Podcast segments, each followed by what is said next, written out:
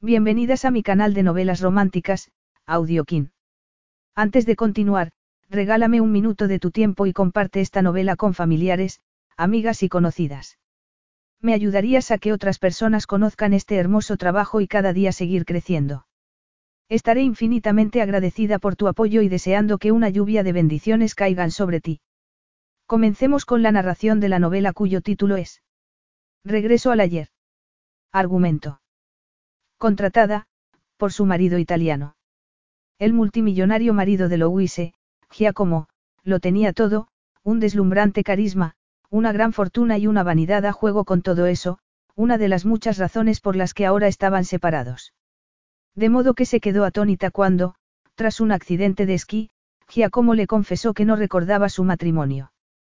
Para ayudarlo a recuperar la memoria, Louise aceptó convertirse en su ama de llaves durante las Navidades. Contarle la verdad sobre su matrimonio sería difícil, pero negarse el deseo que sentían el uno por el otro. Eso sería imposible. A medida que pasaban los días iba descubriendo nuevas facetas de Giacomo, pero se atrevería Louise a confesar el mayor de los secretos, el profundo amor que aún sentía por él. Capítulo 1. Tenía que ser un error. Giacomo Dante Volterra miraba a la mujer que acababa de entrar en el despacho, incapaz de creer lo que veía con sus propios ojos. Era uno de los hombres más ricos de Italia, dueño de un jet privado, varias residencias, fabulosas obras de arte y coches deportivos, pero en ese momento estaba totalmente desconcertado, y ligeramente impaciente porque no le gustaba que le hiciesen esperar, mientras ensayaba la trascendental pregunta que estaba a punto de hacerle. Sin embargo, las palabras se quedaron atragantadas en su garganta porque, aunque durante esos últimos meses había aprendido a vivir con la confusión como compañera habitual, en aquella ocasión la confusión era mayúscula.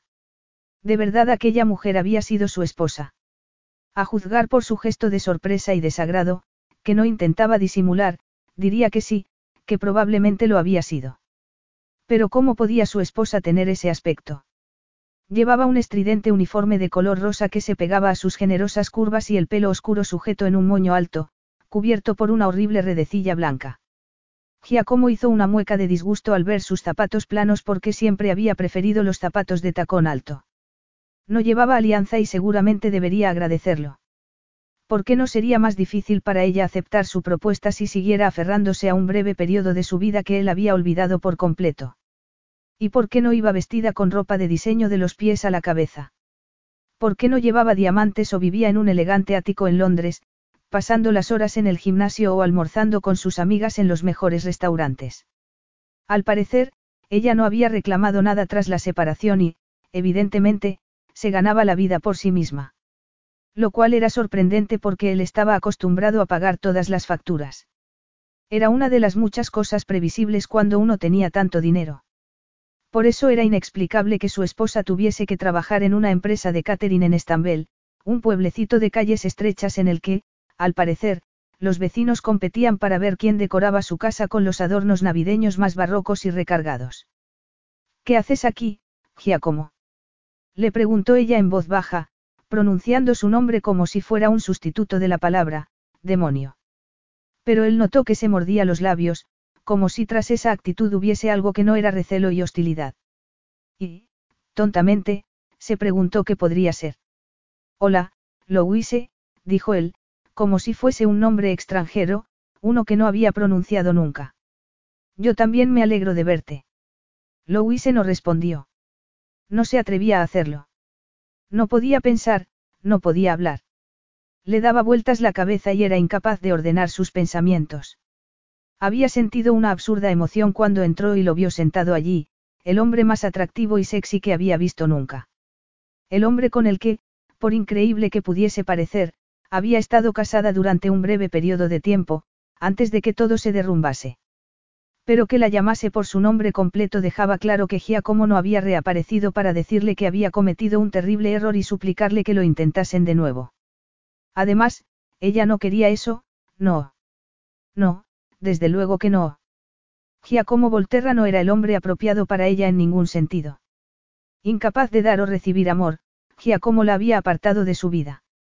Nunca había estado a su lado cuando más lo necesitaba. Sin embargo, experimentó una oleada de tristeza porque el pasado tenía el poder de enredarse en tu corazón con sus oscuros tentáculos y apretar y apretar como si quisiera romperlo. Ella ya no era Lulu, su Lulu. Era Louise y en cuanto se hubiesen divorciado su apellido volvería a ser Grenin, no Volterra. Y sería lo mejor. No se había dicho eso a sí misma una y otra vez. Ahora que había pasado la sorpresa inicial y empezaba a calmarse, Louise lo estudió atentamente y fue entonces cuando recibió la segunda sorpresa. Porque entonces vio la cicatriz en su mejilla, una marca que empañaba la perfección de un rostro esculpido, irresistible para las mujeres. Tenía otra cicatriz sobre la ceja izquierda, tan pequeña que pasaría desapercibida para la mayoría de la gente. Pero no para ella, que lo había besado tanto, y con tanta intensidad, que sería capaz de conocerlo solo por el tacto. Era como un perfecto jarrón de porcelana que se hubiera roto en mil pedazos antes de ser recompuesto. No había nada malo o feo en esa nueva versión, pero era diferente. Y luego lo miró a los ojos directamente.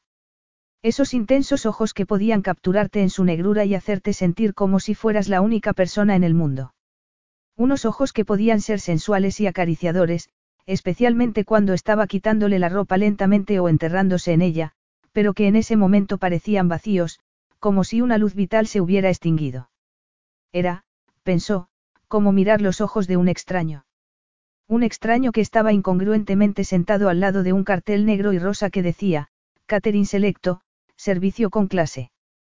¿Qué haces tú aquí? Volvió a preguntarle. ¿Y qué has hecho con mi jefa? Volverá enseguida, respondió él, echándose hacia atrás en el sillón como si estuviera en su casa, la fría luz de la oficina haciendo que su pelo pareciese tan oscuro como el azabache. La convencí para que nos dejase a solas unos minutos. Ella enarcó una ceja. Suele estar encadenada a ese escritorio, así que debes haber sido muy persuasivo. Soy muy persuasivo, sí, pero imagino que tú ya sabes eso, dijo él. Tenía que hablar contigo a solas. Louise sintió un chispazo de algo que parecía esperanza. Una esperanza tan absurda como el cosquilleo que sentía al mirarlo.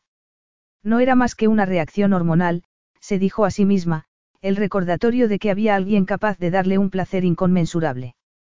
Bueno, pues ahora tienes la oportunidad de decirme lo que sea, aunque tendrás que ser breve, Louise miró su reloj. Tengo que trabajar. Él se encogió de hombros, esos hombros tan anchos y poderosos bajo el abrigo de cachemir negro. ¿Cómo iba a ayudarle a esa visita a olvidarse de él? se preguntó. Llevaba tanto tiempo intentando hacerlo, desde que entendió que no podía seguir engañándose a sí misma, desde que abrió los ojos y aceptó que su matrimonio estaba roto para siempre. Esto no es algo que pueda ser explicado en un par de frases. Una pena porque yo no tengo mucho más tiempo. Tal vez podrías decírmelo por carta. Iba a darse la vuelta, pero algo extraordinario la detuvo. Por favor, dijo Giacomo. Louise se quedó inmóvil porque él no pedía nada por favor. Solía chascar los dedos o dar órdenes. Giacomo podía ser encantador y despiadado en la misma medida y la gente solía acomodarse a sus deseos. No lo había hecho ella misma al acostarse con él unas horas después de conocerlo. Pero el inusual ruego había hecho efecto. Estaba dudando, a pesar de intuir que dijese lo que dijese iba a romperle el corazón un poco más. Tal vez debería decirle que no quería hablar con él, pero ese sería un gesto inmaduro y, además, se delataría. Dejaría claro que aún era vulnerable y no lo era, no. ¿O sí? No, ese tren ya había partido. Y, en el fondo, no sentía curiosidad por saber qué lo había llevado de vuelta a su vida después de tanto tiempo. Termino de trabajar a las cinco y media. Nos veremos en el pub para tomar un café. Solo tengo media hora, nada más. ¿Qué pub? Aquí solo hay un pub, Giacomo, le informó ella. Esto es un pueblecito en medio del campo, no una metrópolis como Milán. Es fácil encontrarlo. Louise miró hacia la ventana. Al otro lado había un brillante deportivo negro que seguramente costaría lo que su jefa ganaba en todo el año. Muy fácil, pero intenta no saltarte el límite de velocidad con ese deportivo o te pondrán una multa, le dijo, sin mirarlo. El policía local se toma su trabajo muy en serio. Y ahora, si me perdonas, tengo que rellenar dos docenas de tartaletas de hojaldre. Estaba temblando mientras entraba en la cocina industrial, en la parte trasera de la tienda, y sus compañeras le preguntaron por qué estaba tan pálida y si estaba enferma. Estoy bien, se obligó a decir, esbozando una sonrisa. No lo estaba, por supuesto. Le temblaban tanto las manos que derramó un cuenco de mermelada de cebolla sobre la encimera y estuvo a punto de tirar una bandeja de queso rallado. No había visto a Giacomo en 18 meses, desde que perdieron a su hijo y su matrimonio se derrumbó. Louis se parpadeó furiosamente para contener las lágrimas, pero las bandejas de tartaleta se habían convertido en un borrón. ¿Por qué engañarse a sí misma? Ese matrimonio estaba condenado desde el principio. No estaban hechos el uno para el otro. Su último contacto con él había sido una tensa llamada de teléfono para decirle que no volvería con y como había cortado la comunicación sin decir una palabra. Sabía que había estado hospitalizado en Suiza después de un accidente de esquí y se había quedado sorprendida por el dolor que sintió cuando recibió la noticia. Tanto que tuvo que controlar el deseo de correr a su lado, pero llamó a Paolo, el ayudante de Giacomo, para preguntar si podía hacer algo por él. Pero la respuesta que había recibido fue como una bofetada. Paolo le había dicho que la clínica privada estaba rodeada de chicas dispuestas a cuidar de Giacomo. El joven con el que siempre se había llevado también parecía estar deseando cortar la comunicación y pensó que esa era su forma de decirle que Giacomo no quería saber nada de ella o de su matrimonio, seguramente el único fracaso en una vida llena de éxitos. Había imaginado que Giacomo quería borrarla de su vida como los profesores del colegio solían borrar la pizarra al final del día. Pero entonces, ¿por qué había aparecido allí de repente? Cuando terminó de cocinar, limpió la encimera y se dirigió al almacén para quitarse el uniforme, pero mientras se ponía unos vaqueros y un jersey solo podía imaginar una razón por la que como había ido a verla. Y si estaba en lo cierto, tendría que hacer acopio de valor para no derrumbarse. Habría conocido a otra mujer y necesitaba un divorcio rápido para poder casarse de nuevo. Alguien de quien estaba realmente enamorado. Alguien rico y con contactos como él, no una chica inglesa normal y corriente con la que solo se había casado porque había quedado embarazada después de un par de citas. Enfadada consigo misma, Louise se quitó la redecilla y pasó los dedos por su pelo para intentar poner algo de orden. No debería dolerle y, por supuesto, debía asegurarse de que él no notase nada. Se mostraría tranquila, digna, y le desearía suerte y felicidad como la mujer adulta que era. Incluso podrían charlar un rato mientras tomaban un café, que inevitablemente él compararía de modo desfavorable con el que servían en Milán. ¿Cómo estás? le preguntaría él, con el tono ligeramente condescendiente del antiguo compañero de cama que ya tenía otros planes de vida. Y ella respondería, yo. Tal vez incluso esbozaría una sonrisa e intentaría poner algo de convicción en su respuesta. Estoy muy bien, gracias. Ya sabes, tirando para adelante. Pero la imaginaria conversación sonaba completamente absurda. Tirando para adelante. De verdad quería parecer un caballo cansado. Suspirando, se hizo una trenza y se puso el anorak antes de salir a la calle.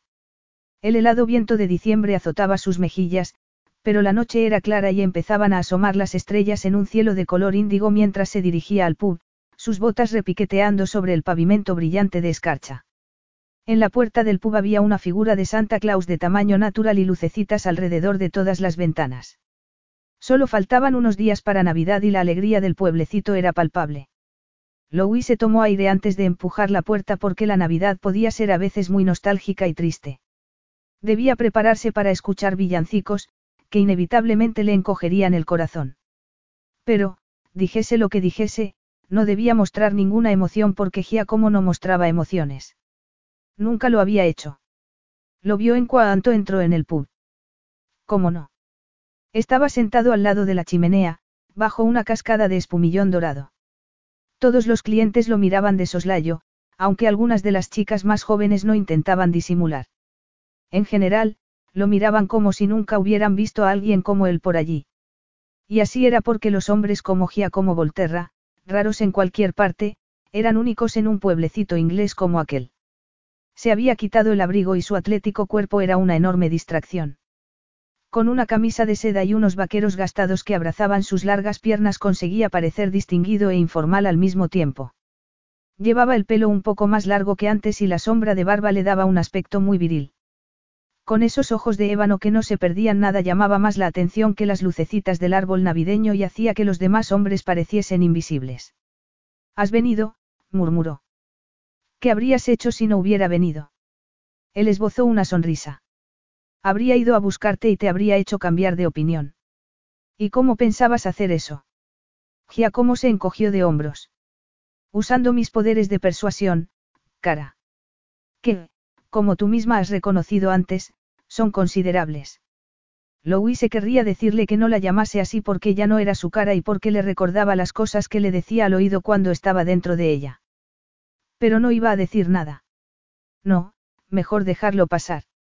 No quería que pensase que aún podía afectarla, de modo que se limitó a esbozar una sonrisa. ¿Y bien? Le preguntó. ¿Café? Sí, por favor. Louise se quitó el anorak y se sentó lo más lejos posible, aunque no pudo evitar comérselo con los ojos mientras iba a la barra. Intentaba ser objetiva, pero los sentimientos no eran objetivos. De repente, se dio cuenta de que tenía el corazón encogido. Quizá era normal. Después de todo, era el hombre con el que había pensado que pasaría el resto de su vida. Por supuesto, nadie se casaba pensando que no iba a durar. Pero ahora, casi dos años después, se daba cuenta de lo ingenua que había sido. Porque en realidad no lo conocía. Él se había encargado de que así fuera. Giacomo Volterra siempre la había mantenido a cierta distancia, como si temiese que hacerle confidencias le diese demasiado poder sobre él. Volvió enseguida con dos tazas de macchiato y, después de tomar un sorbo, Louise se lamió la espuma de los labios con la punta de la lengua. ¿Quieres hacer la crítica del café antes de nada? No, no es necesario, respondió él. La verdad es que me ha sorprendido, es muy bueno, Giacomo echó un terrón de azúcar en su café, esbozando una sonrisa burlona.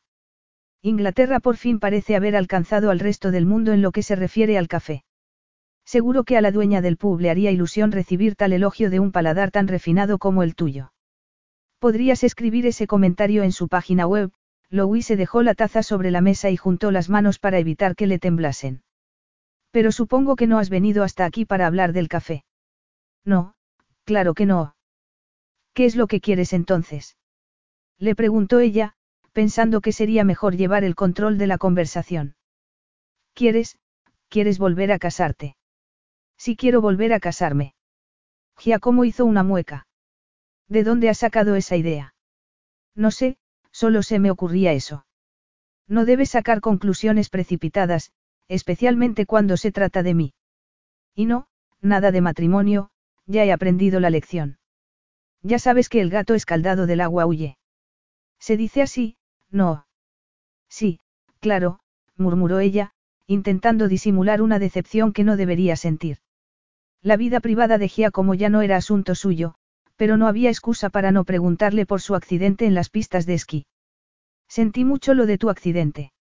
Él asintió con la cabeza. Me preguntaba cuándo sacarías el tema. Mi cara te repugna, Louise. Es por eso por lo que parecías tan horrorizada cuando me viste en el despacho. Ella lo miró, en silencio. Casi le daban ganas de reír y se preguntó cómo respondería si le dijese que su reacción al ver la cicatriz había sido de rabia. Que le gustaría haber podido protegerlo y que odiaba la idea de que algo destruyese esa perfecta belleza masculina. Nada en ti me repugna, querría decir. Pero, por supuesto, no lo dijo. A juzgar por la reacción de las chicas del pub, yo diría que al contrario, solo ha aumentado tu atractivo.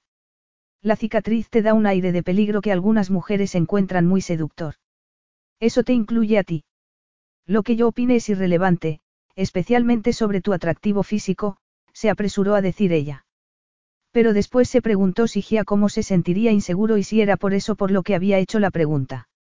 Quería que dijese que aún lo encontraba enormemente atractivo, que era una pena que no pudieran correr a su casa y tirarse en la cama, donde él le quitaría las bragas a toda prisa y la llevaría al orgasmo con un par de embestidas. Y, en el fondo, no quería ella eso también. Pero no iba a demostrarlo. Giacomo no debía saberlo y, por eso, mantuvo la expresión seria. Lo que hubo entre nosotros quedó en el pasado, pero me alegro mucho de que te hayas recuperado. Bueno, no del todo, dijo él. ¿Qué quieres decir? Le preguntó Louise, con un nudo en la garganta. No sé si durará para siempre, pero es por eso por lo que estoy aquí. Creo que tú podrías ayudarme. ¿Cómo podría ayudarte? He perdido la memoria, respondió Giacomo, bajando la voz. No toda, parte de la memoria. Tengo lo que los médicos llaman, amnesia parcial. No es una cuestión de vida o muerte y tal vez no sea permanente, pero... Pero... Es exasperante, como una página en blanco. Es una barrera en la memoria y no quiero pasar el resto de mi vida evitándola. Nadie lo sabe salvo mi ayudante y quiero que siga siendo así. ¿Por qué? Llevo una vida normal y mi negocio es más floreciente que nunca, pero si alguno de mis competidores sospechase que tengo un talón de Aquiles, inevitablemente intentaría explotarlo. Louis se hizo una mueca. No es esa una visión muy cínica del mundo. Tú no eres una mujer de negocios, Louise. No tienes idea de cómo funciona ese mundo. Ah, gracias por el voto de confianza, dijo ella, irónica. Y por recordarme lo que es tener que soportar a un hombre tan condescendiente. No quería ser condescendiente. Discúlpame, me he expresado mal. Louise enarcó una ceja. Esas palabras eran lo más parecido a una disculpa que había recibido de él. Pero es que no entiendo lo que quieres decir. Estamos separados, le recordó. ¿Cómo voy a ayudarte? Podrías hacerlo porque tú eres el eslabón perdido, respondió él. La persona que ocupa el año que prácticamente ha sido borrado de mi memoria. A veces me parece ver un fragmento del pasado, pero no puedo fijarlo. Es como si una parte de mi vida hubiera sido reducida a pedacitos esparcidos por el viento y quiero que me ayudes a reunir las piezas. Quiero que me ayudes a recordar, Louise. Capítulo 2. Louise miraba a Giacomo en silencio. Alguien había puesto villancicos en la antigua máquina de discos y un par de chicas bailoteaban por el pub. Podía oír ruido de vasos y gente charlando, pero solo podía pensar en la extraña propuesta que acababa de hacerle. ¿Cómo voy a ayudarte a recordar? Le preguntó. Apenas nos conocíamos. ¿Qué quieres decir? En fin, no éramos como la mayoría de las parejas. Nuestro matrimonio duró apenas ocho meses y tú estuviste casi todo el tiempo fuera del país, trabajando. ¿O eso decías? Él se puso tenso, como si le molestase lo que estaba dando a entender, pero no discutió. Sencillamente, se echó hacia adelante, mirándola con una expresión que conocía bien, la que usaba cuando quería algo. Y si no tenía cuidado terminaría consiguiéndolo, le gustase a ella o no. Sí, ya sé que nuestro matrimonio fue breve, pero fue un evento importante en mi vida del que no guardo ningún recuerdo y necesito recordarlo. No siempre podemos tener lo que queremos, no. A pesar de la extraña situación, Giacomo esbozó una sonrisa. Siempre había sido tan desafiante, se preguntó. ¿Habría sido eso lo que lo atrajo de ella? Se echó hacia atrás en la silla y la examinó en silencio. Sentía la tentación de exigir una respuesta porque a él le gustaban los resultados inmediatos, pero era un hábil negociador e intuyó que no era el momento de exigir sino de dejarla pensar en lo que le había pedido.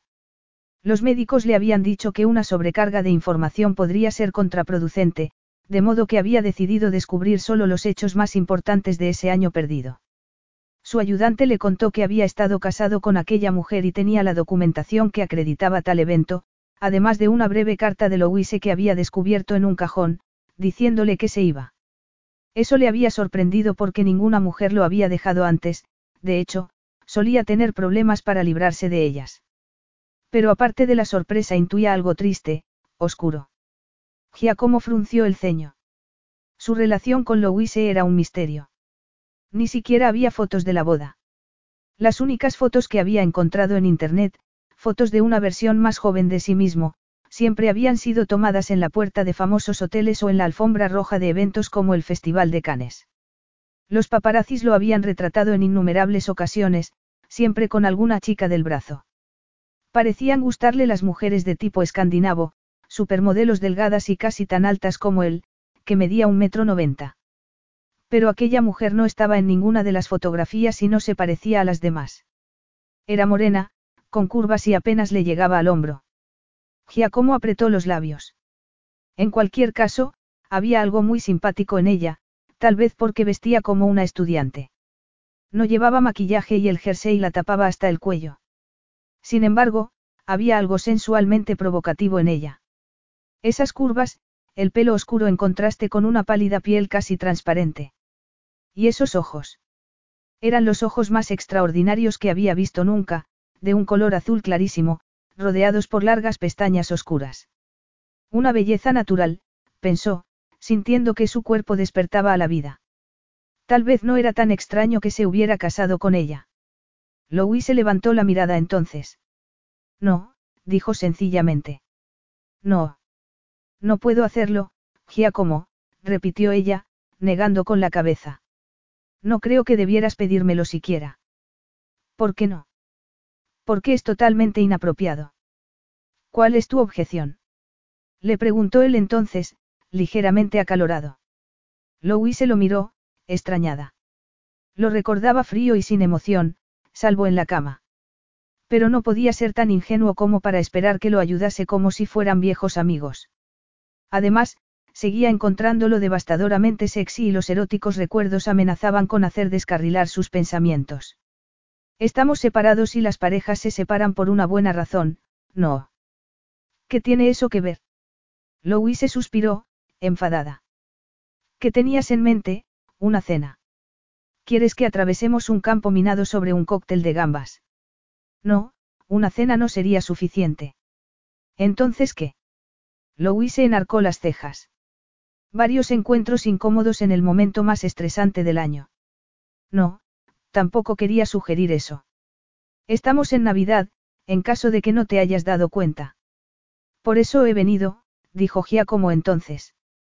Tú sabes que tengo una casa de campo en Vestover. Ella parpadeó, sorprendida. Claro que lo sabía. Una exquisita mansión del siglo XIII en las preciosas colinas de Chiltern. Era allí donde la había llevado después de casarse, cuando eran felices. ¿O eso había pensado ella? Sí, claro que sí. ¿Por qué lo dices? Entonces tal vez recordarás que no me gustan las navidades y que prefiero la relativa paz del campo. No he estado en Bartón en dos años, desde el accidente, y no parece aconsejable mantener una finca tan grande a menos que la use de vez en cuando, o eso me dicen mis administradores. No sé qué tiene que ver eso conmigo. Tengo varias reuniones en Londres, pero después de Navidad volveré a Milán y me gustaría que me acompañases, Giacomo hizo una pausa. Como mi mujer. Louis se parpadeó. Estaba tan sorprendida que apenas era capaz de articular palabra. ¿Qué has dicho? Me has oído perfectamente. Como tu mujer. ¿Esto qué es? ¿Un intento de reconciliación o una broma de mal gusto? No, no, tal vez me he expresado mal. Quiero que me acompañes como mi mujer, pero solo de nombre.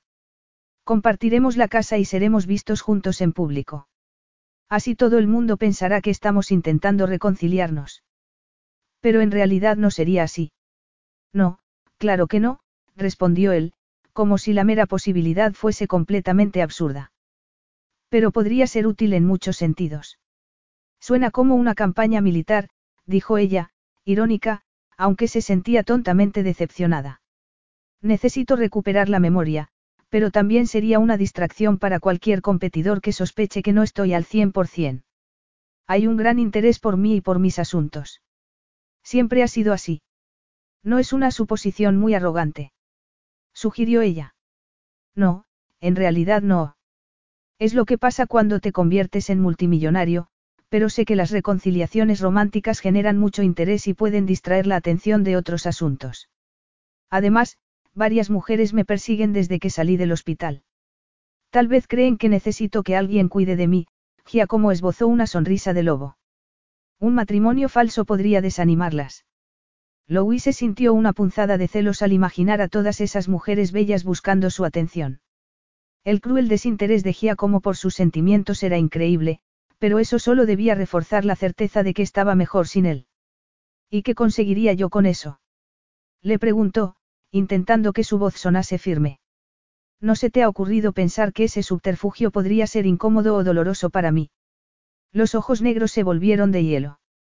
Fuiste tú quien le dio la espalda a nuestro matrimonio, no. En cuanto a que recibirías tú, Giacomo se encogió de hombros.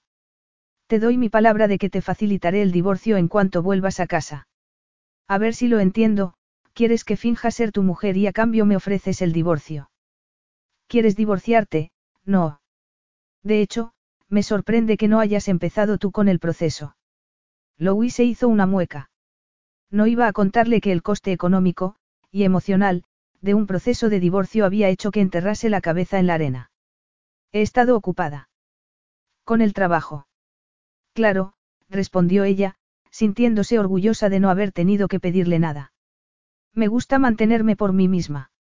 Admirable, pero innecesario, dijo él.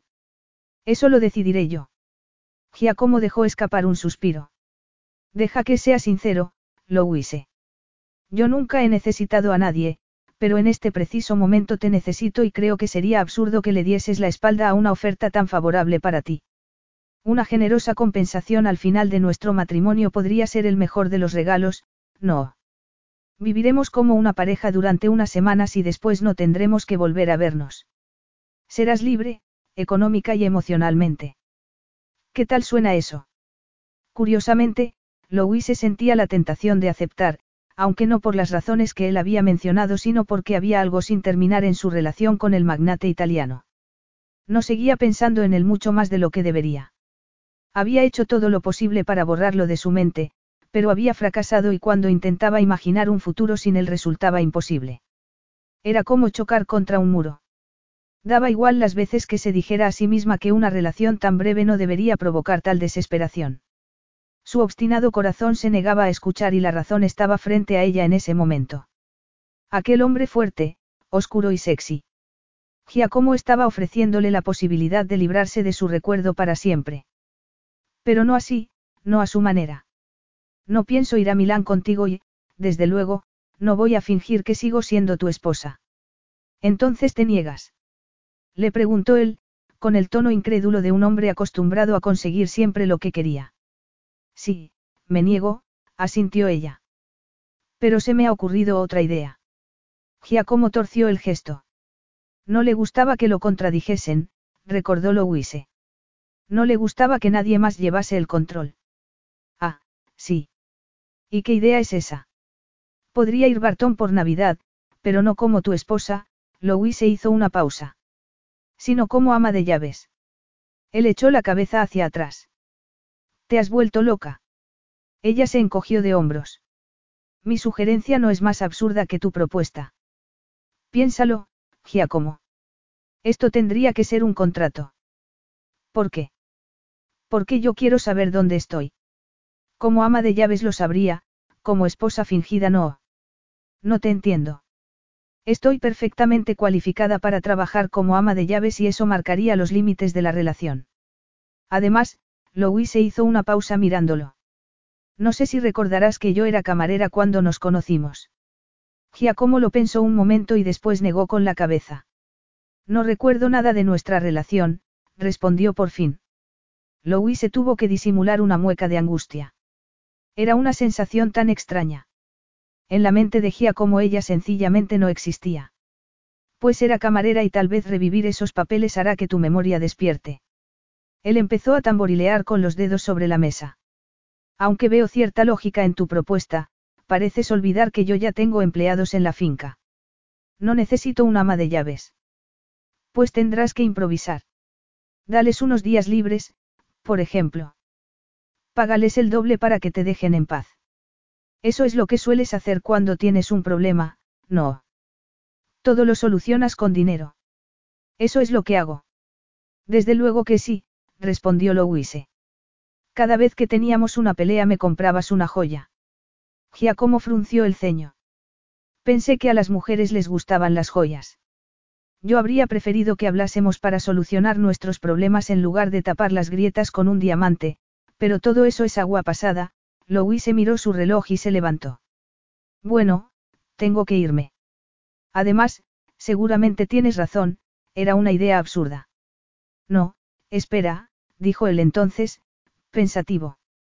Eso no es lo que yo había imaginado, pero tal vez podría funcionar. Si estamos de acuerdo, ¿cuándo podrías empezar? Louise estaba poniéndose el anorak, pero se detuvo. Estaba de acuerdo. El miércoles, respondió. El día antes de Nochebuena. No vas a reunirte con nadie en Navidad. Louise no iba a contarle que había rechazado la invitación de su tía, como había hecho el año anterior. Para ella el día de Navidad era un día triste y nadie quería una invitada llorando por las esquinas.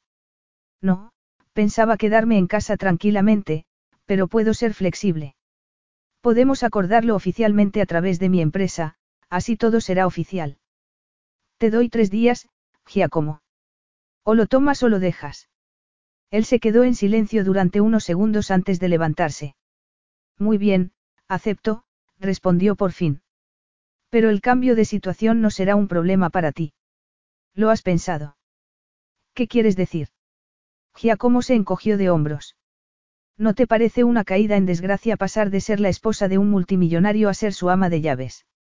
Louis se apretó los puños, pero la insensibilidad de tal pregunta era un recordatorio de qué clase de hombre era Giacomo Volterra en realidad. No se daba cuenta de que sería mucho más difícil y más doloroso para ella ser su esposa fingida. No, claro que no. Él solo veía lo que quería ver. Louise se colgó el bolso al hombro y lo miró con aparente desinterés.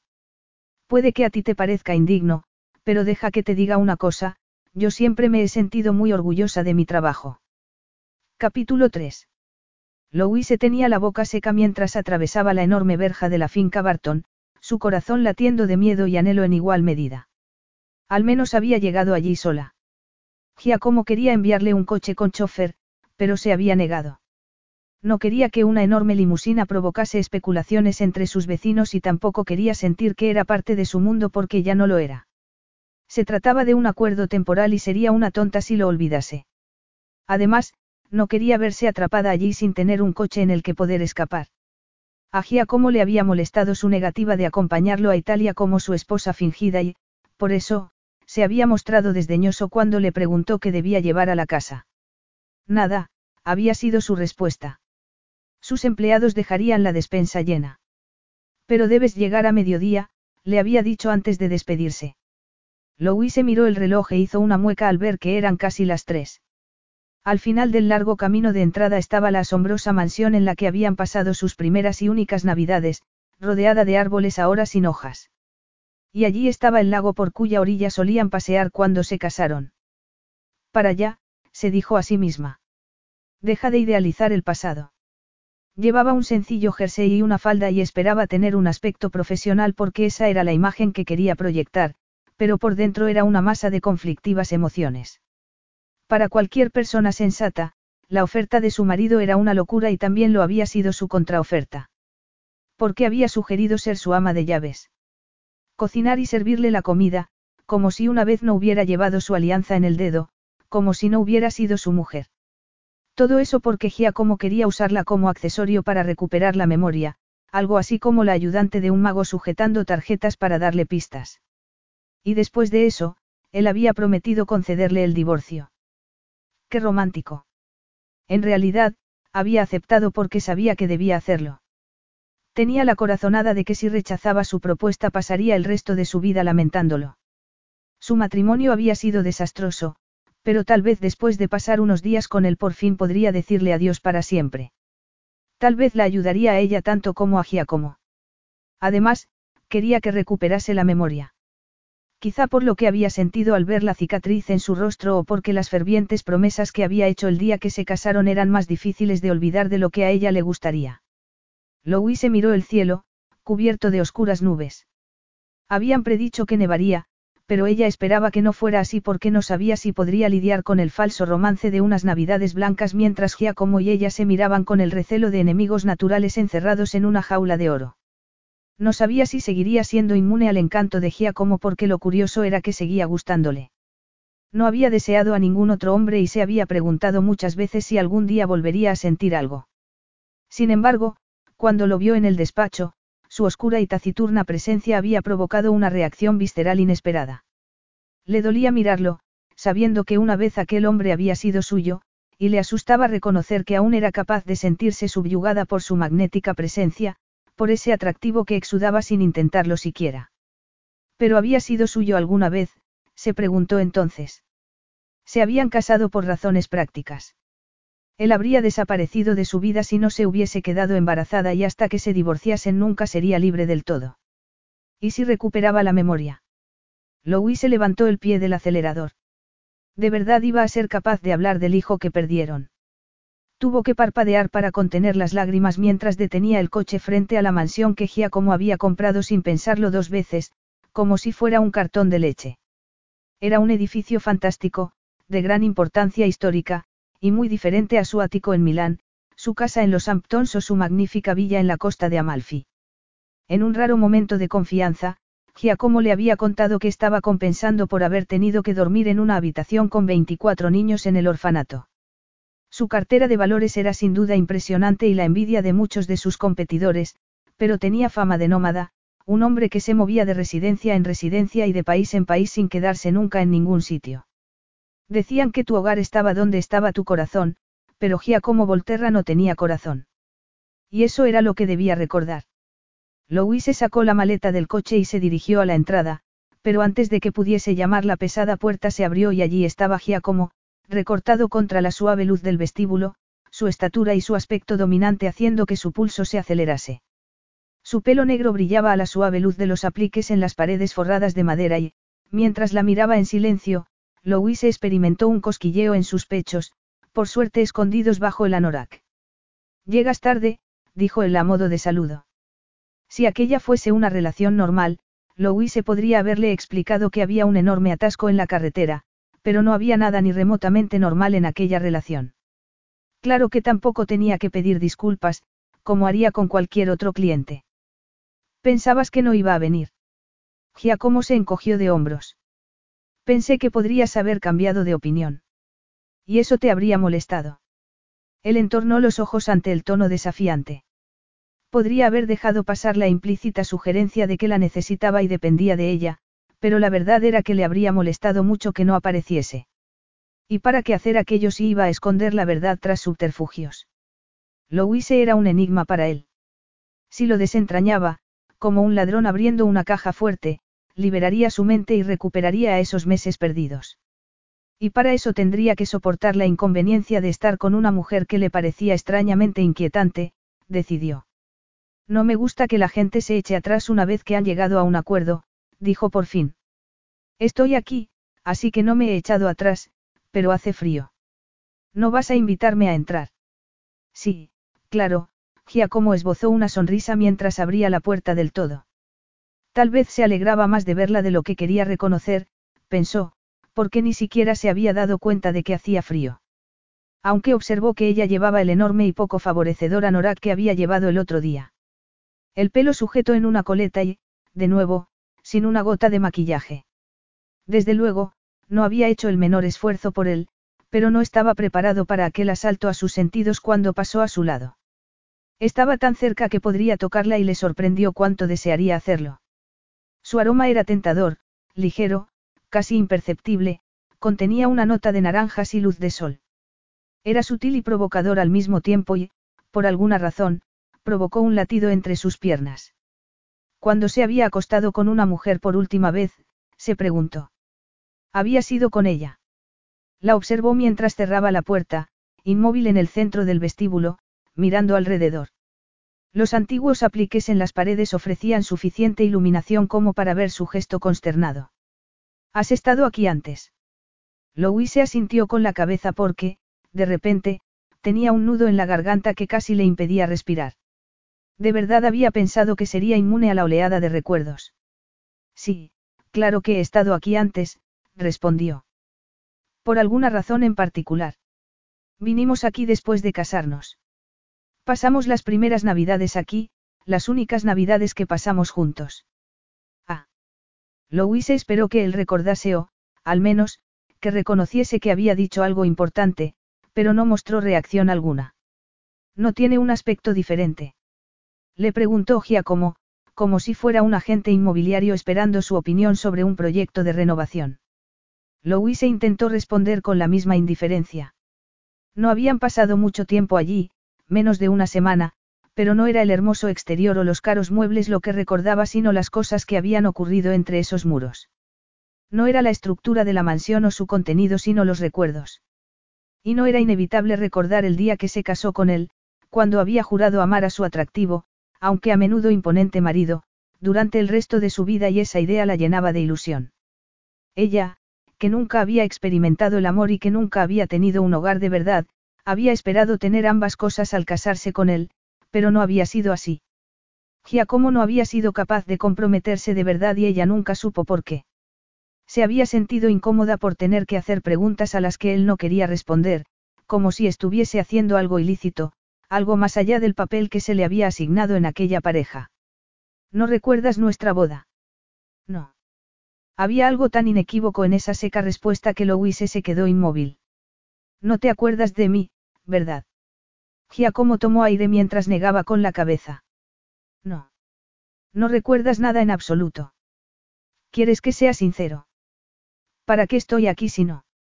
¿Tiene algún sentido esto si no eres sincero conmigo? No, supongo que no, Giacomo dejó escapar el aire. Eres una extraña para mí, Louise. Cuando entraste en el despacho el otro día era como si no te hubiese visto nunca. ¿Y no eras? ¿No era qué? Lo apremió ella. Bueno, digamos que no eras lo que yo había esperado. No eres el tipo de mujer con el que suelo relacionarme. El dolor que provocó ese comentario le advirtió que debería tener cuidado. No debía hacer preguntas si no era capaz de soportar las respuestas. Se preguntó entonces si estaría burlándose de ella o intentando hacer que se sintiese incómoda. ¿Cómo sabes con qué tipo de mujer te relacionas? Le preguntó. Hay muchas fotografías en Internet, Giacomo hizo una pausa, pensativo. Pero ninguna contigo. Ni siquiera del día de la boda. Louis se vaciló. Ella guardaba una en el móvil.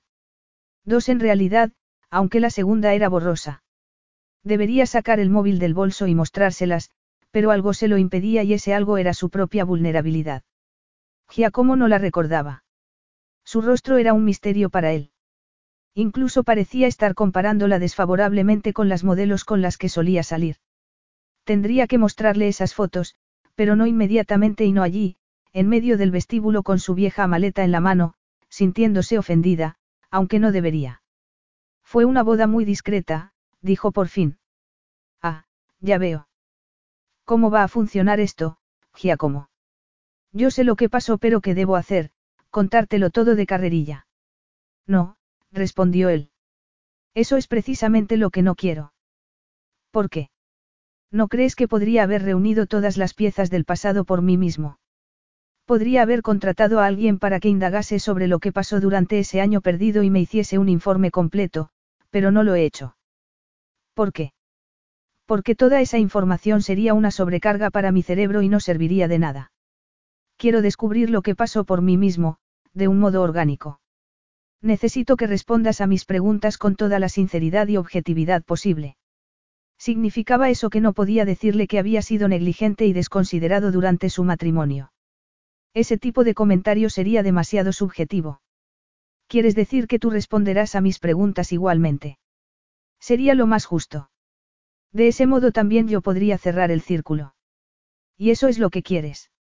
Louis se tragó saliva. Claro que sí.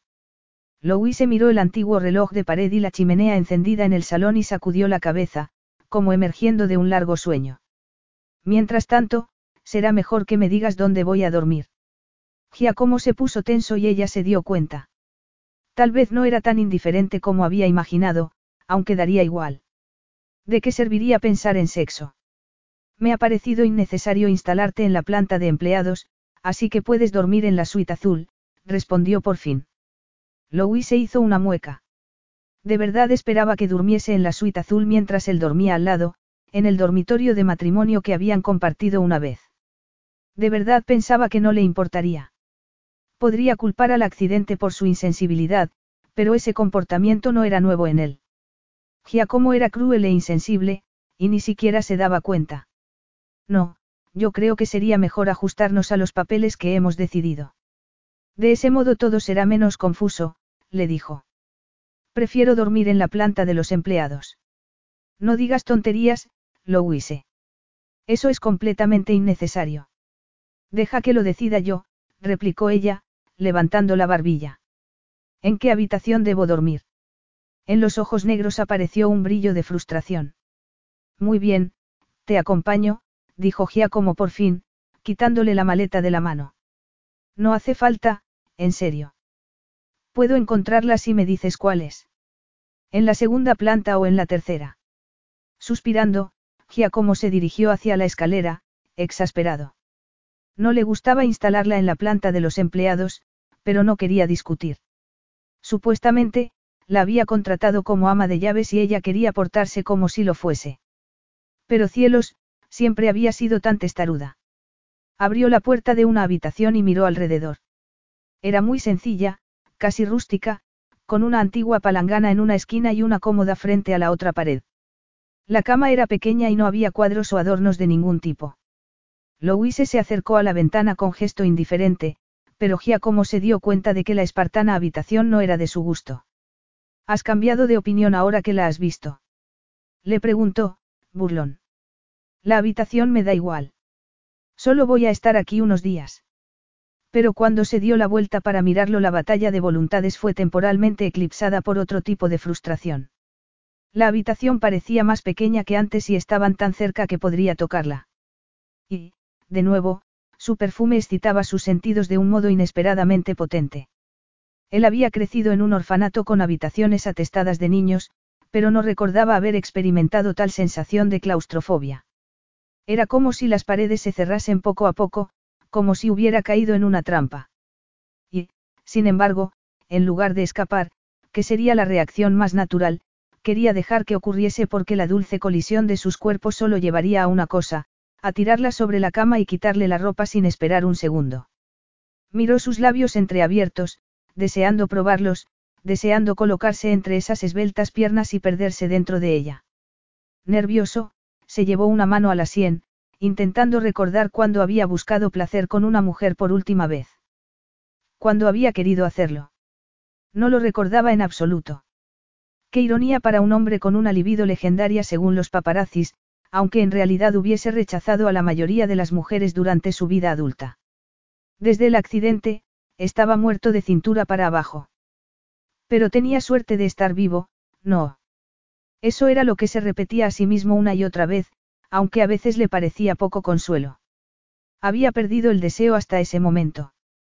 ¿Y ahora? Ahora el deseo corría por su cuerpo como un torrente de agua sobre un desierto, tirándolo todo a su paso. Louise se había quitado el anorak para colgarlo detrás de la puerta y podía observarla de cerca.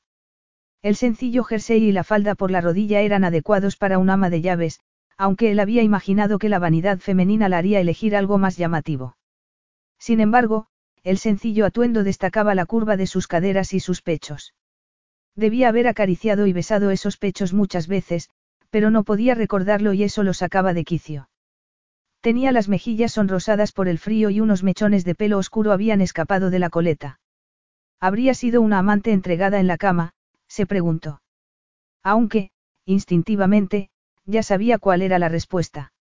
Cuando lo miró, sus ojos se oscurecieron y entreabrió los labios, como reconociendo a su pesar el tangible deseo que latía entre ellos.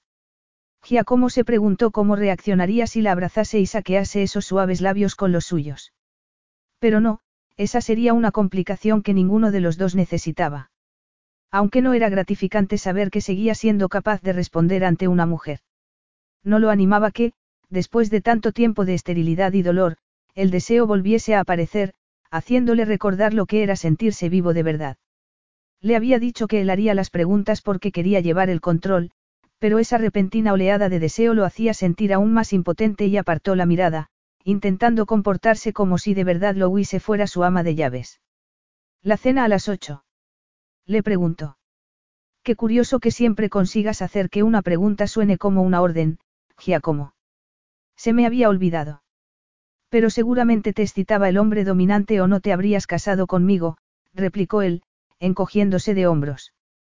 Y, además, es lo más apropiado ya que te has empeñado en ser mi empleada. Los ojos azules se oscurecieron, pero no de deseo sino de angustia y Giacomo tuvo que darse la vuelta al sentir una punzada de dolor. No la clase de dolor que había soportado en el hospital, mientras los médicos recomponían sus huesos rotos, sino el dolor que había evitado desde niño, pero que recordaba también, por mucho que intentase borrarlo de su memoria. Dolor de corazón. ¿Cuánto sabría Louise sobre él? se preguntó amargamente. ¿Qué le habría contado cuando le pidió, de modo inexplicable, que fuera su esposa? Habría revelado la amargura que lo había convertido en el hombre que era. Sin decir otra palabra, Giacomo salió de la habitación y bajó la escalera a la carrera para poner distancia entre ellos, consciente de que sus apresurados pasos hacían eco por la enorme casa. Pero mucho más ruidoso era el estruendo de su corazón. Capítulo 4. Cuando Giacomo salió de la habitación, Louise tuvo que dejarse caer sobre la cama porque le temblaban las rodillas. ¿Y cómo no? No solo porque estaba de vuelta en la casa de la que una vez había sido dueña y señora, sino porque por un momento había pensado que su marido iba a besarla. Y no lo había deseado ella. Durante un momento de locura casi había rezado para que Giacomo se dejase llevar por el deseo que brillaba en sus ojos y la tomase entre sus brazos. Había fantaseado con que la tumbase en la cama y le quitase la ropa con la impaciente destreza que recordaba tan bien. No aliviaría el terrible vacío que sentía en su interior que la llenase una vez más y empujase hasta hacerla gritar su nombre. Pero eso sería demasiado peligroso, y no solo emocionalmente. El sexo le daba miedo. O, más bien, las posibles consecuencias del sexo. Louise cerró los ojos. No, no podría pasar por esa experiencia de nuevo. Tomando aire, se quitó las botas y las guardó en el armario. No, era mejor que Giacomo se hubiera ido abruptamente de la habitación porque no podía haber nada entre ellos. Pero eso no evitaba que tuviese que contener unas tontas lágrimas, aunque tal vez no era tan sorprendente después de lo que había descubierto. Porque Giacomo no la recordaba en absoluto y, evidentemente, no sabía nada sobre el embarazo no planeado. ¿Cómo iba a hablarle del hijo que habían perdido?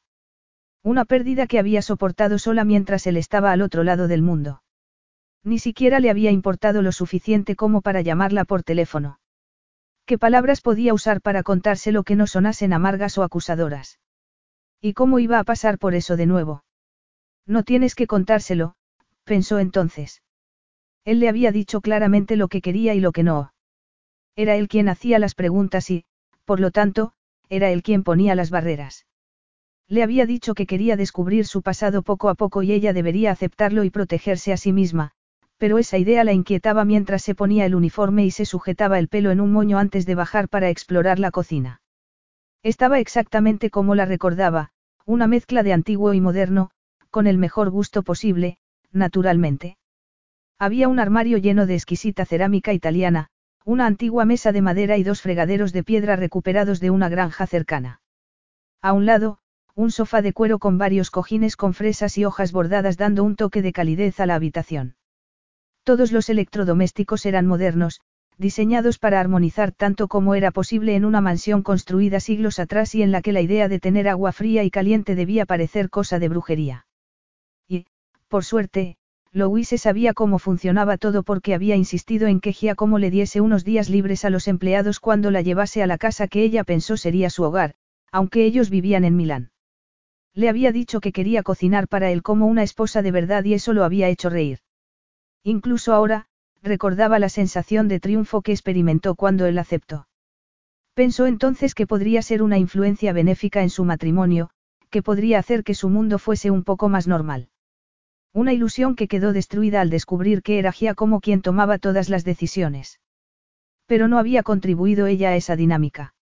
Estaba tan sorprendida de que alguien como él hubiera querido convertirla en su esposa que se había dejado tragar por su poderosa personalidad.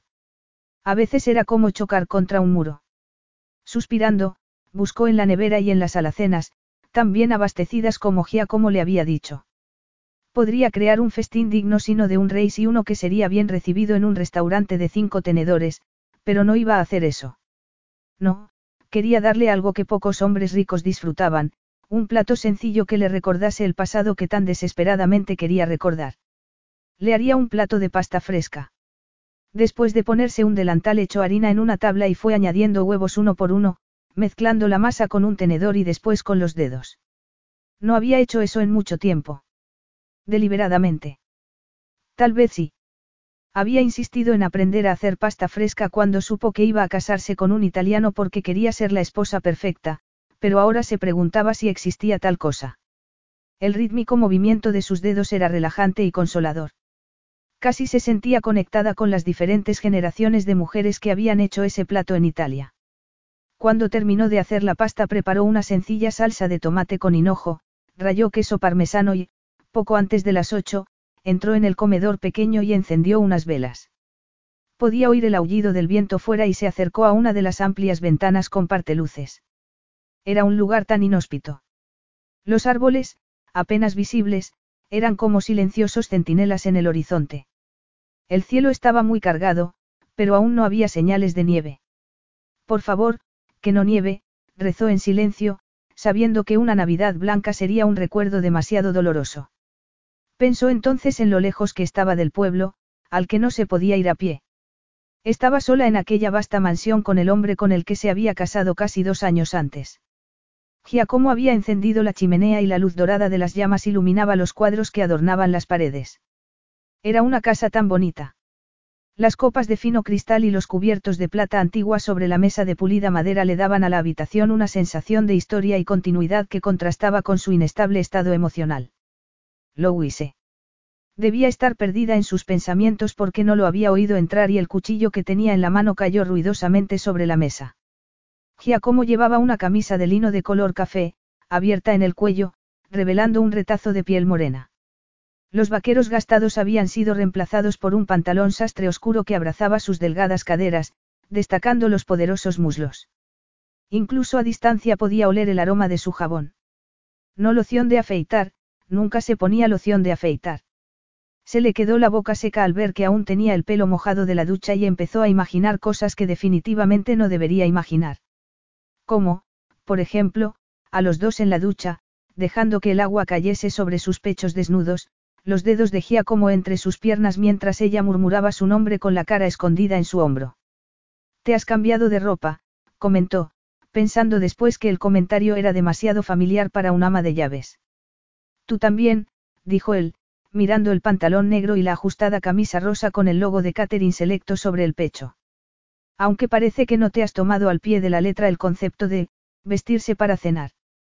Voy a servir la cena, Giacomo, no voy a cenar contigo. Pues claro que vas a cenar conmigo. No, lo siento. ¿Por qué no? Le preguntó él mientras se dejaba caer sobre la silla. La luz de las velas destacaba la cicatriz, llamando la atención hacia un rostro que una vez había sido perfecto. Sin embargo, lo curioso era que nunca le había parecido más sexy o más vital que en ese momento. Era porque había sobrevivido al terrible accidente o porque su aspecto de bucanero la hacía anhelar una intimidad física que le había faltado durante demasiado tiempo. Haciendo un esfuerzo, Louise intentó concentrarse en la pregunta, aunque no era fácil. ¿Por qué estoy aquí como ama de llaves, no como invitada? respondió, sintiendo que sus pezones empujaban bajo la camisa y rezando para que él no se diese cuenta. Y lo creas o no, yo no suelo cenar con mis clientes. Pero en realidad estás aquí por otra razón. Te contraté para hacerte preguntas, le recordó él.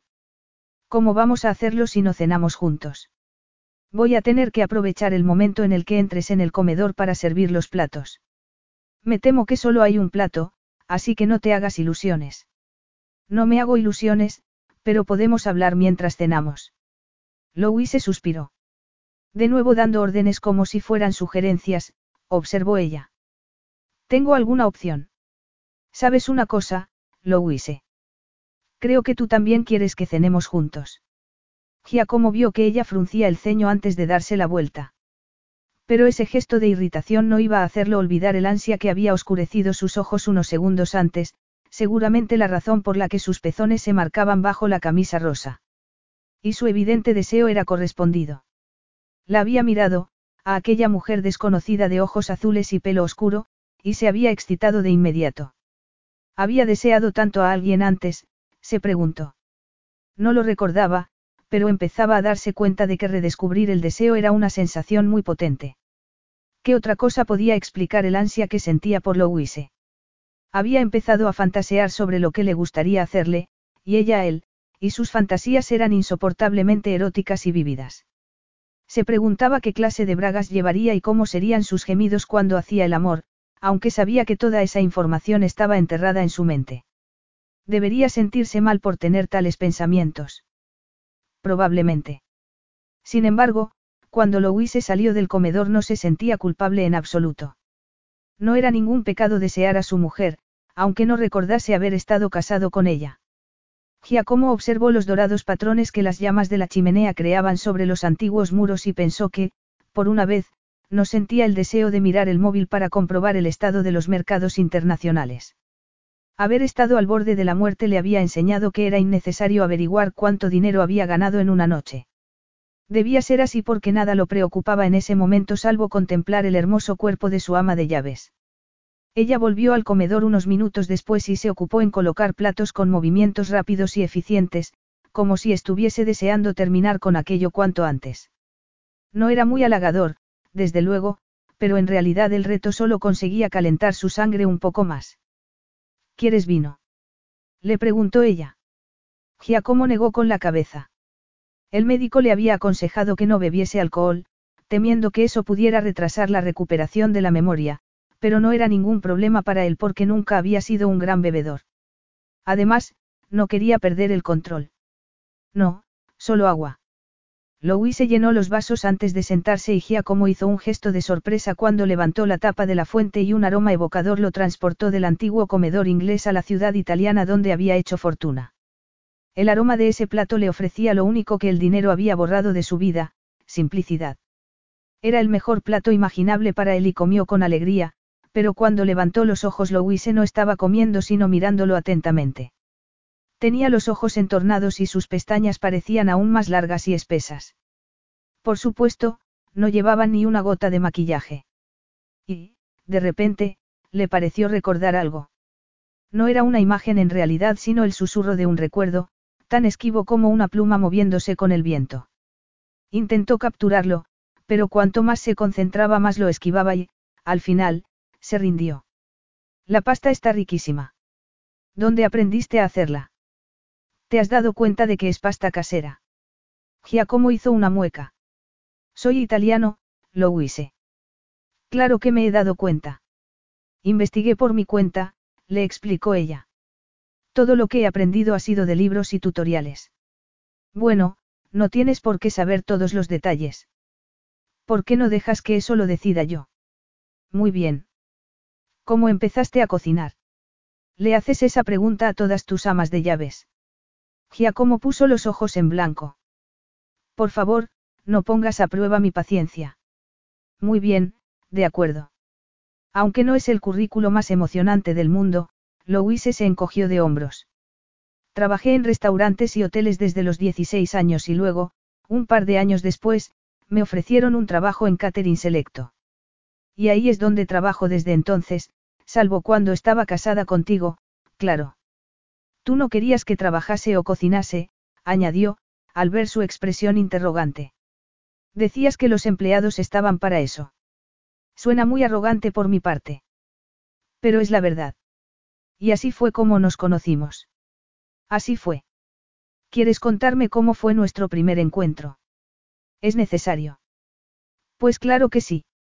Aceptaste responder a mis preguntas, le recordó Giacomo. ¿Cómo voy a recordar si no me cuentas nada? Parecía molesto, pensó Louise. Tal vez porque haber perdido la memoria le daba cierto poder sobre él y eso no podía gustarle a un hombre para quien el poder era lo más precioso del mundo. Muy bien, de acuerdo. Yo trabajaba de camarera en un exclusivo comedor privado en el centro de Londres. ¿Cuándo fue eso? A finales de agosto, hace dos años. Tú estabas con un grupo de empresarios y yo estaba aterrada de que vierais la manchita en la camisa de mi uniforme, que no había podido quitar, se dejó escapar una risa nerviosa. Es curioso que uno siempre recuerde los detalles sin importancia, ¿verdad? ¿Qué más? La apremió él. ¿Cómo empezamos a hablar? Me miraste. Te miré, repitió él. ¿Y qué más? Y yo te miré a ti. Para su asombro, Giacomo se encontró sonriendo. Todo eso suena muy prometedor, pero deberías entrar en detalle. Louise se clavó las uñas en las palmas de las manos. Sonaría creíble decir que algo poderoso e irresistible había nacido entre ellos. Había sido increíble de verdad. Ella nunca había experimentado algo así, ni antes ni después. Resultaba difícil creer que aquel hombre tan poderoso y atractivo hubiese quedado encandilado por ella o que hubiera pasado tantas noches en su diminuto apartamento, poco más grande que uno de los baños de su ático en Milán. A veces había pensado que Giacomo parecía más relajado allí, en su humilde apartamento, que en la lujosa suite del Hotel de Londres en el que se alojaba. Claro que cuando le habló de su infancia en un orfanato esa actitud cobraba sentido. No podíamos dejar de mirarnos, siguió Louise. Aunque, por supuesto, yo intentaba no mirarte porque estaba trabajando.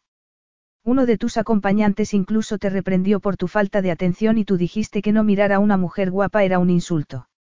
Giacomo sonrió y Louise tuvo que apartar la mirada. Quizá ese negligente halago la había hecho susceptible a sus encantos. Cuando terminé mi turno, estabas esperándome en la puerta, en un coche con chofer.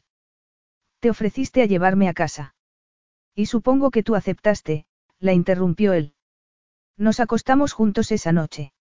A su pesar, Louise se puso colorada. Pero ¿por qué sentirse avergonzada de algo que había sido inevitable? Tanto que ni siquiera se le había ocurrido la idea de rechazarlo. Pero Giacomo hacía que sonase como algo descarnado, animal. Y tal vez lo había sido para él.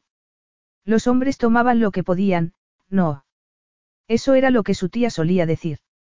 Sí, respondió por fin. Nos acostamos juntos esa noche. Y eso era normal. ¿Qué quieres decir? Creo que tú sabes lo que quiero decir, Louise. Tenías por costumbre acostarte con tus clientes. Louise dejó el vaso sobre la mesa con tal fuerza que el agua se derramó, pero le daba igual porque la implicación de esa pregunta era profundamente insultante. Claro que también le recordaba lo arrogante y soberbio que era Giacomo Volterra. Claro, había olvidado que para ti seríamos felices viviendo en la Edad Media, donde había unas reglas para los hombres y otras para las mujeres. Tenías tú por costumbre acostarte con las camareras. Espera, yo. Pero si tanto te interesa, fue la primera vez, lo interrumpió ella, airada. Nunca había hecho eso con nadie más. Estuvo a punto de confiarle que él había sido el único hombre con el que se había acostado, pero para qué contarle algo que no era asunto suyo. ¿Para qué alimentar su insufrible ego? No le había contado ya demasiado. Entonces, ¿por qué yo? Le preguntó Giacomo. Parecía sorprendido, pero debía ser falsa modestia, pensó Louise. ¿Por qué crees? No creo que fuese una experiencia nueva para un hombre como tú. Eres muy atractivo y estoy segura de que lo sabes. Además, besas de maravilla y yo me dejé llevar. Sencillamente, no pude resistirme. Estás diciendo que me aproveché de ti. Le preguntó él entonces, airado. No, claro que no. Sentíamos lo mismo, al menos en ese momento. Después no, claro. Después se dio cuenta de que no eran iguales y no solo porque ella fuese inocente y él un amante experto. Giacomo era uno de los hombres más ricos del mundo y pronto había descubierto que la camarera a la que había sacado de la oscuridad y catapultado a su mundo privilegiado debía portarse de cierto modo, como se esperaba de ella y sin exigir nada. En realidad, era tan insignificante como una simple pieza en la compleja operación que era la vida de Giacomo Volterra. De ser objeto de deseo y adoración había pasado a ser prácticamente invisible. ¿Por qué si no había insistido él en una boda secreta y luego una vida tan discreta en Milán? ¿Estás diciendo que nos enamoramos? Le preguntó él. La incredulidad en su tono lo decía todo. Como si dudase de la existencia del amor. De hecho, le había dicho una vez que no creía en ese sentimiento y tal vez era comprensible. Las pocas veces que, a regañadientes, Giacomo había hablado de su infancia, se le había encogido el corazón. Desde luego, nunca le había dicho que la quería y en las raras ocasiones en las que a ella se le había escapado una declaración de amor él había hecho una mueca de sorpresa, como si hubiera dado un paso en falso. Louise miró su plato, tentada de hablarle del hijo que habían perdido, pero algo la detenía y ese algo era el dolor que sentía al pensar en ese momento de su vida. Giacomo no había querido hablar de ello entonces. No le había ofrecido consuelo alguno. Ni siquiera había podido hablar con él por teléfono y cuando lo hizo ya estaba fuera del hospital.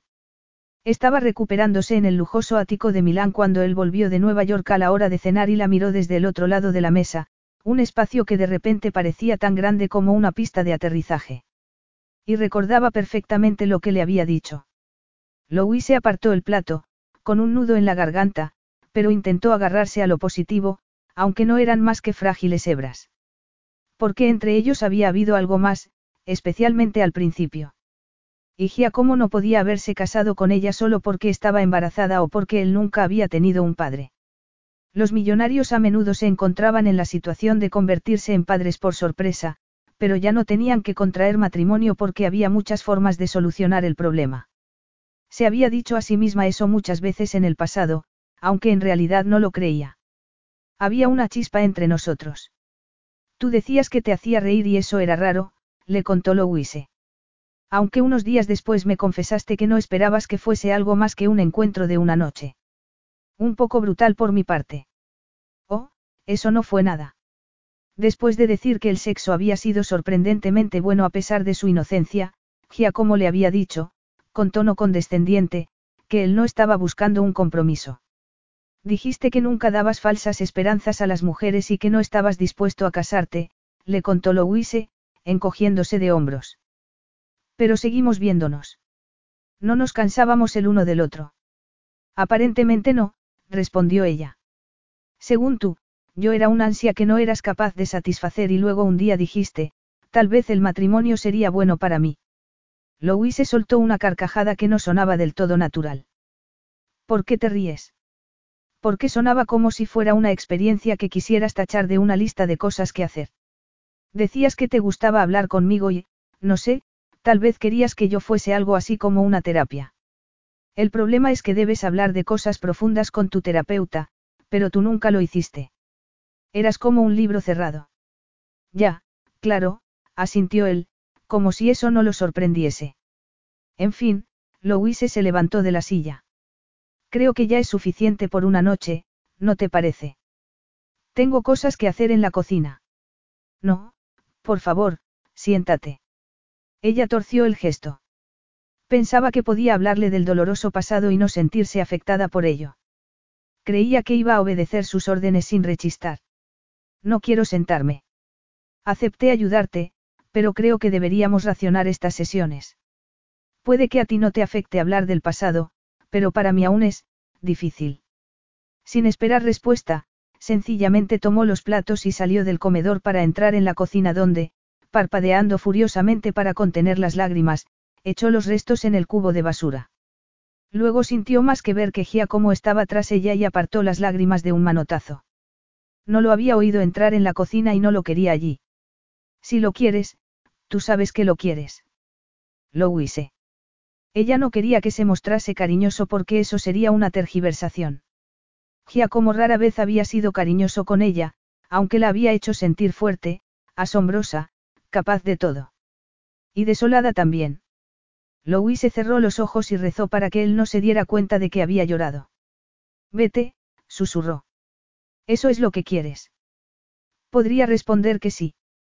Definitivamente, debería decir que sí, pero su voz era como terciopelo oscuro y, de repente, solo podía pensar en cómo sería volver a besarlo. Sus labios tenían el poder de borrarlo todo de su mente, dejando en su lugar solo un cegador e incandescente placer. Quería eso ahora, pero sería un error. Ya no podía justificarlo con la excusa de la novedad de los primeros días, cuando sentía como si hubiera sido golpeada por un rayo que le robó la razón. No, besarlo ahora la dejaría con el corazón roto. Pero habían acordado ser sinceros y no podía mentirle, especialmente cuando el deseo debía estar escrito en su rostro. Debía librarse de ese deseo, recuperar la compostura y pensar en lo que era importante. Y que Giacomo la besase no estaba en su lista de cosas importantes.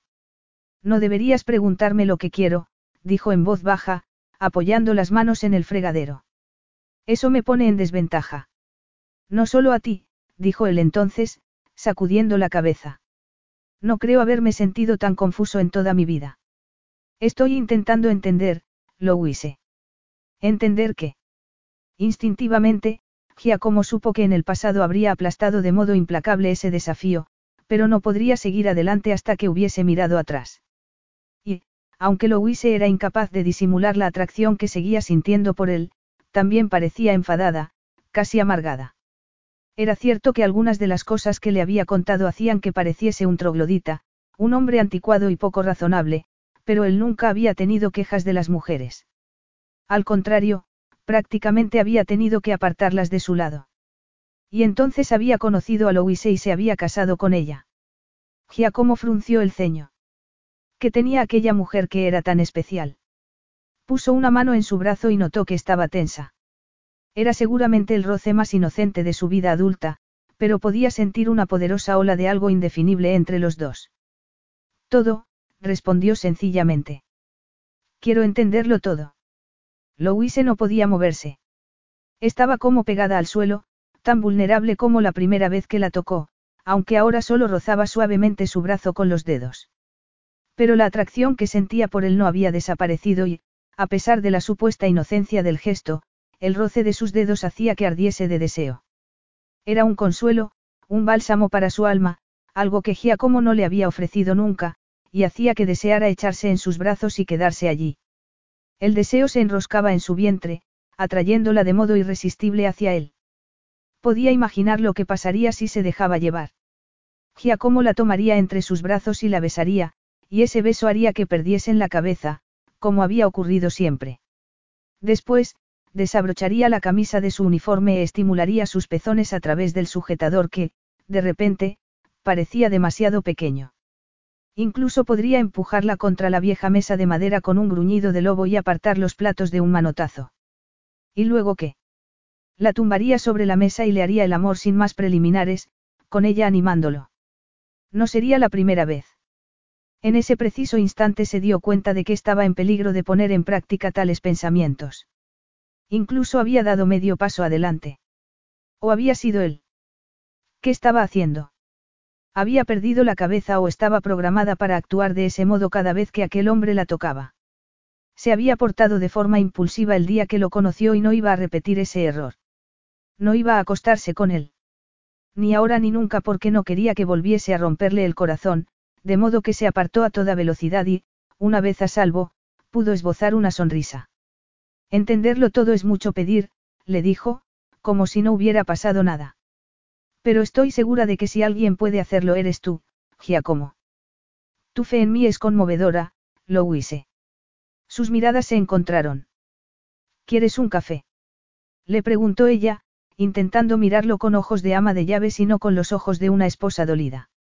Sí, por favor, respondió Giacomo. Si no te importa llevarlo a mi estudio. Capítulo 5. Giacomo no podía dormir. Llevaba horas dando vueltas y vueltas en la cama, incapaz de sacudirse la sensación de... ¿De qué? No estaba seguro. La noche anterior había querido hacerle el amor a Louise en la cocina y había tenido que hacer un esfuerzo sobrehumano para controlarse. Y, a pesar de la poderosa atracción que había entre ellos, Louise también se había controlado. De hecho, se había apartado, mirándolo con expresión desconfiada. ¿Por qué era tan recelosa con él?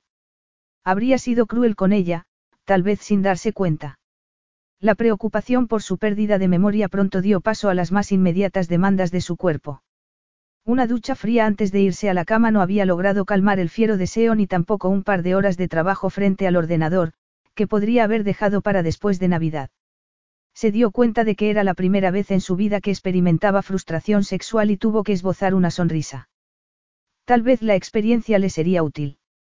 Recordó entonces las largas semanas en la clínica suiza y la lista de examantes que habían llamado o escrito preocupándose por él. Mujeres a las que había conocido antes de su matrimonio con Louise y antes del accidente, a quienes recordaba con gran claridad. Asombrosas rubias con piernas interminables que prometían el paraíso. Una en particular, a la que no había visto en años, y que ahora era una estrella de Hollywood, le había enviado una tarjeta aparentemente inocente, la inocencia desmentida por la descarada nota escrita en el interior en la que ofrecía colarse en la clínica para acostarse con él. La sugerencia lo había dejado frío. Todas ellas. De hecho, había prohibido todo contacto a menos que él fuese el instigador y fue entonces cuando descubrió su breve y discreto matrimonio con Louise, del que no tenía el menor recuerdo. Paolo, su ayudante, se había mostrado casi reticente mientras le daba esa información y cuando le pidió que la buscase había dicho algo muy extraño, no le haga daño, jefe. Giacomo se había enfadado. Como si él fuese a hacerle daño a una mujer a propósito. En su opinión, eran las mujeres las que se dejaban herir cuando se negaban a aceptar los límites de una relación, que él siempre dejaba bien claros desde el principio. Pero aquella mujer debía haber sido diferente. Se había casado con ella, de modo que era mucho más que una amante. Significaba eso que la había querido. La testaruda morena que la noche anterior había encendido su sangre había sido distinta a las demás.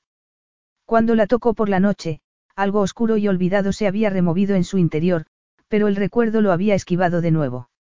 Al amanecer, dejó de intentar conciliar el sueño y miró por la ventana para ver si nevaba, pero la nieve no se había materializado y lo agradecía porque el recuerdo de la blanca nieve cubierta del rojo de su sangre después del accidente era una imagen pavorosa que había quedado grabada en su cerebro. Después de ducharse se vistió, bajó a la cocina para hacerse un café y tomó un trago antes de encender el portátil. El reloj de pared del vestíbulo dio las ocho y estaba en el vestíbulo, a punto de ponerse el abrigo, cuando oyó a Louise bajando por la escalera. Ah, murmuró ella al verlo. Se había quedado inmóvil, como si la hubiese hechizado. ¿Ibas a salir? Llevaba el horrendo uniforme rosa, pero no podía dejar de mirarla. Le gustaría quitarle las horquillas y dejar que el pelo cayese alrededor de su cara. Su cuerpo parecía firme y delicioso y solo podía pensar en desabrochar los botones de la camisa y acariciar sus generosos pechos. ¿Eras detective en tu anterior vida? Le preguntó, burlón, para disimular. Louis se frunció el ceño mientras bajaba por la escalera. Sí, bueno, dijiste que querías hablar y solo voy a estar aquí hasta el día 26, así que no tenemos mucho tiempo. Tal vez deberías haberlo pensado cuando apareciste ayer tan tarde, pero ahora tengo que ir a Londres, la informó él abruptamente. ¿En Nochebuena? Le preguntó ella. Es una reunión importante. Giacomo esbozó una sonrisa. Tengo cita con mi médico. No podía verme en otro momento. Hoy precisamente. Qué raro. La mayoría de la gente está haciendo compras de última hora o adornando el árbol. Ya, pero por suerte yo no soy como la mayoría de la gente. Pareces cansado, observó Louise entonces. ¿No has dormido bien? No, no he dormido bien. Y no se me ocurre que podría haberme mantenido despierto cuando en general duermo como un bebé, bromeó Giacomo. Louise se apresuró a apartar la mirada, pero él había visto sus ojos nublados. ¿Qué había dicho? Solo era una broma. Quería negar la innegable atracción sexual que había entre ellos. ¿Quieres que te haga el desayuno antes de irte? Le preguntó Louise. Giacomo miró su reloj. No, gracias, el taxi llegará en unos minutos. Volveré alrededor de las cinco, respondió mientras abría la puerta. Danazione, Está nevando.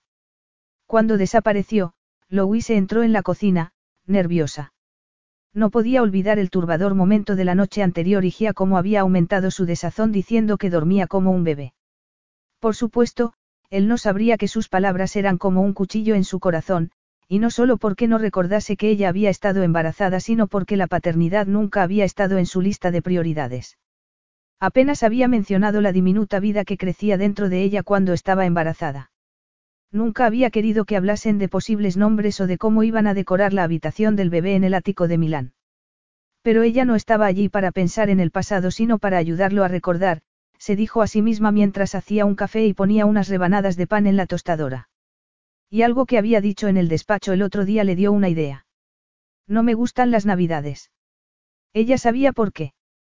Poco después de casarse Giacomo le había contado que su vida en el orfanato había sido particularmente difícil durante esa época del año porque era cuando los niños olvidados recibían regalos anónimos, pero él no quería compasión ni caridad de nadie. Su tono era desapasionado mientras le hacía esa rara confidencia sobre su pasado, pero ella se emocionó tanto que le rogó que comprasen un árbol. Necesitaban un árbol para pasar sus primeras navidades como pareja. Y Giacomo debía sentirse indulgente en ese momento porque había aceptado sin discutir. Ese fue el único momento en su corto matrimonio en el que había actuado como la esposa de un multimillonario, entrando en los famosos grandes almacenes de Knightsbridge y dejando volar su imaginación. Había sido como una niña en una tienda de caramelos, comprando los más hermosos adornos navideños y pidiendo que lo enviasen todo a la mansión. Giacomo le había comprado un collar que dejó bajo el árbol, una fina cadena de oro con un delicado colgante en forma de estrella de diamantes amarillos que brillaban como la estrella de Belén. Lo había dejado allí cuando se marchó, junto con las demás joyas que Giacomo le había regalado. Se preguntó entonces si habría conservado los adornos navideños o los habría tirado. Seguramente lo último, pensó. En cualquier caso, decidió buscarlos. Si no los encontraba, siempre podía ir al pueblo y comprar algo allí. La Navidad era importante por muchas razones. Se te quedaba en la mente, aunque la odiases, y si recreaba las Navidades del pasado, tal vez eso haría que Giacomo recuperase la memoria. Después de desayunar subió al piso de arriba, recordando que antes de nada tenía que cumplir con sus obligaciones y eso significaba hacer la cama de Giacomo como haría cualquier ama de llaves. Pero era más fácil decirlo que hacerlo porque cuando entró en el dormitorio principal, que una vez había compartido con Giacomo, y vio la cama de matrimonio se le hizo un nudo en la garganta. En aquella cama le había enseñado a explorar su sexualidad y su inexperiencia no había importado mucho. Le había dado orgasmo tras orgasmo, transformando el lienzo en blanco de su inocencia en un paisaje vibrante y sensual. Y con cada día que pasaba ella lo había amado un poco más. Estar allí de nuevo despertaba muchas emociones negativas, pero mientras estiraba las sábanas hasta dejarlas lisas como la seda solo podía experimentar una abrumadora sensación de tristeza. ¿Por qué? Giacomo la había apartado de su vida y era demasiado tarde para hacer nada al respecto.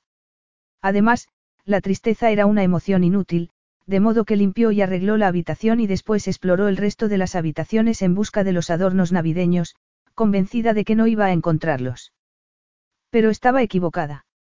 Encontró las cajas de los grandes almacenes de Nixbridge en el armario de la suite azul, pero no fue eso lo que la dejó atónita sino lo que vio sobre las cajas, sus vestidos, toda su ropa, perfectamente ordenada, colgando de unas perchas forradas. Le temblaban los dedos mientras tocaba las prendas de terciopelo, cachemir y seda. La clase de ropa que una mujer muy rica llevaría al teatro o a una lujosa fiesta. Lo había dejado todo allí porque había pensado que volvería, pero no había vuelto nunca. Hasta ese momento. También estaban sus zapatos, guardados en cajas y rellenos de pañuelos de papel para que no perdiesen la forma. Y cajones llenos de lencería fina como gasa que siempre la había hecho sentir decadente, más aún cuando Giacomo se la quitaba con una traviesa sonrisa en los labios. ¿Por qué habría guardado Giacomo sus cosas? ¿Por qué se había agarrado a esas huellas de un pasado que decía no recordar? Ella había dejado aquel matrimonio llevándose muy poco. No había sitio para vestidos de diseño italiano en su nueva vida en Inglaterra, de modo que los había vendido y había vivido de ese dinero hasta que encontró trabajo en la empresa de hostelería. Los accesorios de la mujer de un multimillonario no serían adecuados para una vida normal. Su vida, a la que volvería en unos días, cocinando y atendiendo a sus ricos clientes en lugar de perder el tiempo recordando un pasado que había muerto para siempre. Los adornos navideños estaban intactos, pero hubo uno que no se atrevió a abrir, el nacimiento con la diminuta cuna, porque pensó que se echaría a llorar. No había árbol de Navidad allí, pero podía comprar uno, pensó. Aún estaba a tiempo. Diez minutos después recorría las calles adoquinadas de Vestover. La gente aún no se había lanzado a la calle para hacer las últimas compras navideñas en el pequeño mercado del pueblo, con sus festivas tradiciones ancestrales, pero recordaba esa Nochebuena, cuando Giacomo la llevó allí al atardecer y se unieron a la gente que cantaba villancicos alrededor de un enorme árbol en la plaza. Recordaba a las madres intentando tranquilizar a sus sobreexcitados hijos. Ella había sido madre una vez. O había estado a punto de serlo. Sus ojos se llenaron de lágrimas, pero las apartó con un gesto de impaciencia mientras salía del coche frente al almacén general, decorado con tal profusión de adornos navideños que Charles Dickens lloraría de emoción. Tenían pirámides de clementinas, cajas de nueces y dátiles, ramas de muérdago tan grandes como ramos de flores y adornos de acebos salpicados de bayas. Había un abeto apoyado en la pared. Era enorme, con unas ramas más bien tristes, pero se podría arreglar. Es el último, respondió la dueña de la tienda, seguramente para justificar el astronómico precio. Me lo llevo. No he podido venderlo hasta ahora porque es muy grande y no cabe en una casa normal.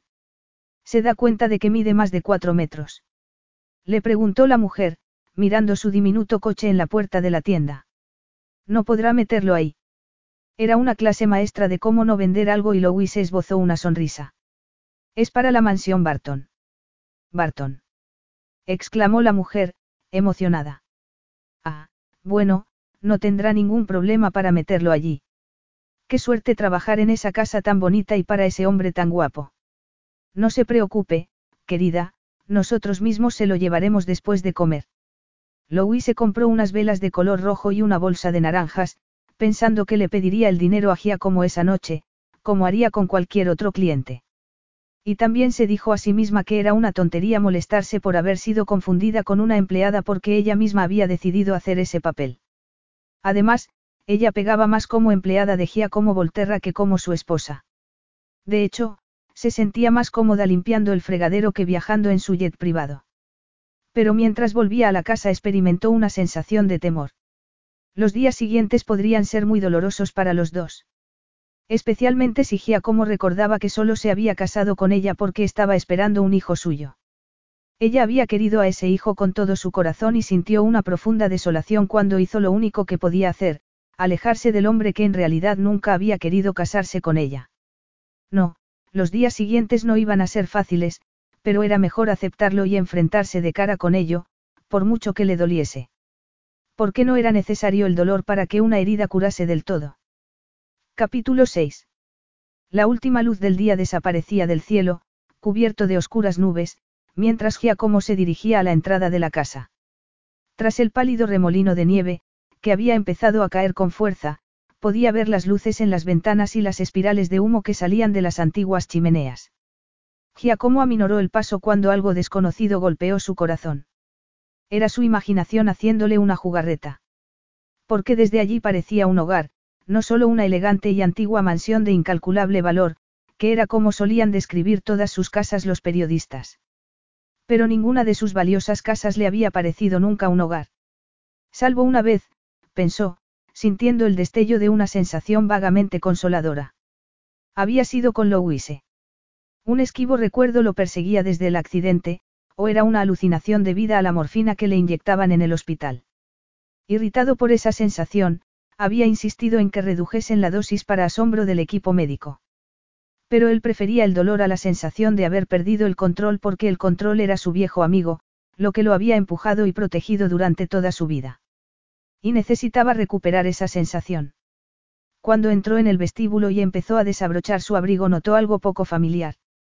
Hacía calor allí, un calor muy agradable, y un sutil aroma a grosellas y canela permeaba el aire. La puerta del salón estaba abierta y vio que la chimenea estaba encendida. Louise apareció entonces en el vestíbulo. Seguía llevando el infernal uniforme rosa, pero un par de botones de la camisa estaban desabrochados, llamando inexorablemente la atención hacia la curva de sus pechos. No había oído el taxi. ¿Por qué he venido andando desde la estación? ¿Por qué? Hace mucho frío esta noche. Podrías haberme llamado para que fuese a buscarte. No sé si mis piernas cabrían en ese diminuto coche que tienes, bromeó él. Louise sonrió. Madonna mía, pero qué sonrisa tan bonita. ¿Cómo podía haber olvidado eso? ¿Qué te ha dicho el médico?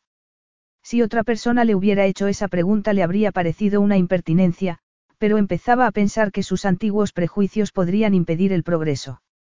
No podía guardárselo todo si quería liberar su memoria y si había alguien en quien pudiese confiar era la mujer con la que se había casado. Me ha hecho una serie de pruebas más bien desagradables, admitió, a regañadientes. No me lo digas. Y las has pasado todas. Giacomo reconoció la broma con una leve inclinación de cabeza. Las pruebas físicas sí, por supuesto, respondió. Pero no las pruebas de memoria. Sigue sin haber progresos. Le había preguntado el médico. Giacomo había estado a punto de decir que no cuando una imagen apareció en su mente. Una imagen de su mujer levantándose de la mesa en su apartamento de Milán, con lágrimas en los ojos. Había sido un recuerdo inesperado y turbador que lo había angustiado entonces y lo angustiaba de nuevo. Pero, de repente, fue como si alguien apartase un velo. Era como una de esas imágenes de un pintor dibujando un rostro a toda velocidad. Trazos de lápiz convirtiendo rayas en facciones. Una línea curva convirtiéndose en unos labios suaves que él conocía bien porque los había besado muchas veces, una cascada de pelo oscuro que una vez había acariciado entre los dedos. ¿Qué ocurre? Le preguntó ella. ¿Por qué me miras así? Giacomo vaciló durante un segundo, sabiendo instintivamente que en el pasado se habría guardado esa información para sí mismo porque la información es poder y el poder era lo que lo empujaba cada día. Pero se encontró deseando contárselo porque le parecía una pequeña victoria. He recordado, dijo por fin. ¿Qué? ¿Qué has recordado? Tu rostro. Nada más. Desgraciadamente, sí. No le pareció apropiado añadir que esperaba que lo siguiente fuese un vívido recuerdo de su cuerpo. Era desilusión lo que había en el rostro de Louise. No lo sabía, pero no iba a preguntarle cuándo el recuerdo lo había dejado sintiéndose extrañamente expuesto y eso era algo a lo que no estaba acostumbrado. Voy a darme una ducha, murmuró. Por supuesto, asintió Louise, pasando una mano por su delantal, como asumiendo sus papeles de jefe y empleada. La cena estará lista a las ocho. Se dio la vuelta para no verlo subir por la escalera. Las cosas estaban cambiando y se sentía incómoda. No podía negar que había visto el gesto de reconocimiento que transformó su rostro por un momento. Supo que Giacomo había recordado algo incluso antes de que él lo dijese y había sentido un tonto destello de esperanza. Pero ¿qué esperaba? Que de repente Giacomo recordase que ella era la mujer de sus sueños. Louise suspiró, enfadada consigo misma. No lo había sido nunca. Solo había sido una diversión para él. Se había casado con ella porque la había dejado embarazada, nada más. Eso era lo que debía recordar. Giacomo le había hecho mucho daño y jamás dejaría que otro hombre volviese a hacerla sufrir de ese modo. Suspirando, entró en el comedor y miró la hermosa habitación, satisfecha del resultado de su trabajo, aunque empezaba a tener dudas. Se enfadaría Giacomo al ver lo que había hecho. ¿Cómo reaccionaría al verse enfrentado con algo que parecía sacado de las páginas de un cuento navideño? En el cristal de la ventana, reflejado contra el paisaje nevado, el gigantesco árbol tenía un aspecto magnífico, con la estrella plateada en la punta casi tocando el techo. De las ramas colgaba una profusión de bolas navideñas de todos los colores, estrellitas y filigrana plateada, lazos de cuadros y lucecitas en forma de vela. Incluso un muñeco de nieve con una zanahoria por nariz y un pequeño Santa Claus con su saco lleno de regalos. Había imaginado un futuro en el que su hijo o hija la ayudaría a decorar el árbol. Qué lejano parecía ese sueño ahora. Louise tuvo que tragar saliva. Lo único que no había incluido era el precioso nacimiento, que había dejado en la caja, pero ahora se preguntaba si estaba siendo una cobarde. De verdad tenía derecho a censurar el pasado solo porque le daba miedo que despertase antiguos sentimientos. Tal vez el Belén podría despertar los recuerdos de Giacomo. Recordaba cuánto le había gustado verlo bajo el árbol.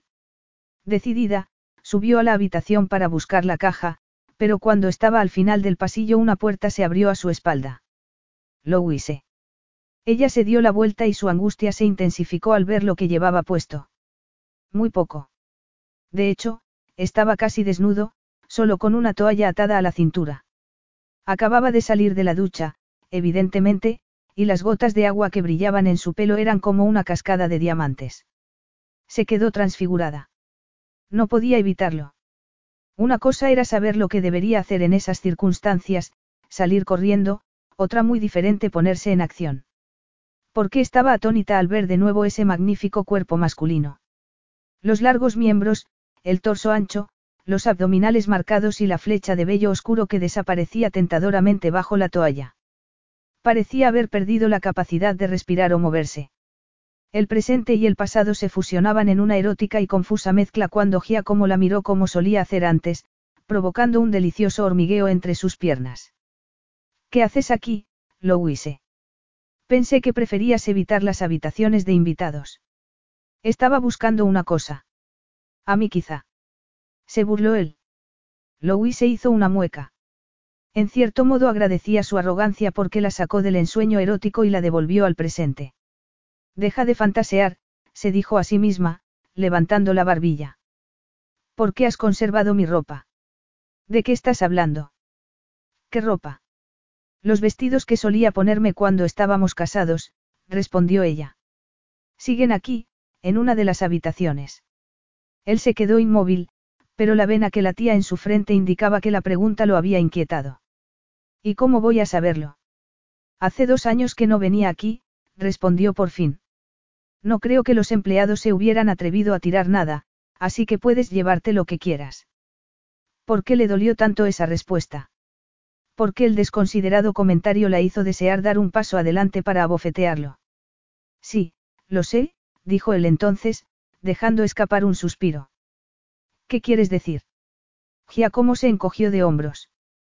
Que la atracción que hay entre nosotros es increíble, respondió, dejando escapar una risa ahogada. Y tal vez me ayudaría a recordar que nos dejásemos llevar. Ni lo sueñes. Su sonrisa de lobo era peligrosa. ¿Cómo podía haber olvidado lo irresistible que era esa sonrisa? Es curioso que digas eso porque anoche tuviste un papel estelar en mis sueños. Y luego, deliberadamente, se dio la vuelta y entró en la habitación. Louise casi dejó escapar un grito al ver las cicatrices en su espalda, muchas más que en su cara. Varias líneas dentadas cruzaban su piel morena, dejando claro lo terrible que había sido el accidente. Había querido Giacomo que las viese. Tuvo que hacer un esfuerzo para no correr hacia él, pero no para abofetearlo sino para besar cada centímetro de su piel, para trazar las cicatrices con los dedos y la lengua, familiarizándose de nuevo con esa nueva versión de su marido. Que ya no era su marido en absoluto. ¿Qué es esto? Giacomo miró alrededor y se volvió hacia Louise, atónito. No es evidente. Estamos en Navidad. El pulso latía en su sien mientras miraba el comedor iluminado por la luz de las velas. No parecía el sitio en el que habían cenado la noche anterior. Había lucecitas navideñas por todas partes, como si una galaxia de estrellas hubiera caído del cielo. Ramas de acebo engalanaban los cuadros y el enorme abeto estaba cargado de preciosos adornos que no podían haber salido solo de la tienda del pueblo. Giacomo sintió algo que lo dejó perplejo, una mezcla de emociones y recuerdos que lo incomodaba. Creía haber visto aquello antes. ¿De dónde ha salido todo esto? Louise se encogió de hombros. Compré muchos adornos en Londres, poco después de casarnos. Quería una celebración tradicional y a ti te pareció bien. Más que eso, me dijiste que decorase la casa como quisiera. Busqué los adornos pensando que tal vez seguirían aquí y aquí estaban. Solo se han usado una vez y me parecía una pena no sacarlos de las cajas. ¿Te importa? Giacomo vio que se mordía los labios con evidente desasosiego. Querría decirle que sentía claustrofobia con tantas luces, bolas y espumillón, que era desconcertante ser recordado como un Giacomo diferente, él, un hombre que apenas toleraba la Navidad, pero que, al parecer, había querido hacer feliz a su joven esposa. Era difícil reconciliar esa imagen con la persona fría que era, pero no iba a decirle que se librase de los adornos. Enfadarla no ayudaría nada. Estaba claro que Louise buscaba su aprobación, así que tal vez debería dársela y negociar algo a cambio. Digamos que podría estar dispuesto a vivir con todo esto si tú aceptases entrar en el espíritu de las fiestas. Louise frunció el ceño. No te entiendo. Antes has dicho que has encontrado ropa tuya en una de las habitaciones. Así es, están todos mis vestidos. ¿Y por qué no te pones uno de esos vestidos? Desde luego, sería mejor que ese uniforme tan, Giacomo hizo un gesto con las manos. En fin, ponte un vestido, Louise. Hazlo por mí, por los viejos tiempos. ¿Se te ocurre alguna razón para no hacerlo? Ella no pudo disimular un gesto de desconfianza. ¿Por qué? ¿Qué había ocurrido entre ellos? No se me ocurre ninguna, respondió por fin. Mientras Louise subía a cambiarse, Giacomo se acercó a la ventana. La nieve caía con fuerza y eso lo hizo pensar en la pista de esquí donde había sufrido el accidente. Debía haber sido un descenso fácil para un hombre acostumbrado a esquiar, pero ese día algo daba vueltas en su cabeza. Algo que había hecho que perdiese la concentración por un segundo. El árbol había aparecido de repente y no recordaba nada más que el violento choque y un millón de estrellas explotando en su cerebro. Después, todo se volvió negro. Dejó de pensar en ello cuando Louise reapareció en el comedor, pero no estaba preparado para la transformación. Se quedó sin aliento al ver sus deliciosas curvas bajo un ajustado vestido de terciopelo escarlata, con un cinturón negro que acentuaba su estrecha cintura. Parecía mucho más alta con los zapatos negros de tacón, que destacaban sus bien formadas piernas, y se había soltado el pelo, que caía como una cascada de melaza sobre los delicados hombros. ¿Esto te parece bien? Le preguntó ella en voz baja. Algo despertó en su mente, la sombra de un recuerdo. Faltaba algo. Espera un momento, dijo Giacomo, saliendo abruptamente del comedor. Corrió a su estudio y abrió la caja fuerte, sin saber bien por qué, preguntándose dónde lo llevaban sus desordenados pensamientos. Pero sí, allí estaba lo que buscaba. Cuando volvió al comedor, la encontró exactamente donde la había dejado, pálida y tensa, como si lamentase haberse cambiado de ropa. Le ofreció la caja y ella la tomó, mirándolo con extrañeza. ¿Qué es esto? Ábrela. En el interior de la caja, de terciopelo color índigo, había una joya que reconoció inmediatamente. ¿Cómo no iba a hacerlo? Era lo más bonito que había visto nunca, una fina cadena con un delicado colgante de diamantes amarillos en forma de estrella que brillaban como la estrella de Belén. No debería haber sido una sorpresa, pero lo era y un sentimiento al que no podía poner nombre se enroscaba como una serpiente en su estómago mientras lo miraba sin decir nada porque no se atrevía a hablar. Te lo pusiste con ese vestido una vez, empezó a decir Giacomo, sacando el collar de la caja. Lo compré para ti en Navidad. ¿Lo has recordado? Sí.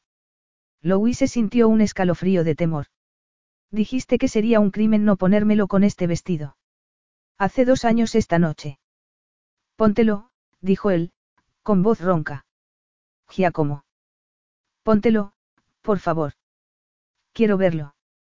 Esta noche cenaremos juntos, ¿verdad, Louise? Además, ver un collar de diamantes es preferible a ver las iniciales de la empresa de Catherine al otro lado de la mesa. Louise sabía que no podía negarse, por mucho que cuestionase el buen juicio de ponerse el collar de nuevo. Pero le temblaban tanto las manos que no era capaz de enlazar el cierre y, al final, lo hizo Giacomo. Solo tardó unos segundos, pero el aire parecía cargado de tensión mientras levantaba su pelo y rozaba su cuello con los dedos. Cuando puso las manos sobre sus hombros y le dio la vuelta para que se mirase en el espejo apenas se reconoció a sí misma. El vestido rojo, del más fino terciopelo, el collar de diamantes, el pelo suelto. Y Giacomo tras ella, alto, moreno e indomable, con las manos sobre sus hombros en un gesto posesivo que ella recordaba bien. No parecía la mujer que había sido antes, pero tampoco parecía la mujer que era ahora. ¿Y dónde la dejaba eso?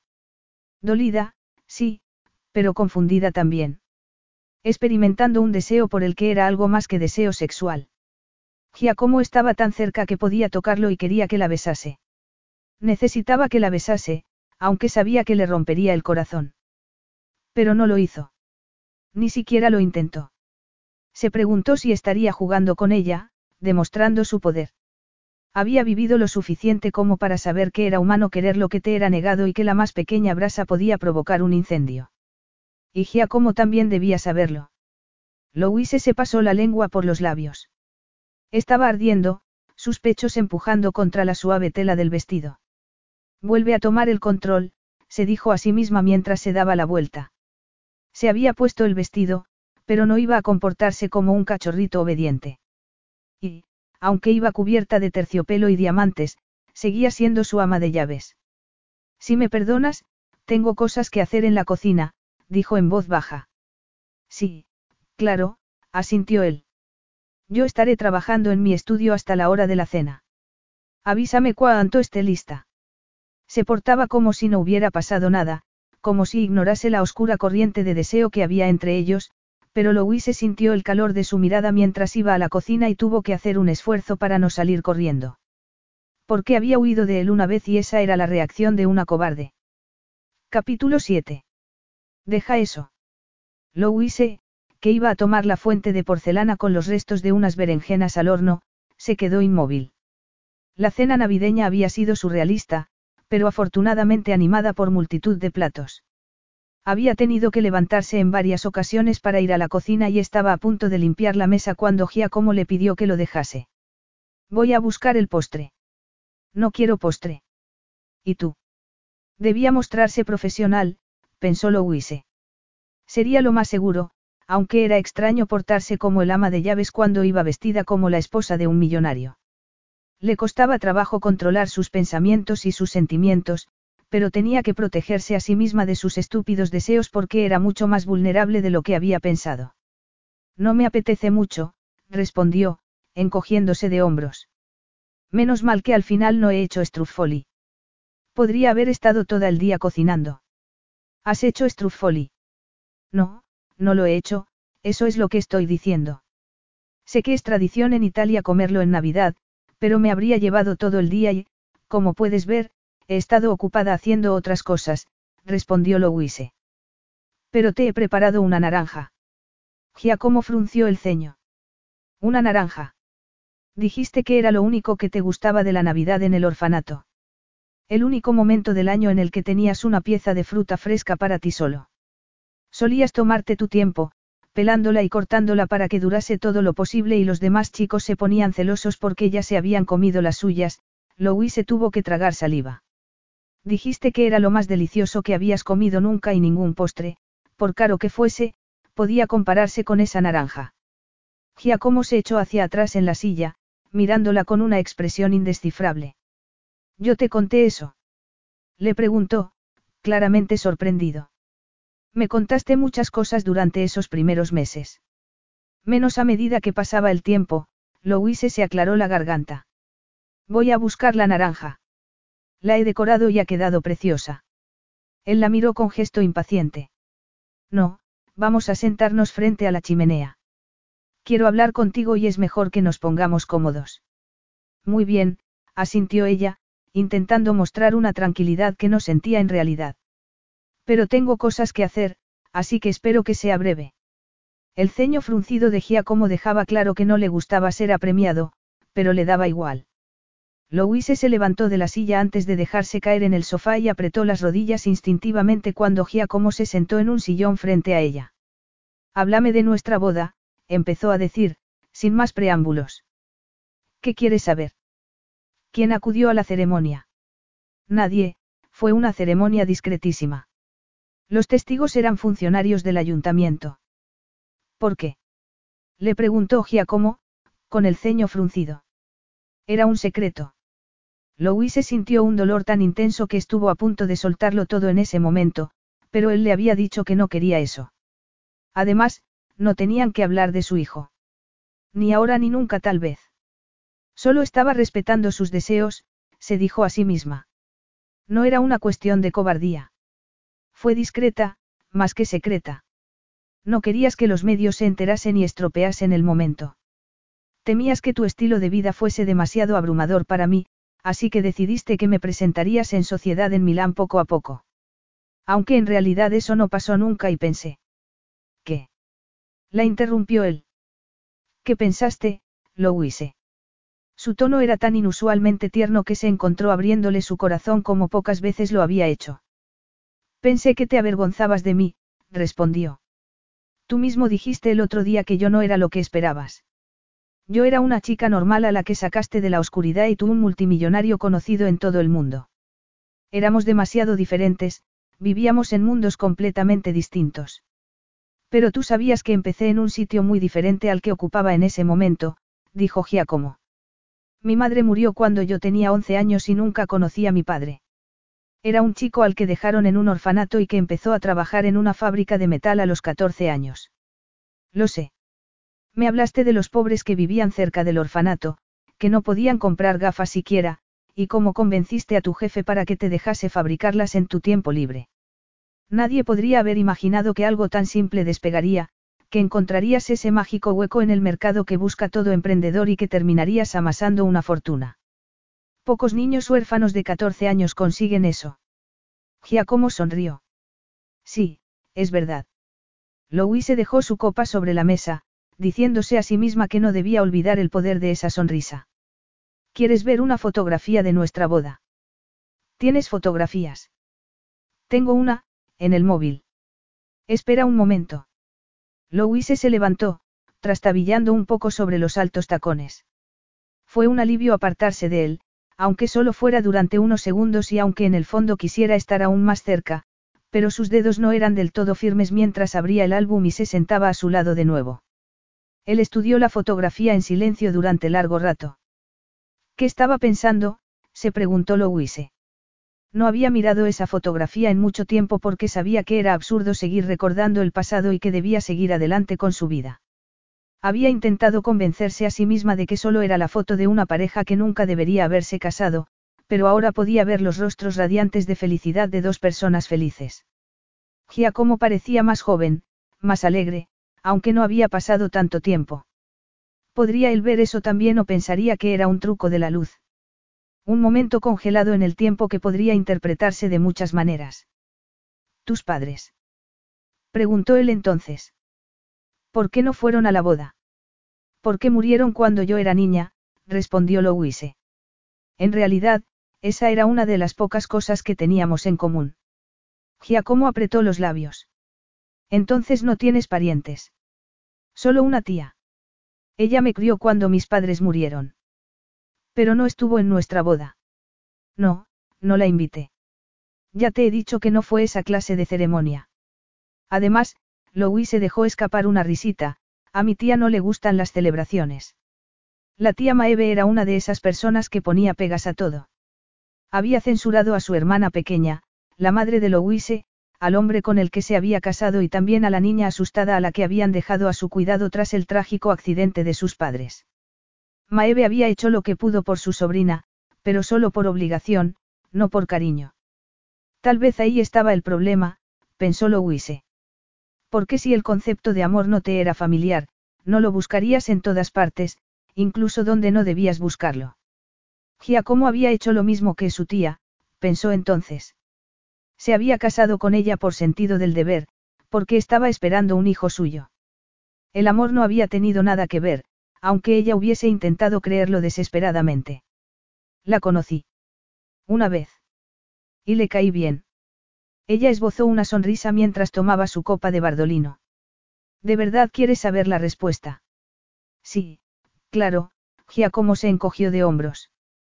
Tengo la espalda muy ancha. Mi tía dijo que entendía por qué me había enamorado de ti. Pero.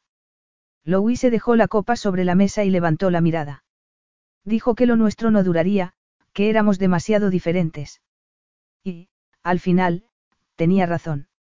Siempre es tan negativa. Siempre. ¿Y qué fue de tus padres? Háblame de ellos. Mi madre era bailarina. Ah, eso explica que tengas unas piernas tan bonitas. Louise puso los ojos en blanco, aunque no podía negar que le encantaba el halago. ¿Quieres que te lo cuente o no? Sí, sí. Mi padre era actor, pero no era famoso. Ninguno de los dos tenía un gran talento y eso, en una profesión notoriamente competitiva, significaba que nunca tenían demasiado trabajo. Terminaron en una línea de cruceros, mi padre como croupier, mi madre como bailarina de coro. Al parecer, les gustaba mucho porque así podían ver mundo, pero entonces nací yo y les estropeé la fiesta porque tener un hijo no entraba en sus cálculos. ¿Y qué pasó? Louise se encogió de hombros. Solo sé lo que me contó mi tía. Según ella, mi madre dejó el trabajo para cuidar de mí, pero no era feliz. Se pasaba todo el tiempo pensando en mi padre, preguntándose qué estaría haciendo y con quién. Y un día, cuando él volvió a casa, se fueron de copas a Southampton para celebrarlo. Era una noche de tormenta, pero por alguna razón decidieron pasear por el puerto. Debieron caerse al agua y se ahogaron, aunque no encontraron sus cuerpos hasta varios días después. Lo siento mucho, dijo Giacomo. Louise pensó que iba a agarrar su mano y, para evitarlo, volvió a tomar la copa de vino. No soportaría que intentase consolarla en ese momento. No quería esperar nada de él porque sabía que no lo tendría nunca. Mi tía obtuvo la custodia, pero no estaba preparada para cuidar de una niña. Era muy estricta y tiránica. A cambio de acogerme yo tenía que hacer todo el trabajo de la casa. Según ella, cuidaría de mí hasta los 16 años y después tendría que buscarme la vida. Había sido una vida triste, pero debía haber heredado algo del talento actoral de sus padres porque siempre lo escondía tras una expresión alegre. Eso era lo que la había hecho tan popular como camarera. Pero haber vivido sin amor podría explicar por qué se había enamorado locamente del primer y único hombre con el que se había acostado. En el colegio me iba bien, pero no fui a la universidad. Dejé los estudios a los 16 años, como mi tía había planeado, siguió Louise, quitándose los zapatos casi sin darse cuenta. Pero trabajando en su casa había desarrollado las habilidades que necesitaba en el mundo de la hostelería. Podía cocinar y servir un té sin derramar una sola gota. Y yo sabía todo eso. Le preguntó Giacomo. Bueno, no todo. No hablábamos mucho porque tú siempre estabas muy ocupado. Giacomo contuvo el aliento al notar la tristeza en su tono. Fui un marido terrible, Louise. Ella lo miró en silencio durante unos segundos. No es justo que me hagas esa pregunta. ¿Por qué? Dijiste que querías que fuese objetiva y no creo que hablar de tus defectos te ayude a recuperar la memoria. Estaba dando rodeos, evidentemente, pero en cierto modo eso era lo que Giacomo quería porque se le ocurrían muchas cosas más interesantes que analizar su idoneidad como marido, especialmente cuando ella lo miraba de ese modo. El brillo de sus ojos azules era una tentación demasiado grande, casi irresistible. Porque cuando un hombre veía tan seductora invitación escrita en esos extraordinarios ojos, ¿qué otra cosa podía hacer más que dejarse llevar? Se me ocurre una cosa que podría ayudar, murmuró, poniendo las manos en sus brazos. Louise no se apartó, como si necesitase aquello tanto como él. Y no había tenido que controlar el deseo de besarla mientras le ponía el colgante, aunque sabía que ella quería que la besase. ¿Por qué lo había hecho? Para demostrarse a sí mismo que llevaba el control. Para demostrar que podía pasar sin lo que más deseaba, sexo. O para demostrarle que no debía esperar nada de él aparte de un generoso cheque y un divorcio rápido. Los dos sabían dónde estaba el límite. ¿Y qué pasaría si lo cruzaban? Solo iba a ser algo temporal. Giacomo no pudo contener un suspiro de ansia mientras la tomaba entre sus brazos para besarla y cuando ella abrió los labios experimentó un salvaje latido de anticipación. Era maravilloso escuchar sus gemidos de placer cuando deslizó la lengua en el húmedo interior de su boca. Estaba listo para devorarla allí mismo. Quería estar dentro de ella, empujando con todas sus fuerzas y luego derramar su semilla hasta quedar vacío y seco. Pero, por el momento, aquel beso tendría que bastar.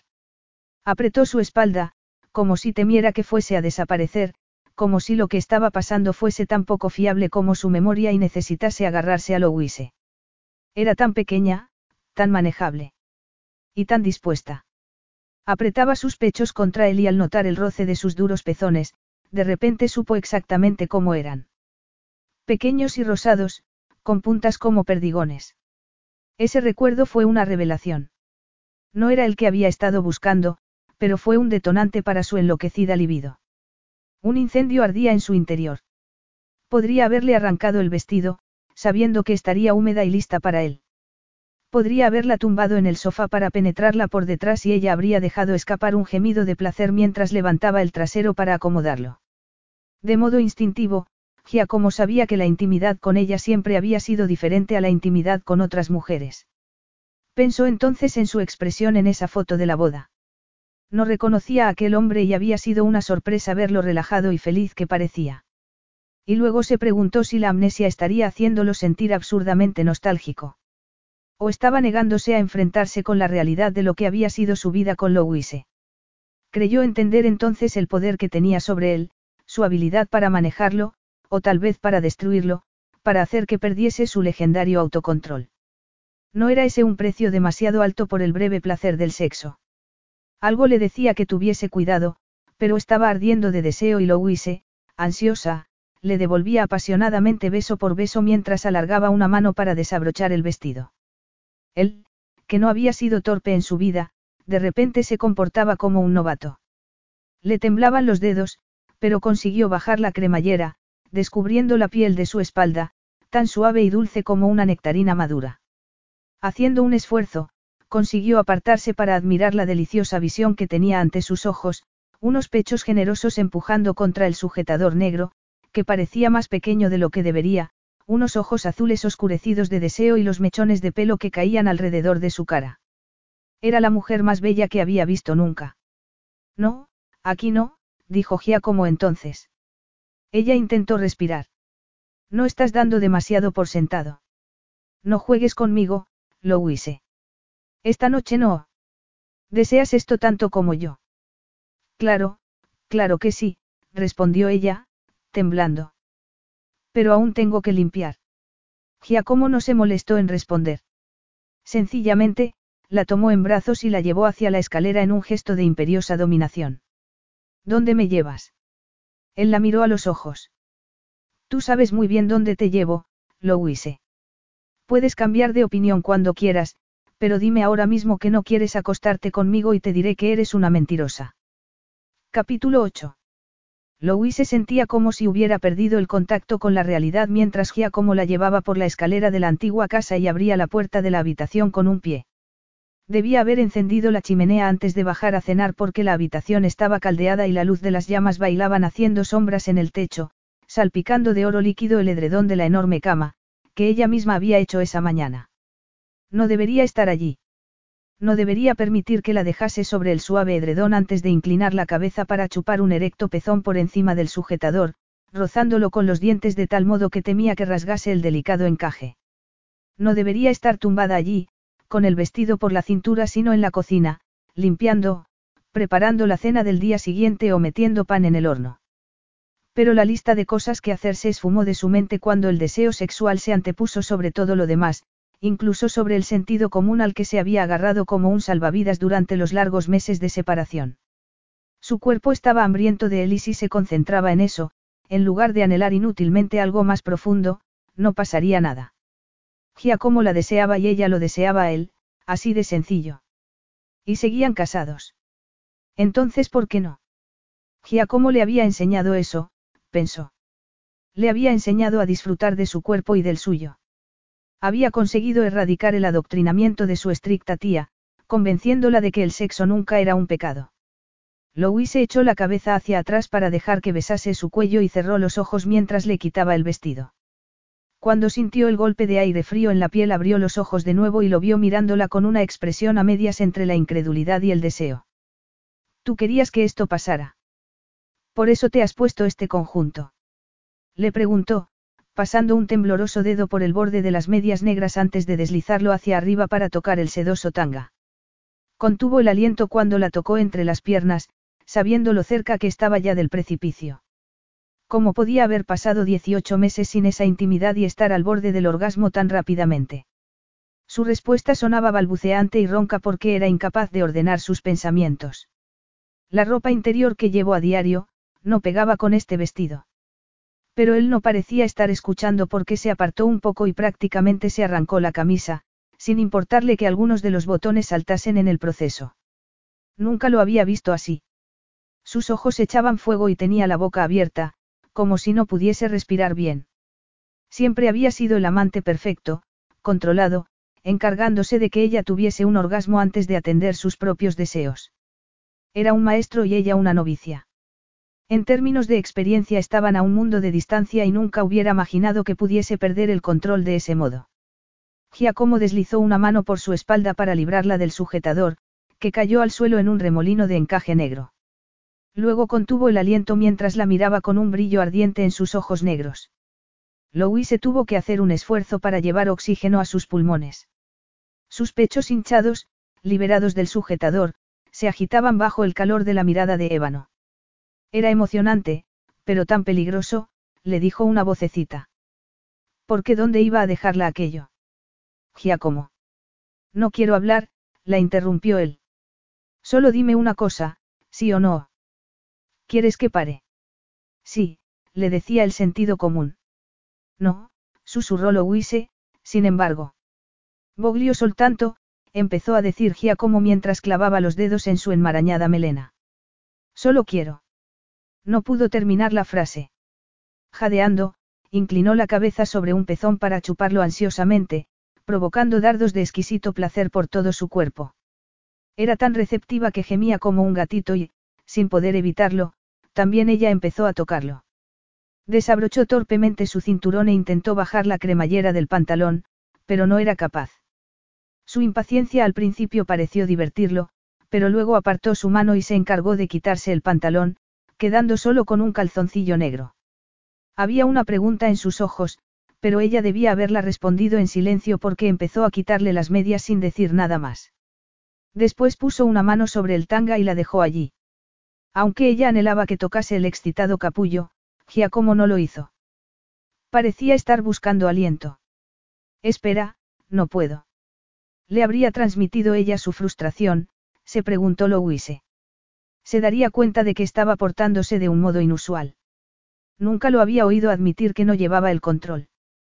Tal vez por eso dejó escapar una risita ronca mientras le quitaba el tanga y se lo llevaba a la cara para olerlo, inhalando profundamente antes de tirarlo al suelo, sobre el descartado sujetador. Louis se tiró del calzoncillo y acarició sus duras nalgas mientras él metía una mano entre sus piernas para rozar sus aterciopelados pliegues con los dedos. Su descarnada expresión mientras introducía los dedos en su interior la hacía sentir como un objeto sexual, pero eso no fue suficiente para que parase. Estaba segura de que nada en el mundo la habría hecho parar. Temblaba mientras la acariciaba entre las piernas, apretando el trasero desnudo contra la sábana que ella misma había alisado esa mañana. El placer empezaba a enloquecerla hasta que pensó que no podría soportarlo más y como dejó escapar una risa ronca cuando por fin se dejó ir, gritando su nombre mientras latía alrededor de su dedo, abandonada por completo. Cuando por fin pudo respirar de nuevo, supo que tenía que actuar y hacerlo rápido. Vio el brillo de sorpresa en los ojos de Gia como cuando lo empujó contra las almohadas en lugar de abrir las piernas para acomodar su erección como hubiera hecho antes. Lo hice, murmuró él, sorprendido, cuando capturó su erguido miembro con una mano. Nunca le había parecido tan frágil como cuando pasaba la mano arriba y abajo sobre la dura erección, con la suavidad y la precisión que él le había enseñado. Giacomo tenía los ojos cerrados y una expresión de crudo gozo desfiguraba sus hermosas facciones. La tensión aumentó hasta que él apretó los puños, a punto de dejarse ir, y fue entonces cuando lo envolvió con sus labios, justo antes de que terminase. Giacomo enredó los dedos en su pelo, murmurando algo incomprensible en italiano antes de derramar su semilla dentro de su boca. Louise se apartó para apoyar la cabeza sobre su pecho, saboreando su esencia mientras él acariciaba su espalda. El momento era tan perfecto, tan especial, que deseó encontrarse a salvo en la habitación de arriba por arte de magia. A salvo en un sitio donde no habría preguntas, ni discusiones, ni recriminaciones que estropeasen el recuerdo de lo que acababa de pasar. Pero la vida nunca era tan sencilla y, tras unos minutos de silencio, Giacomo levantó su cabeza para mirarla a los ojos, la mirada de ébano barriendo por todo su cuerpo como un láser. ¿No quieres que haya penetración? Era una pregunta perceptiva y brutal al mismo tiempo, y le gustaría que la hubiese formulado de otro modo, pero ¿cómo? No era un tema que pudiese suavizarse o hacer que sonase romántico, no. Él no podía saber que la idea de la penetración la horrorizaba, y no solo porque temiese quedar embarazada de nuevo. Le daba miedo el impacto emocional de tener a Gia como dentro de ella otra vez porque, en su limitada experiencia, el sexo tenía un gran poder. Te hacía sentir ridículamente cerca de un hombre, como si la fusión de los cuerpos fuese también la fusión de dos almas. Y eso solo era una ilusión. Siempre lo había sido. Solo eso, una ilusión. No, Louise se mordió los labios. No, no quiero. ¿Quieres decirme por qué? No, la verdad es que no. Seguro que no quieres hablar de ello. Casi podría pensar que había detectado un destello de comprensión en el tono de Giacomo, pero solo estaba haciéndose ilusiones. Y no debía hacerse ilusiones porque era una estupidez. No había sitio en su vida para anhelos románticos, no había sitio para sueños. Debía ser pragmática sobre el presente y sobre el futuro. Solo iba a estar allí unos días y estaría engañándose a sí misma si creyese que no iban a terminar como la primera vez, pero la atracción sexual entre ellos era demasiado potente y ella no era tan hipócrita como para negar que quería más. No había nada malo en desear placer, decidió, pero tendría que ser en sus términos. Muy bien, te diré por qué. Giacomo se apoyó en un musculoso antebrazo para mirarla. Te escucho. Es demasiado íntimo, dijo Louise. Y creo que sería demasiado triste. Demasiado triste. Repitió él. ¿Por qué? ¿Por qué lo complicaría todo? ¿En qué sentido lo complicaría todo?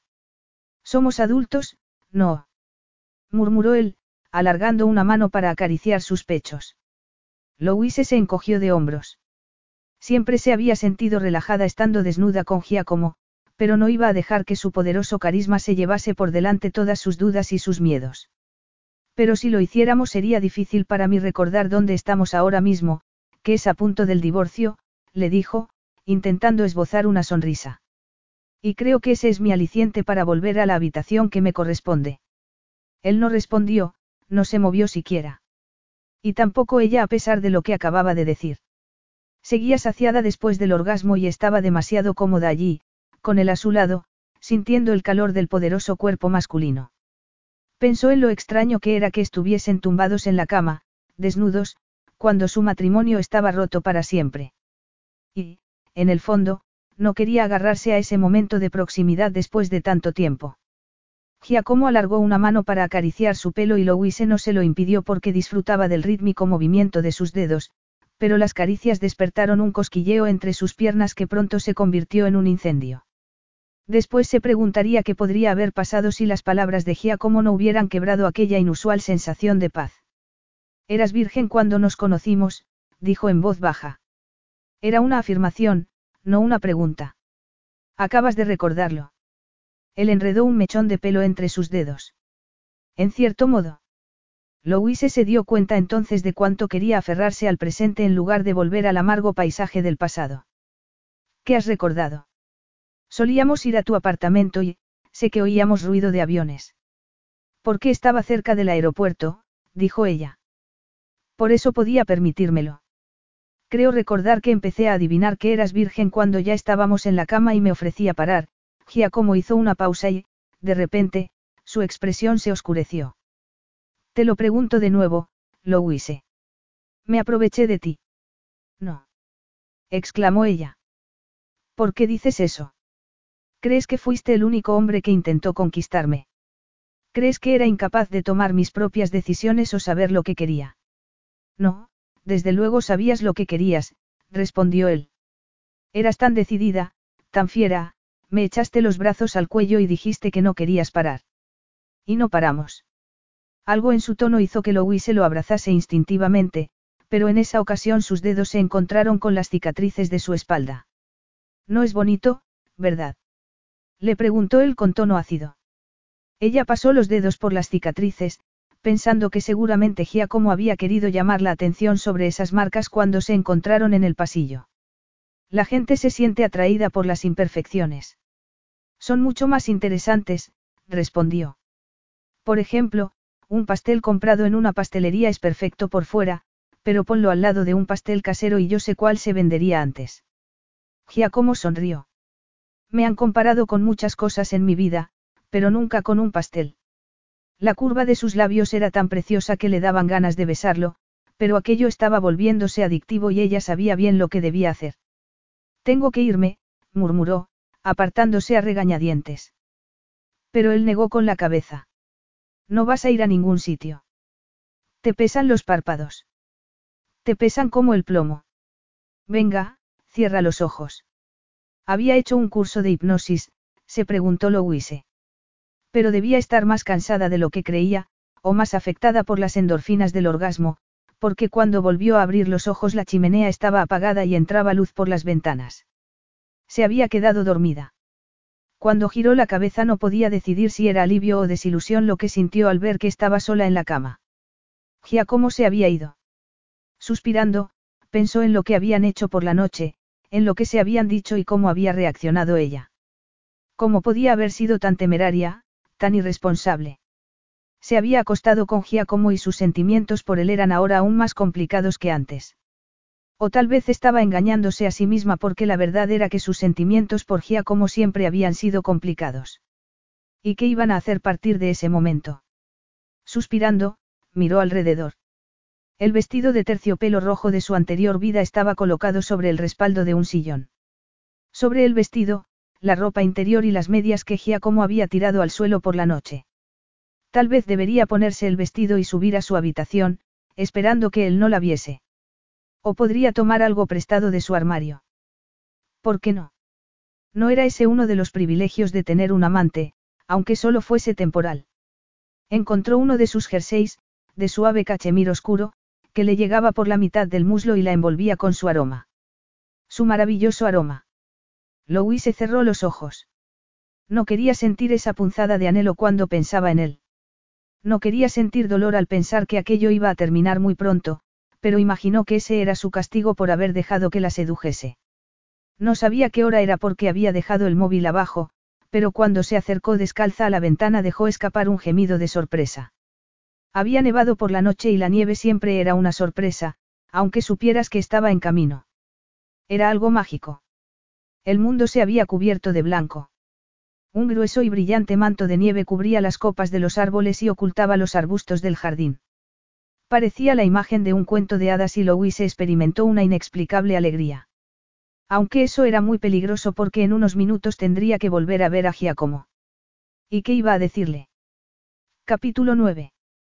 Louise subió a su habitación, pero la ducha no le ofreció lo que necesitaba, que era un poderoso chorro de agua para borrar el aroma de Giacomo y los recuerdos de lo que había pasado por la noche, pero hizo lo que pudo antes de ponerse el uniforme, la mejor forma de levantar la barrera que los dos habían derrumbado por la noche. Lo encontró en la cocina unos minutos después. Una cocina que apenas reconocía porque todo estaba limpio y brillante. Louis se parpadeó, sorprendida. Giacomo había fregado los platos, las bandejas, las copas. Había limpiado la mesa de harina y huevos. Había hecho en esas horas todo lo que ella no había podido hacer porque, osadamente, habían terminado la noche en su dormitorio. Estaba de espaldas a ella, el pelo negro rozando el cuello del jersey, los vaqueros ajustados destacando sus estrechas caderas y sus poderosos muslos. Experimentó una punzada de anhelo al recordar el suave vello oscuro que cubría su vientre y cómo había pasado los dedos por él para buscar la dura erección antes de tomarla en su boca. Louis se sacudió la cabeza. Ya iba a ser suficientemente difícil comunicarse esa mañana sin distracciones eróticas. Se preguntó si alguno de los dos tendría el valor de enfrentarse con el elefante en la habitación. Debían fingir que no había pasado nada. Olvidar que la noche anterior se habían dejado llevar en un maravilloso encuentro sexual que habían dejado a medias. ¿Has tenido tiempo suficiente? Le preguntó él, sin darse la vuelta. La inesperada pregunta dejó a Louise sorprendida. ¿A qué te refieres? Giacomo se dio la vuelta entonces y ella casi deseó que no lo hubiera hecho porque era más fácil dirigirse a él cuando no estaba mirándola con esos penetrantes ojos negros que le ponían la piel de gallina. Evidentemente, él también se había duchado, pero no se había molestado en afeitarse y la sombra de barba añadía otra capa de intimidad que Louise no deseaba en ese momento. ¿Para qué decidas si vamos a hablar de lo que pasó anoche? Supongo que esta situación debe ser muy familiar para ti, replicó Louise, enarcando una ceja. O eso o eres capaz de leer los pensamientos. No me resulta tan familiar y en cuanto a lo segundo, no sé, es posible. Desde luego en lo que se refiere a ti, parece que soy capaz de hacerlo. Pero dime, ¿quieres hablar de ello o no? Louise dejó escapar un suspiro. Habían acordado ser sinceros y no tenía sentido mostrarse tímida. Lo de anoche no debería haber ocurrido y sé que la situación va a ser un poco incómoda. Siéntate, dijo él, indicando una máquina que parecía un platillo volante. Voy a hacerte un café. Se supone que debería hacerlo yo, Louise se sentó a pesar de sus protestas porque se le doblaban las rodillas. ¿Qué haces aquí? Es como encontrar un león en un salón de té. Tú eres el responsable del estado de la cocina. ¿Quién si no? Bromeó él. ¿Crees que un ejército de criados invisibles ha limpiado todo esto mientras nosotros dormíamos? No, yo. Y ahora te pones colorada. Era de esperar y resulta encantador. Creo que yo debería hacerte el desayuno, ¿no te parece? El desayuno. Sí, ya sabes, esa comida que se toma a primera hora de la mañana. O en este caso, Giacomo miró su reloj, casi a mediodía. Louis se parpadeó, atónita. De verdad he dormido hasta tan tarde. Eso parece. ¿Dónde? ¿Dónde he dormido yo? Otra vez leyendo mis pensamientos. Si sigues así tendremos que comprarte una bola de cristal y contratarte para fiestas. Giacomo soltó una carcajada. Me fui a otra habitación porque tuve la impresión de que querías dormir sola. Louise querría decirle que no riese de ese modo, que no fuese tan considerado. Querría decirle que eso hacía que una mujer soñase con un imposible y ella sabía que no debía hacerse ilusiones. Así que deja de flirtear con él. Y también debía dejar de desear que se acercase para besarla con la misma pasión que había mostrado por la noche. Porque, a pesar de su determinación de descartar el encuentro como un error, no quería ni pensar que Giacomo hubiera perdido el interés. Ese superficial despliegue de mutuo placer habría extinguido su deseo por ella. Y si ese era el caso, no sería lo mejor ya que pronto estarían divorciados. Tenías razón, quería dormir sola, dijo por fin. Gracias. De nada. Giacomo le ofreció una taza de café y una jarrita. Sin azúcar, pero con leche, ¿verdad? Estás recordando cosas. Murmuró ella mientras echaba un chorrito de leche. Cosas pequeñas, sí, respondió Giacomo, echando un terrón de azúcar en su café. Cosas sin importancia que podrían no significar nada, pero que poco a poco van formando una imagen sólida. Louis se tomó un sorbo de café, incapaz de sacudirse el miedo de que recuperase la memoria. Y no solo porque algunas de las cosas que lo esperaban iban a dolerle, sino porque también le dolerían a ella y la llevarían de vuelta a ese sitio sin esperanza al que tanto temía volver. Debería contárselo. Soltarlo todo y reemplazar esa precaria sensación de alivio con el más doloroso de los recuerdos. Pero ¿cómo iba a hacer eso? Y el día de Navidad además, cuando por un momento Giacomo parecía casi feliz. No, esperaría que él lo recordase, que era lo que le había pedido desde el principio. Cobarde, le dijo una vocecita. Pero apartó ese pensamiento mientras lo observaba hacer unas tostadas, pensando que nunca habían compartido ese tipo de intimidad cuando estaban casados. ¿Huevos revueltos? Le preguntó él. Sí, gracias. Aunque no tenía ni idea de que supieras cocinar. ¿Por qué los hombres alfa no cocinan? ¿Era eso lo que querías decir? Sí, algo así. Siempre tenías empleados cuando vivíamos juntos. Giacomo echó los huevos en un cuenco. ¿Crees que un niño que creció en un orfanato no sabe defenderse por sí mismo? No lo sé, respondió ella. Tú no solías hablar de ello. Decías que era un sitio horrible y que lo mejor fue el día que pudiste marcharte de allí. No sé mucho más. Giacomo asintió con la cabeza mientras batía los huevos y echaba mantequilla en la sartén. Louise tenía razón, pero guardarse las cosas para sí mismo había sido un mecanismo de defensa. Cuanta menos gente supiera de su triste pasado, menos influencia o poder tendrían sobre él. Eso era lo único que conocía. ¿Por qué desviarse de un camino que lo había guiado al éxito durante toda su vida? ¿Por qué querría hablar de una experiencia que es mejor olvidar? Giacomo vio un brillo de decepción en los ojos azules, pero enseguida intentó disimular. Tenía un aspecto tan diferente esa mañana. La seductora de vestido rojo, zapatos de tacón alto y collar de diamantes había vuelto a ser la chica sencilla del uniforme rosa. Se había quedado sorprendido, y algo decepcionado, cuando apareció en la cocina con el uniforme porque eso dejaba claro cuáles eran sus intenciones y él había disfrutado mucho con la otra Louise. Sin embargo, seguía siendo guapísima con su camisa rosa, el pelo brillante sujeto en un moño algo revuelto y los labios hinchados de sus besos mientras mordía una tostada. Tenía el aspecto de una mujer que había sido amada a conciencia, aunque por supuesto no había sido así. ¿O no del todo? Giacomo se preguntó cómo reaccionaría si le dijese que no se había ido directamente a la cama por la noche, que se había quedado un rato a su lado, incapaz de alejarse del calor de su piel, mirando el suave movimiento de sus pechos mientras dormía plácidamente. Había sabido que si la tocaba, en esas horas del amanecer dominadas por los sentidos más que por la razón, ella estaría de vuelta en sus brazos. Sus labios buscarían los suyos en la oscuridad y a saber lo que podría haber pasado. En realidad, él sabía bien lo que habría pasado porque la química entre ellos era irresistible, pero no quería hacerla suya de ese modo. Quería que ella dijese que lo deseaba. La quería alerta y ansiosa, no medio dormida. Giacomo apretó los labios. Sería el sexo la forma de despertar su memoria. El instinto sugería que todos los recuerdos volverían en cuanto estuviese dentro de ella. O sencillamente estaba buscando una justificación para su urgente deseo de poseerla.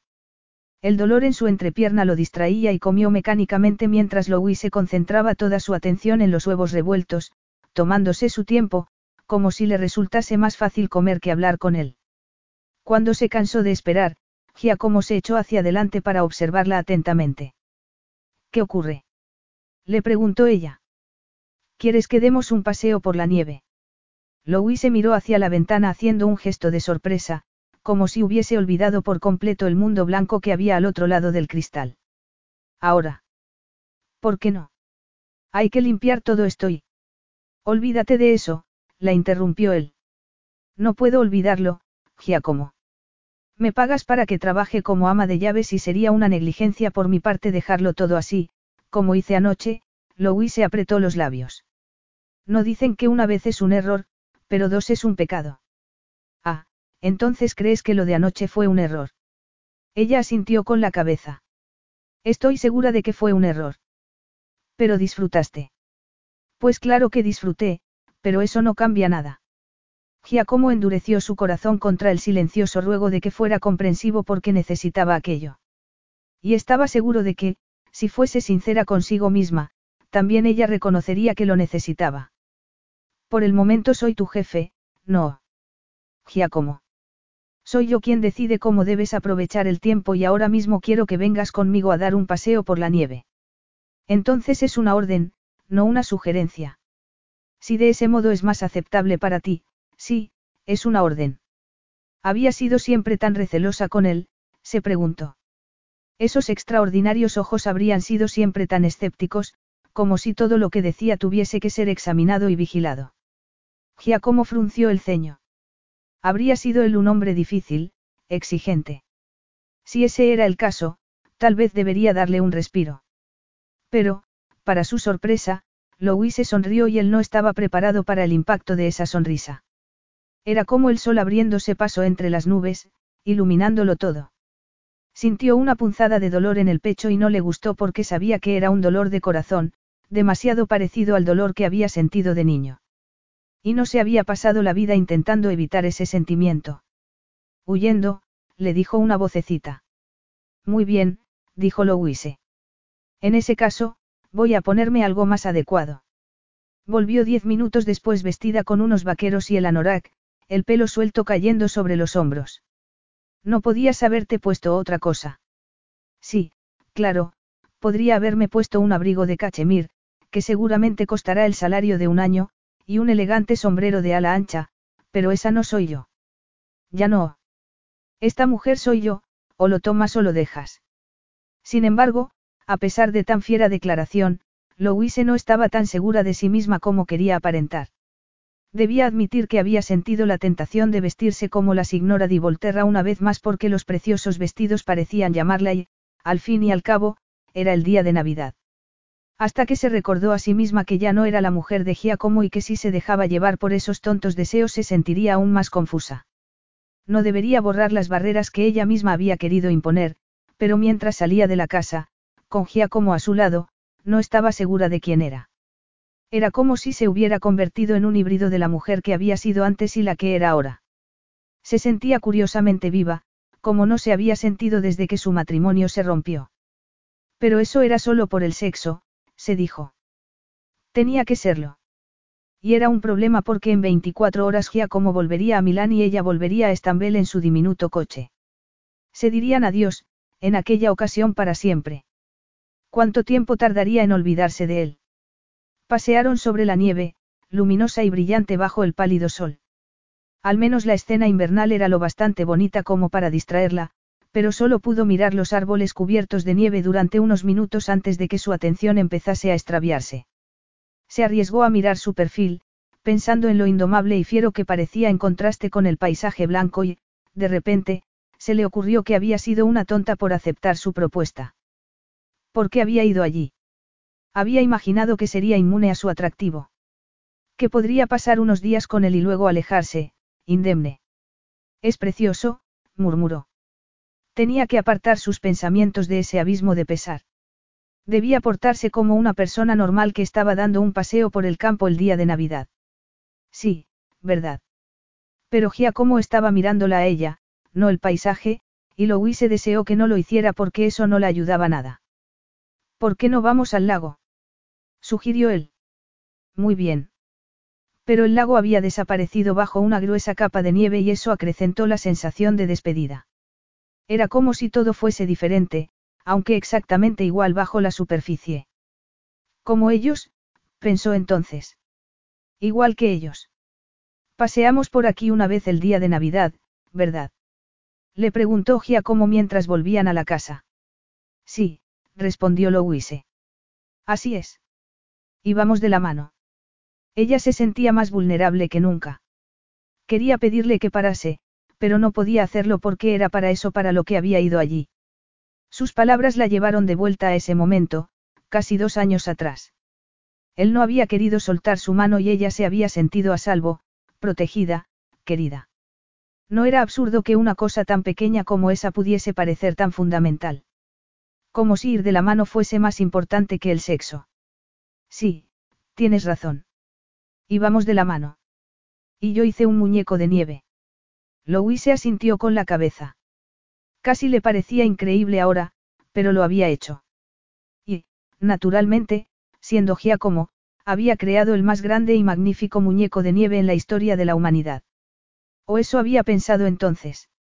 Aunque, si era sincera, si hubiese puesto dos bolas de nieve una sobre la otra también le habría parecido maravilloso.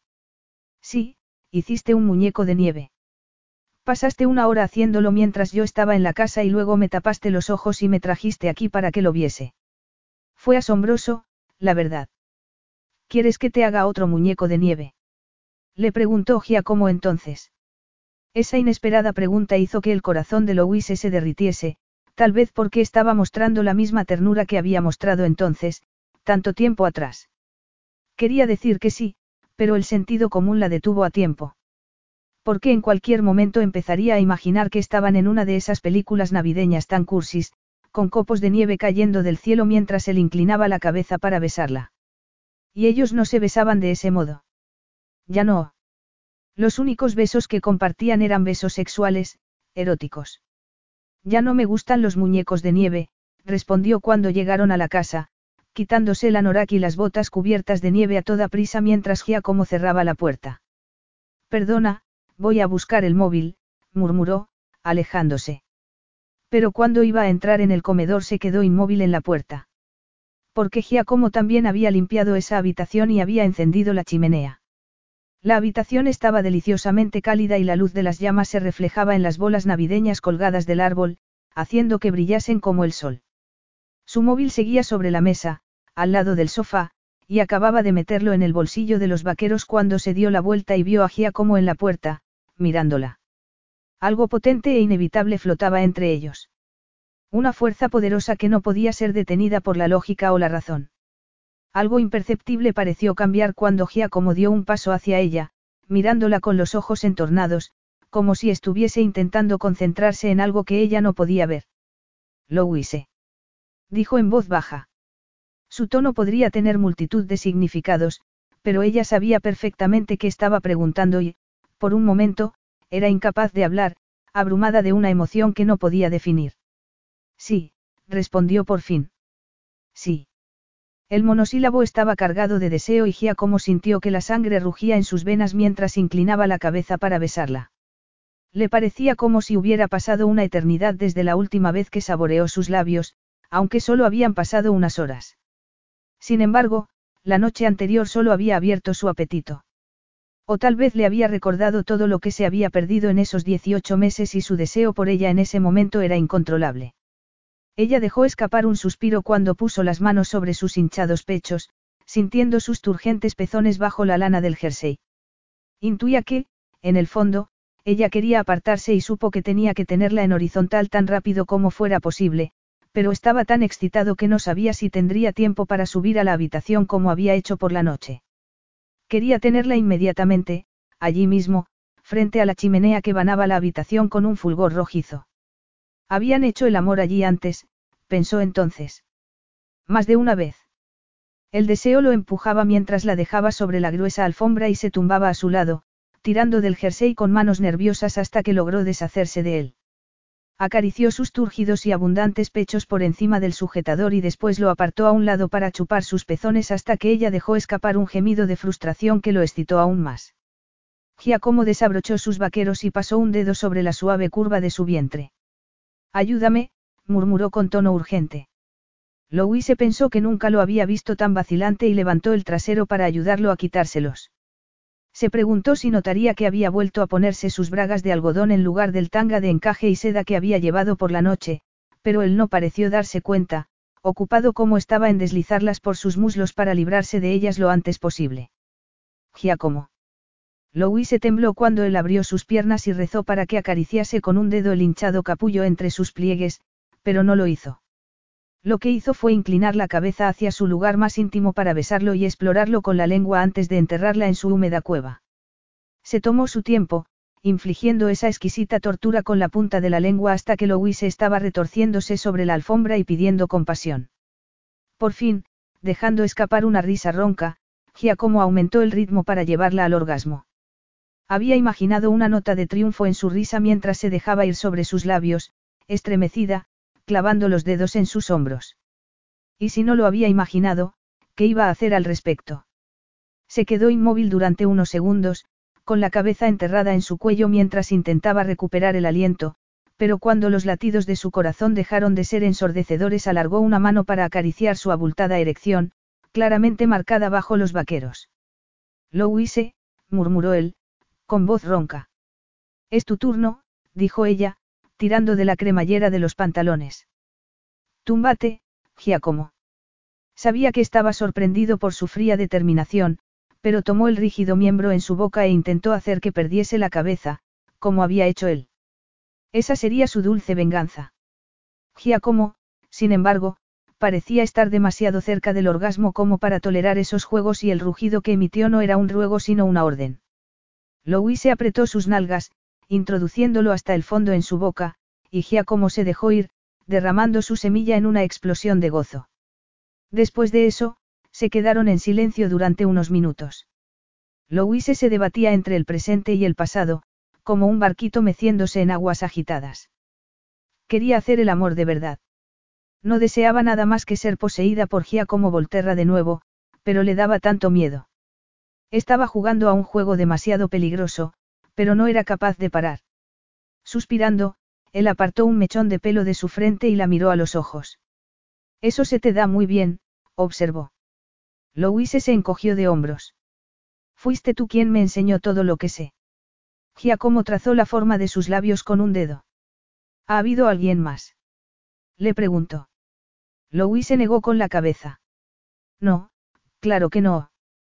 Te hice unas promesas el día que nos casamos y seguimos casados. Por eso no ha habido nadie más, por las promesas matrimoniales. Y también porque nadie me ha hecho desearlo. Supongo que es por eso por lo que perdí la virginidad contigo y no con otro hombre. Giacomo esbozó una sonrisa de satisfacción, aunque notó que ella no se atrevía a hacerle la misma pregunta. Me parece irónico que ahora disfrutemos de estos juegos preliminares cuando no fue así la primera vez, musitó, acariciando su pelo. ¿Y eso te molesta? Me frustra un poco, pero no me molesta, Giacomo se quedó en silencio un momento. Nada en ti me molesta, dijo después. Probablemente no era más que el perezoso halago de un hombre satisfecho sexualmente, pero en aquel momento le pareció mucho más que un simple cumplido. Le hizo recordar los sueños y las esperanzas que había tejido la última vez que estuvo allí, en aquella antigua casa. Y le recordó que debía apartarse de sus brazos lo antes posible para no tejer vanas esperanzas de nuevo. Sin embargo, no era capaz de apartarse. No podía abrir los ojos y sus miembros pesaban como el plomo. Debería irme. Tengo muchas cosas que hacer. No, aún no, murmuró Giacomo, pellizcando un pezón entre los dedos, como para demostrar lo rápido que podía excitarla. Tengo que hacerte una proposición. La burbuja de ensoñación se disolvió y Louis se abrió los ojos. ¿Qué proposición? Se supone que ibas a estar aquí tres días, no. Eso es lo que acordamos, sí. Pero estoy pensando que tres días no van a ser suficientes. ¿Suficientes para qué? Parte de mi memoria ha vuelto, pero aún falta mucho, como pasó una mano por la desnuda curva de su cadera. Mientras tanto, tú y yo hemos llegado a una especie de tregua, cara. A Louise no le gustaba ese término. Una tregua era una pausa temporal en una batalla. Pero no era el divorcio precisamente eso. ¿A dónde quieres llegar, Giacomo? Debo volver a Milán. Tengo mucho trabajo y, además, es allí donde pasamos los últimos meses de nuestro matrimonio. Tal vez me ayudaría a volver allí contigo, ¿no crees? Capítulo 10. Louise no había despreciado el abrigo de cachemir o el elegante sombrero de ala ancha porque eran accesorios vitales para su última reencarnación, pero mientras el jet privado descendía sobre las festivas luces de Milán pensó que estaba cometiendo una locura. Había aceptado volver a Italia como la esposa de Giacomo. Lo había sugerido mientras estaban tumbados, medio desnudos, frente a la chimenea de Barton, y sus caricias la distraían, aumentando la confusión en la que estaba envuelta desde que volvió a la mansión inglesa. Quisiera o no, había dejado que la convenciese para tomar parte en esa charada, a pesar de saber que sería peligroso para su corazón. Era porque se había sentido tan feliz entre sus brazos, porque aún no quería decirle adiós, o porque empezaba a hacerse tontas ilusiones. Probablemente eso último, pensó, pasando los dedos por el fino cachemir del vestido. Necesitaba recordar que no debía tomarse en serio su papel porque no era su mujer. Solo era una colaboradora, alguien que iba a ayudarlo a recuperar la memoria. Para eso la quería Giacomo, para que hiciese un papel. Para que fingiese ser alguien que no era. Para conseguir algo que él necesitaba. ¿Por qué su reputación era tan importante para Giacomo Volterra como su memoria? La quería como señuelo para que nadie pudiera pensar que el poderoso multimillonario podría no estar funcionando a toda máquina. Creando un matrimonio falso confundiría a todos los que lo observaban a diario. Eso fue lo que había sugerido cuando apareció en la empresa de Catherine y nada había cambiado desde entonces. Al final, se había salido con la suya.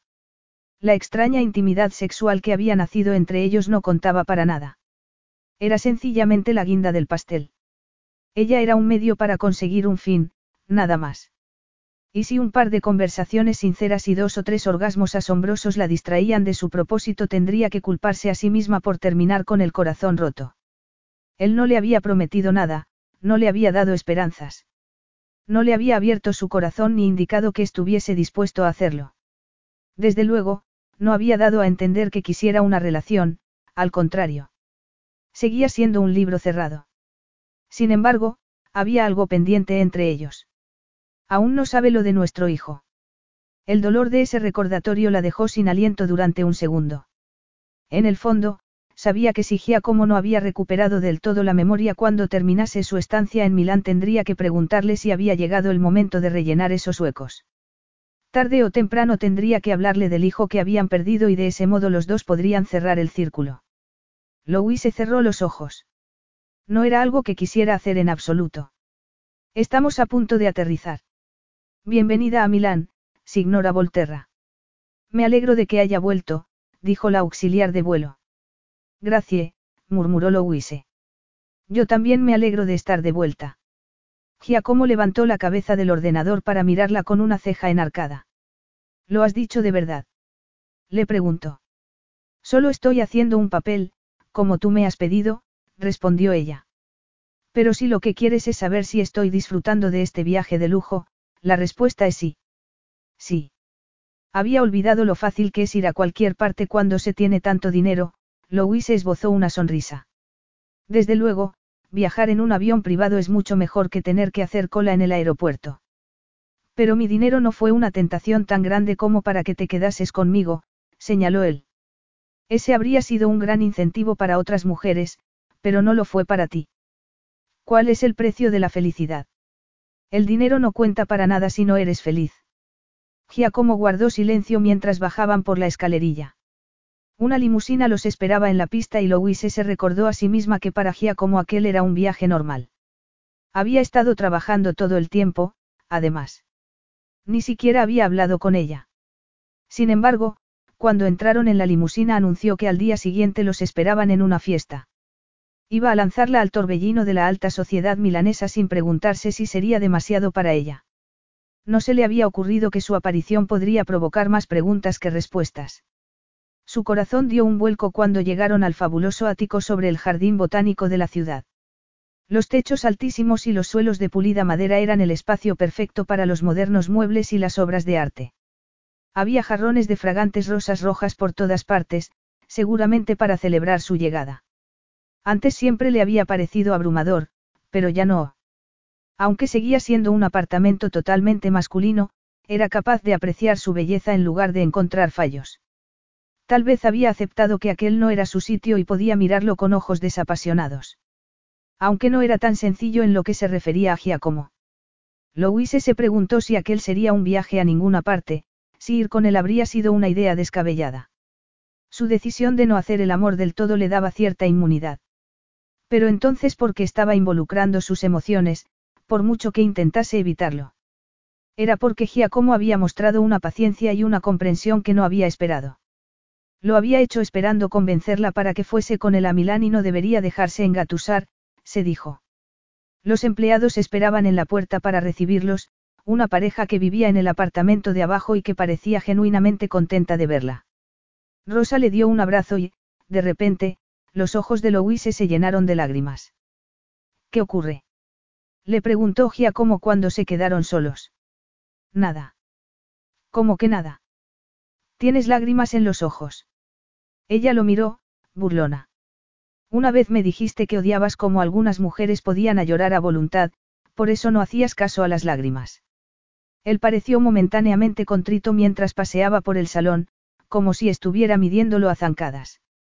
Pero, de repente, se detuvo y empezó a hablar a toda prisa, como si estuviera leyendo un discurso.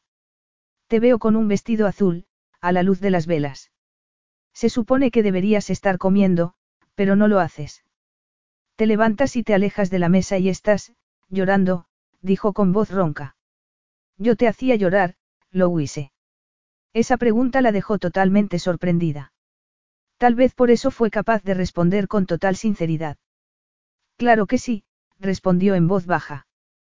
Preséntame a una mujer que nunca haya llorado durante su matrimonio y te diré que es una mentirosa. Él se quedó pensativo un momento. ¿Qué te hice que fue tan horrible? Esa pregunta habría sido un regalo del cielo si la hubiese hecho cuando vivían juntos. Entonces le habría presentado una larga lista de rencores, recopilados durante sus muchas ausencias. Pero ahora que su matrimonio estaba roto la respuesta debía ser distinta. No se trataba de rencores o desagravios sino de curar a Giacomo. Por los dos. Cuando volvimos aquí, después de nuestras primeras navidades en Barton, tú parecías querer apartarte de mí. Habíamos sido felices en Inglaterra, o eso había pensado yo, pero todo cambió de repente. Louise se acercó a la ventana para mirar la lejana torre de una iglesia, apenas visible entre las copas de los árboles, y recordó las veces que había estado allí sentada, sola, esperándolo. Para empezar, tú nunca estabas aquí. ¿Cómo que nunca estaba aquí? Giacomo se había puesto a la defensiva, por supuesto. Era un hombre a quien no le gustaba estar equivocado y rara vez admitía estarlo, de modo que no era sorprendente. Viajabas continuamente cuando volvimos a Milán. Estabas fuera todo el tiempo y apenas nos veíamos. Y cuando nos veíamos nunca había tiempo más que para lo más básico. Apenas hablábamos y con cada día que pasaba nos alejábamos un poco más. No nos conocíamos en absoluto cuando nos casamos y no aprendimos a conocernos estando casados. Giacomo asintió con la cabeza. Parecía triste y Louise sintió una punzada de algo que no quería ni necesitaba porque parecía el hombre con el que se había casado y su cuerpo estaba reaccionando como si lo fuese. No solo su cuerpo sino su corazón también, pensó, enfadada consigo misma. Era su destino desearlo para siempre. No solo físicamente sino en todos los sentidos. Debía aceptar que durante el resto de su vida cualquier otro hombre sería solo una pálida imitación de Giacomo Volterra. No habría sido mejor para los dos que ella hubiese perdido la memoria. Pero tú debías saber cómo era mi vida cuando nos casamos, Louise. Soy el presidente de una multinacional con oficinas en todo el mundo. Nunca he ocultado mis ambiciones y sabes que tengo muchos compromisos. Tú debías saber todo eso, ¿no? Claro que sí, pero... Pensabas que podrías cambiarme. La interrumpió él, enarcando una ceja. No es un error que la gente suele cometer desde el principio de los tiempos, con las inevitables consecuencias. Louis torció el gesto. ¿Qué pretendía? Recordarle que ella solo era una más en una larga lista de mujeres.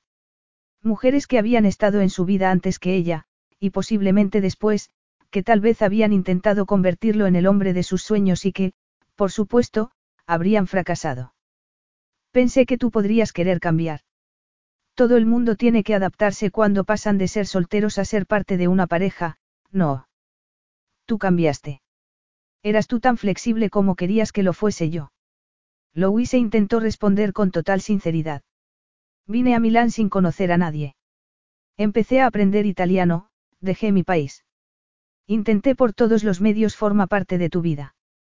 Pero, por tu tono, no tuviste éxito, dijo Giacomo. ¿Por qué no? Sus astutas preguntas estaban derrumbando sus defensas y Louise se sentía expuesta bajo el vestido de cachemir, que se pegaba a su cuerpo como salsa de chocolate a un cono de helado.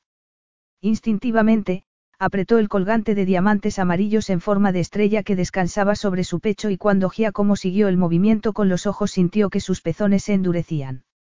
Era exasperante, como si Giacomo fuese capaz de controlar las reacciones de su cuerpo solo con una mirada. ¿Cómo hacía eso? Se preguntó. Pero entonces se vio forzada a admitir algo que nunca había querido admitir hasta ese momento. Porque, en cierto modo, había sido más fácil dejar ese matrimonio que admitir su parte de culpa en el declive. Tal vez por mis inseguridades. Era tan diferente a las mujeres con las que había salido antes, respondió por fin, tomando aire mientras esperaba su respuesta, pero Giacomo no dijo nada. No puedes negarlo, ¿verdad? ¿Cómo voy a negarlo si es cierto? Pero no me casé con esas otras mujeres. No, claro que no. Y tú debes saber por qué, no. ¿Qué tenías tú que te hacía tan diferente? Louis se sintió un escalofrío en la espina dorsal. ¿Habría recordado que perdieron un hijo? se preguntó. Habría recordado el golpe final a su fracasado matrimonio. Dime una cosa, Giacomo. Dime por qué te casaste conmigo. Por esto, respondió él, atravesando la habitación de una zancada para tomarla entre sus brazos. Su roce era eléctrico, su respuesta brutal. No debería haberla sorprendido, pero en el fondo era exactamente lo que había sospechado. Esa increíble atracción entre dos personas tan diferentes había sido, al final, un fracaso. Y, a pesar de la tentación del beso, por una vez Louis se decidió no capitular. No, dijo, apartándose. Temblando, se acercó a la ventana y miró las luces navideñas que alegraban la ciudad antes de volverse para mirarlo de nuevo. Yo no necesito una terapia de recompensa, Giacomo. Él la miró sin entender. ¿Qué quieres decir? Que el sexo es lo mismo que comprarle joyas a una mujer. Algo para mantenerla callada. Giacomo soltó una carcajada. Si es así, en tu caso parece haber fracasado de forma espectacular. Se quería decirle que no se riese de ese modo porque en ese momento no podía lidiar con su sentido del humor. Quería que mostrase sus defectos para poder recordar por qué estaba mejor sin él. No podemos seguir así, Giacomo. Las parejas que están a punto de divorciarse no se portan de este modo. No somos adolescentes y estoy tan desconcertada. Yo también, le confesó él. Entonces, ¿por qué no hacemos lo que deberíamos haber hecho desde el principio? ¿A qué te refieres? Me refiero a mantener una sensata distancia durante los próximos días y esperar que recuperes la memoria poco a poco. Él se quedó en silencio durante largo rato. ¿Y si no funcionase? Louis se vaciló, incómoda, pero decidida a pesar de las objeciones de su cuerpo. Porque aquello era lo mejor, estaba segura. No solo para ella sino para los dos. Entonces responderé a tus preguntas, te contaré todo lo que quieras saber. Cualquier cosa, respondió pasando una mano por el vestido con gesto nervioso. ¿Qué te parece? ¿Quieres que sea sincero? Me parece un infierno. Su chofer los había dejado frente a la famosa catedral media hora antes y habían tenido que abrirse paso entre la gente por las abarrotadas calles del centro para llegar a la residencia de Alessio Cavalcante, donde tendría lugar la fiesta más anhelada por la alta sociedad milanesa. Caminando de la mano con Louise, Giacomo había sentido una alegría que le resultaba poco familiar. De hecho, se sentía más relajado que nunca, pero esa sensación de paz se esfumó mientras observaba a su mujer desde el otro lado del salón abarrotado de gente. La noche anterior hablaba en serio y lo había demostrado exigiendo dormir en habitaciones separadas y despidiéndose sin darle un beso de buenas noches siquiera. Las ventajas sexuales de esa extraña reunión habían terminado. A partir de ese momento podía mirar, pero no tocar. Y miraba. Y Madonna mía, merecía la pena mirarla. Era la mujer más bella que había visto nunca. ¿Se lo había dicho alguna vez? se preguntó. Oh, en su arrogancia, había dado por sentado que ella sabía lo guapa que era y no tenía que molestarse en decírselo. Como muchas otras invitadas a la fiesta, llevaba un vestido negro, pero el de Louis se llamaba la atención. Sus abundantes curvas proyectaban sensualidad y calor, algo que ninguna otra mujer poseía y que parecía atraer la atención de todos los invitados como si fuera un imán. Estaba charlando con Alessio frente a una de las ventanas del salón. Tras el cristal, gruesos copos de nieve se arremolinaban en el aire, formando un enjambre blanco. Alessio Cavalcante y él eran amigos porque los dos habían crecido en circunstancias similares y tenían mucho en común. Entonces, ¿por qué sentía el deseo de agarrarlo por las solapas? Era porque había monopolizado a su mujer desde que llegaron a la fiesta. Louise era su mujer. Aunque no lo fuese en realidad. Perdido en sus pensamientos, negó con la cabeza cuando una camarera le ofreció una bandeja de arancini. Debía haber sido una mala persona para que Louis se lo dejase porque intuía que una mujer como ella no se rendiría a menos que tuviese que hacerlo. No había visto preocupación, incluso ternura, en su rostro cuando creía que no estaba mirándola. Cuando acarició suavemente las cicatrices de su espalda, Louis se había proyectado un fiero deseo de protección que lo había dejado sin aliento. No era esa una de las razones por las que él nunca había mencionado la parte amarga de su vida, esa que no quería recordar. Los largos días de hambre, las frías noches, el desprecio con el que la gente miraba a los chicos como él, que no tenían nada ni a nadie. No temía que la innata ternura de Louis se pudiese hacerlo vulnerable si le abría su corazón. Había llevado una pesada armadura emocional durante tanto tiempo que quitársela era impensable. La vio reír de algo que Alessio estaba diciendo y sacudir la melena mientras brindaba con su amigo, y sintió una oleada de furia. Giacomo. Una mujer había aparecido a su lado de repente y lo había tomado del brazo. Era delgadísima, con una falda corta y el pelo por la cintura del color del maíz. Era una famosa modelo a la que había visto en un par de ocasiones y sabía que había intentado ponerse en contacto con él cuando estaba en la clínica suiza porque se lo había dicho su ayudante. Muchos hombres la consideraban guapa, pero él había ignorado sus proposiciones y había pedido que le entregasen el exquisito ramo de flores que había enviado a su enfermera favorita. Ciao, Daniela, la saludó. Tienes buen aspecto, muy bueno, dijo ella, mirándolo con un brillo de interés en los ojos. ¿Te has recuperado? Así es. Me alegro de volver a verte, Daniela se volvió para mirar a Louise. Aunque imagino que su presencia aquí significa que ya no estás disponible. Su nombre es Louise, respondió él con tono helado. Y lamento decepcionarte, pero nunca he estado disponible, añadió, esbozando una sonrisa para suavizar el golpe. Y ahora, si me perdonas. Sin preocuparse en observar la reacción de Daniela, Giacomo atravesó el salón a grandes zancadas. Ah, Giacomo, lo saludó Alessio.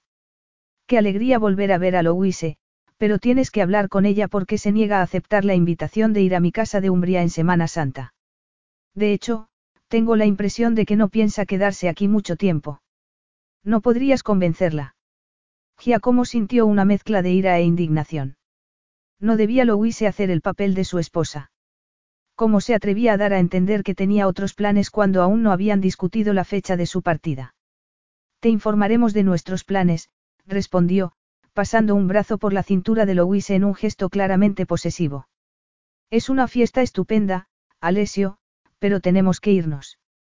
Vio un brillo de sorpresa y enfado en los ojos de Louise, pero decidió no decir nada porque estaba tan airado en ese momento que podría habérsela cargado al hombro para sacarla de allí. Y eso no sería nada bueno para su reputación, pensó. Ella no dijo una palabra mientras iban a buscar sus abrigos y se mantuvo en silencio mientras cruzaban la piazza del Duomo. Solo cuando entraron en el coche se volvió hacia él, fulminándolo con la mirada. ¿Se puede saber cuál es tu problema? Mi problema. ¿Crees que me gusta ver a mi mujer flirteando con otro hombre?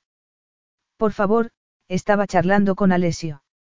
Eso es lo que la gente hace en las fiestas, charlar, reír, bromear. Brindar para desearse felices navidades. Buon Natale, la corrigió él automáticamente. No se quedan en una esquina con cara de acelga o portándose como un neandertal, siguió Louise. No te entiendo, Giacomo. Tú no solías ser celoso, al contrario. Siempre eras tan circunspecto, tan esquivo. Esas palabras desataron algo dentro de él. Fue como una epifanía, como si alguien hubiera soltado un globo de helio, dejando que flotase en el cielo. Se le hizo un nudo en la garganta mientras miraba por la ventanilla, con el pulso acelerado. No había recordado todo lo que pasó por arte de magia, pero empezaba a entender que su determinación de no hablar de la parte amarga de su relación podría actuar como barrera. Y había algo más. Ya no se trataba solo de recuperar la memoria. Deseaba a Louise. La deseaba con todas sus fuerzas. No solo en su cama sino en su vida. No solo ahora sino para siempre. ¿Por qué había tardado tanto en darse cuenta? Las navidades que pasaron en Inglaterra habían sido felices, pero todo se derrumbó cuando volvieron a Milán. ¿Por qué? Ella había girado la cabeza para mirar por la ventanilla, como si no pudiera soportar mirarlo a los ojos, y Giacomo se preguntó entonces si podría abrirle su corazón. Su oscuro y vacío corazón. En realidad, no tenía alternativa. Capítulo 11. El enfado de Louise era evidente cuando Giacomo cerró la puerta del apartamento, intentando ordenar sus pensamientos antes de decir lo que tenía que decirle. Mientras se quitaba el abrigo en el vestíbulo, la luz de la lámpara iluminaba su pelo y, de repente, sintió el abrumador deseo de pasar los dedos por él. Me voy a la cama, dijo ella entonces, tomando su bolsito de mano, que había dejado sobre la consola. No. No. Repitió Louise, mirándolo con cara de sorpresa. Qué autoritario por tu parte. No has olvidado que, supuestamente, ahora soy tu mujer y no tu ama de llaves. Aquí no hay nadie, así que podemos dejar de hacer el papel. Además, estoy cansada y quiero irme a dormir. Hablaremos por la mañana. Por favor. Le pidió él entonces. Y vio que ella vacilaba. Vio un destello de inseguridad en su rostro. Has descubierto lo poderosas que pueden ser esas palabras. Replicó Louise, desafiante. Estás intentando manipularme. Solo te pido que te sientes conmigo frente a la chimenea un rato porque quiero hablar contigo. ¿Has recordado algo? No, esto es algo que sé desde hace mucho tiempo. Algo que nunca he olvidado, por mucho que quisiera hacerlo. Giacomo vio que esa confesión la afectaba, como si hubiera reconocido que las reglas del juego habían cambiado de repente. Muy bien, asintió ella, a regañadientes. Entraron en el salón y Louise se sentó en uno de los sofás. Parecía cómoda allí, a pesar del recelo que oscurecía sus extraordinarios ojos azules. Rosa debía haber encendido la chimenea y había una bandeja de licores sobre la mesa, al lado de un elaborado despliegue de rosas y bayas que perfumaba el aire. Se le ocurrió que, por una vez, la elegante habitación parecía hogareña. Era porque Louise estaba allí. ¿Quieres una copa? Le preguntó. Ella cruzó elegantemente las piernas, un movimiento que lo distrajo durante un segundo. ¿Por qué? ¿Crees que voy a necesitarla? Giacomo negó con la cabeza mientras se acercaba a la chimenea para entrar en calor porque, de repente, estaba helado. Pensó en cómo iba a formular lo que tenía que decirle hasta que se dio cuenta de que aquello no era una presentación para el Consejo de Administración, ni una de esas reuniones con inversores que mantenía cuando era más joven para encontrar financiación. No estaba buscando su aprobación, no era eso. Solo quería explicarle que lo había convertido en el hombre que era. Con la esperanza de que, se preguntó. De que ella lo amase. Giacomo aplastó tal pensamiento. ¿Por qué darle sitio a algo en lo que nunca había creído? Siempre sentiste curiosidad por mi infancia, empezó a decir. Y supongo que te diste cuenta de que no me gustaba hablar de ello. Desde luego que sí, asintió Louise, claramente sorprendida, como si no pudiese creer que estaba a punto de responder a unas preguntas a las que nunca antes había querido responder. Muy bien, Pregúntame lo que quieras. De acuerdo. Sé que pasaste un tiempo en un orfanato, pero no fuiste allí hasta los once años, no. Así es, respondió él. Entonces, el orfanato no puede ser el único momento definitorio en tu vida, Louise se encogió de hombros. Algo debió ocurrirte antes de eso. Imagino que te refieres a mi madre. La madre de la que no me has hablado nunca, asintió ella. Pero al menos tú tuviste una madre, es una suerte. ¿Se te ha ocurrido pensar por qué nunca he querido hablar de ella? No, no lo sé. Imagino que porque es algo que te disgusta. Giacomo dejó escapar una risa amarga. Qué ingenua eres a veces, Louise. Tal vez porque yo no recuerdo a mis padres, replicó ella. Esa podría ser la razón por la que idealizo la paternidad, ¿no crees? ¿O es posible que tú hayas sido más afortunada que yo? Louise no insistió, tal vez temiendo que se cerrase de nuevo, que era lo que, en el fondo, quería hacer. Pero se daba cuenta de que el tiempo corría en su contra y algo le decía que debía resucitar el pasado si quería tener la oportunidad de dejarlo atrás. Debía sacarlo de ese sitio oscuro donde lo había enterrado tantos años antes. Mi madre me tuvo de soltera, pero no dejó que eso interrumpiese su ritmo de vida, que era, no sé cómo describirlo, intenso, empezó a decir, haciendo una mueca. Vivíamos en un edificio de apartamentos en Turín y cada vez que le apetecía salir me dejaba con el vecino que quisiera hacerse cargo. O con nadie. Me dejaba solo muchas veces, así que aprendí a defenderme por mí mismo, incluso a encontrar comida. En fin, digamos que podías describirme como un niño salvaje. Imagino que debió ser terrible para ti. Giacomo se encogió de hombros. Uno acepta su realidad y era lo único que conocía. Era conocido como el niño cuya madre no lo quería, pero podía lidiar con eso. Lo peor era cuando llevaba a sus novios a la habitación, Giacomo torció el gesto. Eso no era muy divertido. Solía decirme que todo cambiaría para mejor, pero nunca fue así. Claro que también solía decir que llegaría a casa a cierta hora, pero nunca llegaba. No podía confiar en nada de lo que dijese porque mentía a todas horas. Louis se hizo una mueca. ¿Y tu padre? ¿No lo conociste? No, respondió él. Bueno, lo vi una vez, mucho después. No era de Turín. Estaba de visita cuando se acostó con mi madre una noche. Como nosotros, dijo Louise entonces. No, no tiene nada que ver porque nosotros nos vimos muchas veces antes de casarnos, ¿no es así? Le preguntó Giacomo entonces. Sí, sí. En fin, sigue con tu historia. Giacomo se preguntó cómo podía resumir el desolador encuentro con su padre, pero aceptó que no había manera de hacerlo tolerable. Nunca había hablado de eso con nadie.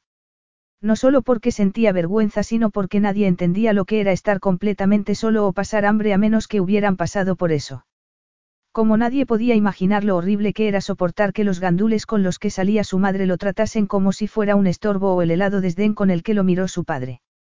Se había guardado todo eso para sí mismo porque no quería que lo despreciasen, pero algo le decía que lo huise no lo despreciaría. Supongo que las cosas podrían haber seguido así hasta que pudiera irme de casa. Viviendo al límite, sobreviviendo apenas hasta que mi madre se puso enferma. Oh, Giacomo, susurró Louise. Cuánto lo siento. Ahórrate la compasión, se apresuró a decir él. Fue culpa suya. ¿Qué quieres decir? Se había hecho demasiadas operaciones de cirugía estética en una clínica de mala muerte. Sufrió una sepsis tras la última operación y cuando le quedaban cuatro horas de vida me habló de mi padre por primera vez, Giacomo tragó saliva, recordando las palabras ahogadas de su madre antes de su último suspiro. Me dijo que era el hombre más rico del país, que había intentado ponerse en contacto con él, pero no había tenido éxito. Según ella, ahora las cosas eran diferentes y, en esas circunstancias, se haría cargo de mí. Creía que protegería a su hijo porque todos los hombres quieren a sus hijos. Y fue así. Giacomo tomó aire. Aún le dolía pensar en ello, eso era lo extraordinario. Incluso después de tantos años. Miró a Louise a los ojos, pero en realidad no los veía. Había vuelto al pasado, a esa mañana soleada 25 años atrás. Fui a verlo el día del funeral de mi madre. Me subí al primer tren en dirección a Nápoles, temiendo que las autoridades me encontrasen y me enviasen a un orfanato.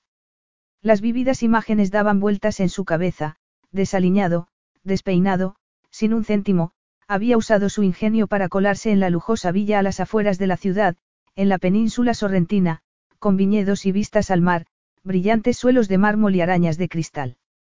Era un sitio tan increíblemente majestuoso para un niño que provenía de los barrios bajos de Turín que sintió como si hubiera entrado en el paraíso. De verdad había creído que el propietario de aquella lujosa casa lo tomaría bajo su ala. Tal vez lo había pensado porque aún había un destello de esperanza en su magullado corazón, pero después de contarle su historia la expresión del hombre era tan fría como el suelo de mármol. Giacomo había sacado una arrugada fotografía cuando le preguntó el nombre de su madre. Loredana, había respondido. Esta era mi madre. El magnate había mirado la fotografía sin disimular su desprecio antes de sacudir la cabeza. Me dijo que no había visto a mi madre en su vida, pero avisó a alguien llamado Roberto y un hombre entró en la habitación. Me quedé helado al verlo. Era su guardaespaldas y supe inmediatamente que era mi padre porque nos parecíamos mucho. Al parecer, solía hacerse pasar por su jefe porque eso le garantizaba el éxito cada vez que quería acostarse con una mujer. ¿Y cómo reaccionó ese hombre? Le preguntó Louise. Imagino que hablarías con él. Sí, hablé con él, Giacomo hizo una mueca. Me dijo que él nunca había querido ser padre y que si fuera así no habría elegido a una golfa como madre de su hijo.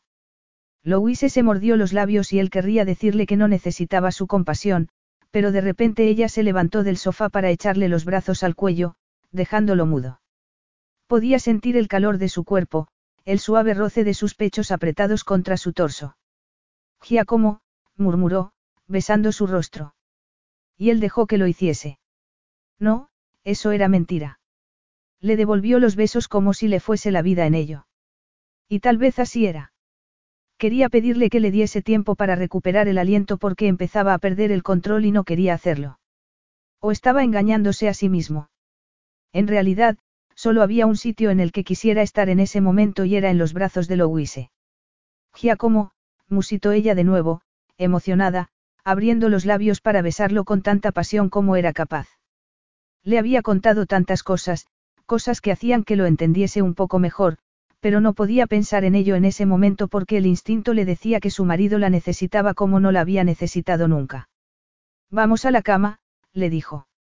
Sin decir otra palabra, él tomó su mano y, en silencio, recorrieron el oscuro apartamento para ir al dormitorio que una vez habían compartido. Louise no quería pensar en lo raro que era estar de vuelta en un sitio que tenía tanta importancia emocional para ella, en una cama donde había conocido tanto placer, pero también tanto dolor. Sencillamente, desabrochó los botones de su camisa con dedos temblorosos mientras él se encargaba de bajar la cremallera del vestido. No era el momento de admirar su lencería o de comérsela con los ojos. No podía esperar, estaba ansioso. A toda prisa, se quitaron la ropa hasta que los dos estuvieron desnudos y se abrazaron con fuerza mientras caían en la cama, piel con piel. Podría haber sido un momento insoportablemente emotivo, pero no lo era. Louise cerró los ojos. Era maravilloso, perfecto. Sus labios se encontraron y sus cuerpos se fundieron el uno con el otro. El tiempo desapareció mientras se besaban y se acariciaban con manos ansiosas. Apretado contra ella, el peso de su erección era indudable y lo sintió empujando entre sus piernas, donde ya estaba húmeda y lista para él. Todo parecía ocurrir a cámara lenta y a toda velocidad al mismo tiempo. ¿Tienes preservativos? Giacomo masculló una palabrota mientras alargaba una mano hacia el cajón de la mesilla hasta encontrar lo que buscaba. Mientras se envolvía en él, Louise se dijo a sí misma que no iba a pensar en las consecuencias de lo que estaba a punto de hacer. No podía pensar en nada porque lo único que quería era tenerlo dentro de ella. Dejó escapar un gemido cuando la penetró y él se quedó inmóvil. ¿Estás bien? ¿Te he hecho daño? Le preguntó. Estoy bien, musitó ella, mordiéndose los labios. Es que. Lo sé, dijo Giacomo, con voz ronca. Lo sé. Se quedaron en silencio después de eso. Él empezó a moverse y el mundo se convirtió en un remolino de sensaciones. Cada beso era más apasionado que el anterior, cada embestida la enviaba al cielo. Él la llenaba completamente, como había sido siempre. Sentía como si fuese parte de ella, como antes. Habían hecho el amor muchas veces, pero en aquella ocasión era diferente. Giacomo no sería su marido durante mucho más tiempo, pero, no podía amarlo mientras lo fuese. Si no con palabras, al menos con su cuerpo. Lo acarició con ansia, besando cada centímetro de su piel. Podía sentir la llamada del orgasmo e intentó retrasarlo porque no quería que aquello terminase nunca. Pero no podía hacerlo, por supuesto que no. Giacomo era el mejor amante y unos segundos después estaba estremecida de placer, sintiendo la exquisita tensión del cuerpo masculino hasta que por fin se dejó ir. Lulu, murmuró. Y eso fue su perdición. El momento en el que se rompió en pedazos. Era Lulu de nuevo. Su Lulu. Se quedaron en silencio durante unos minutos, ella llena de una esperanza que no era capaz de suprimir. Una esperanza que brillaba como una llama en su interior, haciéndose más fuerte, más visible. Se quedó así, abrazándolo, hasta que el frenético sonido de sus respiraciones se volvió plácido. Si pudiese guardar ese momento, embotellar aquel momento de perfecta armonía. Giacomo le había abierto su corazón por primera vez y luego habían hecho el amor. Del todo, entregándose completamente el uno al otro. No podía ser esa la base sobre la que reconstruir su relación. Se dio la vuelta para mirarlo, pero Giacomo estaba mirando el techo de la habitación y no se movió, aunque debía saber que ella quería que lo hiciese. Su expresión era seria y parecía tan tenso que Louise empezó a sentir miedo. De verdad había pensado que podrían empezar de nuevo. Había olvidado lo que él le había dicho dos años antes, cuando perdió a su hijo. Giacomo. Él giró la cabeza entonces. No, no había imaginado la tensión. Estaba allí, en sus ojos helados, y Louise se preparó para el inevitable golpe. Estabas embarazada, ¿verdad? Capítulo 12. El tiempo se detuvo en esa habitación milanesa, tan silenciosa como una tumba. Sí, respondió Louise por fin. Estuve embarazada. Perdí a nuestro hijo a las 14 semanas. Giacomo no dijo nada. Sencillamente, se apartó para saltar de la cama y desapareció en el cuarto de baño antes de volver envuelto en un albornoz. Y ese detalle la llenó de aprensión porque él nunca se ponía albornoz a menos que hubiese empleados cerca. ¿Por qué no me lo habías contado? Louise intentó no derrumbarse ante el tono de condena de esa pregunta. ¿Por qué tú me pediste específicamente que no te lo contase todo de golpe? Dijiste que querías ir recordando poco a poco. Giacomo encendió una lámpara y ella deseó que no lo hubiese hecho porque ahora sentía como si aquello fuese un interrogatorio. Esa es la única razón. Louise abrió la boca para decir que sí, pero se dio cuenta de que había dos formas de proceder. Podía echarle en cara que él se había guardado muchos secretos y, por lo tanto, también ella podía guardarse los suyos, pero aquello no era un juego. No había prometido desde el principio que sería sincera con él. Y no lo había prometido Giacomo. Evidentemente, la ruptura de su matrimonio era irreversible. ¿De qué serviría guardarse nada ya? No debería contarle todo lo que él no sabía. Aunque recordarle rompiese el corazón. No, no fue la única razón. Tenía miedo, dijo Louise por fin. Pero el nudo que tenía en la garganta era tan grande que no podía seguir. ¿Miedo de qué? Del dolor que provocaría hablar de ello, respondió Louise, intentando ser fuerte y no llorar. No quería recordarlo, no quería mantener esta conversación. Tú no quisiste hablar de ello entonces, ¿por qué ibas a querer hacerlo ahora? No quería hablar de ello. Estábamos pasando por un momento difícil en nuestro matrimonio y cuando ocurrió tú estabas de viaje en Estados Unidos, en Chicago creo recordar, Louise se pasó una mano por los ojos. No pude ponerme en contacto contigo entonces y luego todo terminó. Y cuando volviste a Italia me di cuenta. ¿De qué te diste cuenta? Louise supo que, tarde o temprano, iba a tener que salir de la habitación y decidió hacerlo por etapas, de modo que se sentó en la cama, cubriendo su desnudez con el edredón porque se sentía expuesta bajo el brillo de los ojos negros. Experimentaba una insoportable sensación de tristeza y le resultaba casi imposible contener las lágrimas. Me di cuenta de que nuestro matrimonio estaba roto, dijo con voz ronca. Tal vez no debería haber sido una sorpresa porque ya estábamos viviendo un tiempo prestado. Estaba embarazada cuando nos casamos. Lo sé. Lo has recordado. Lo he recordado todo.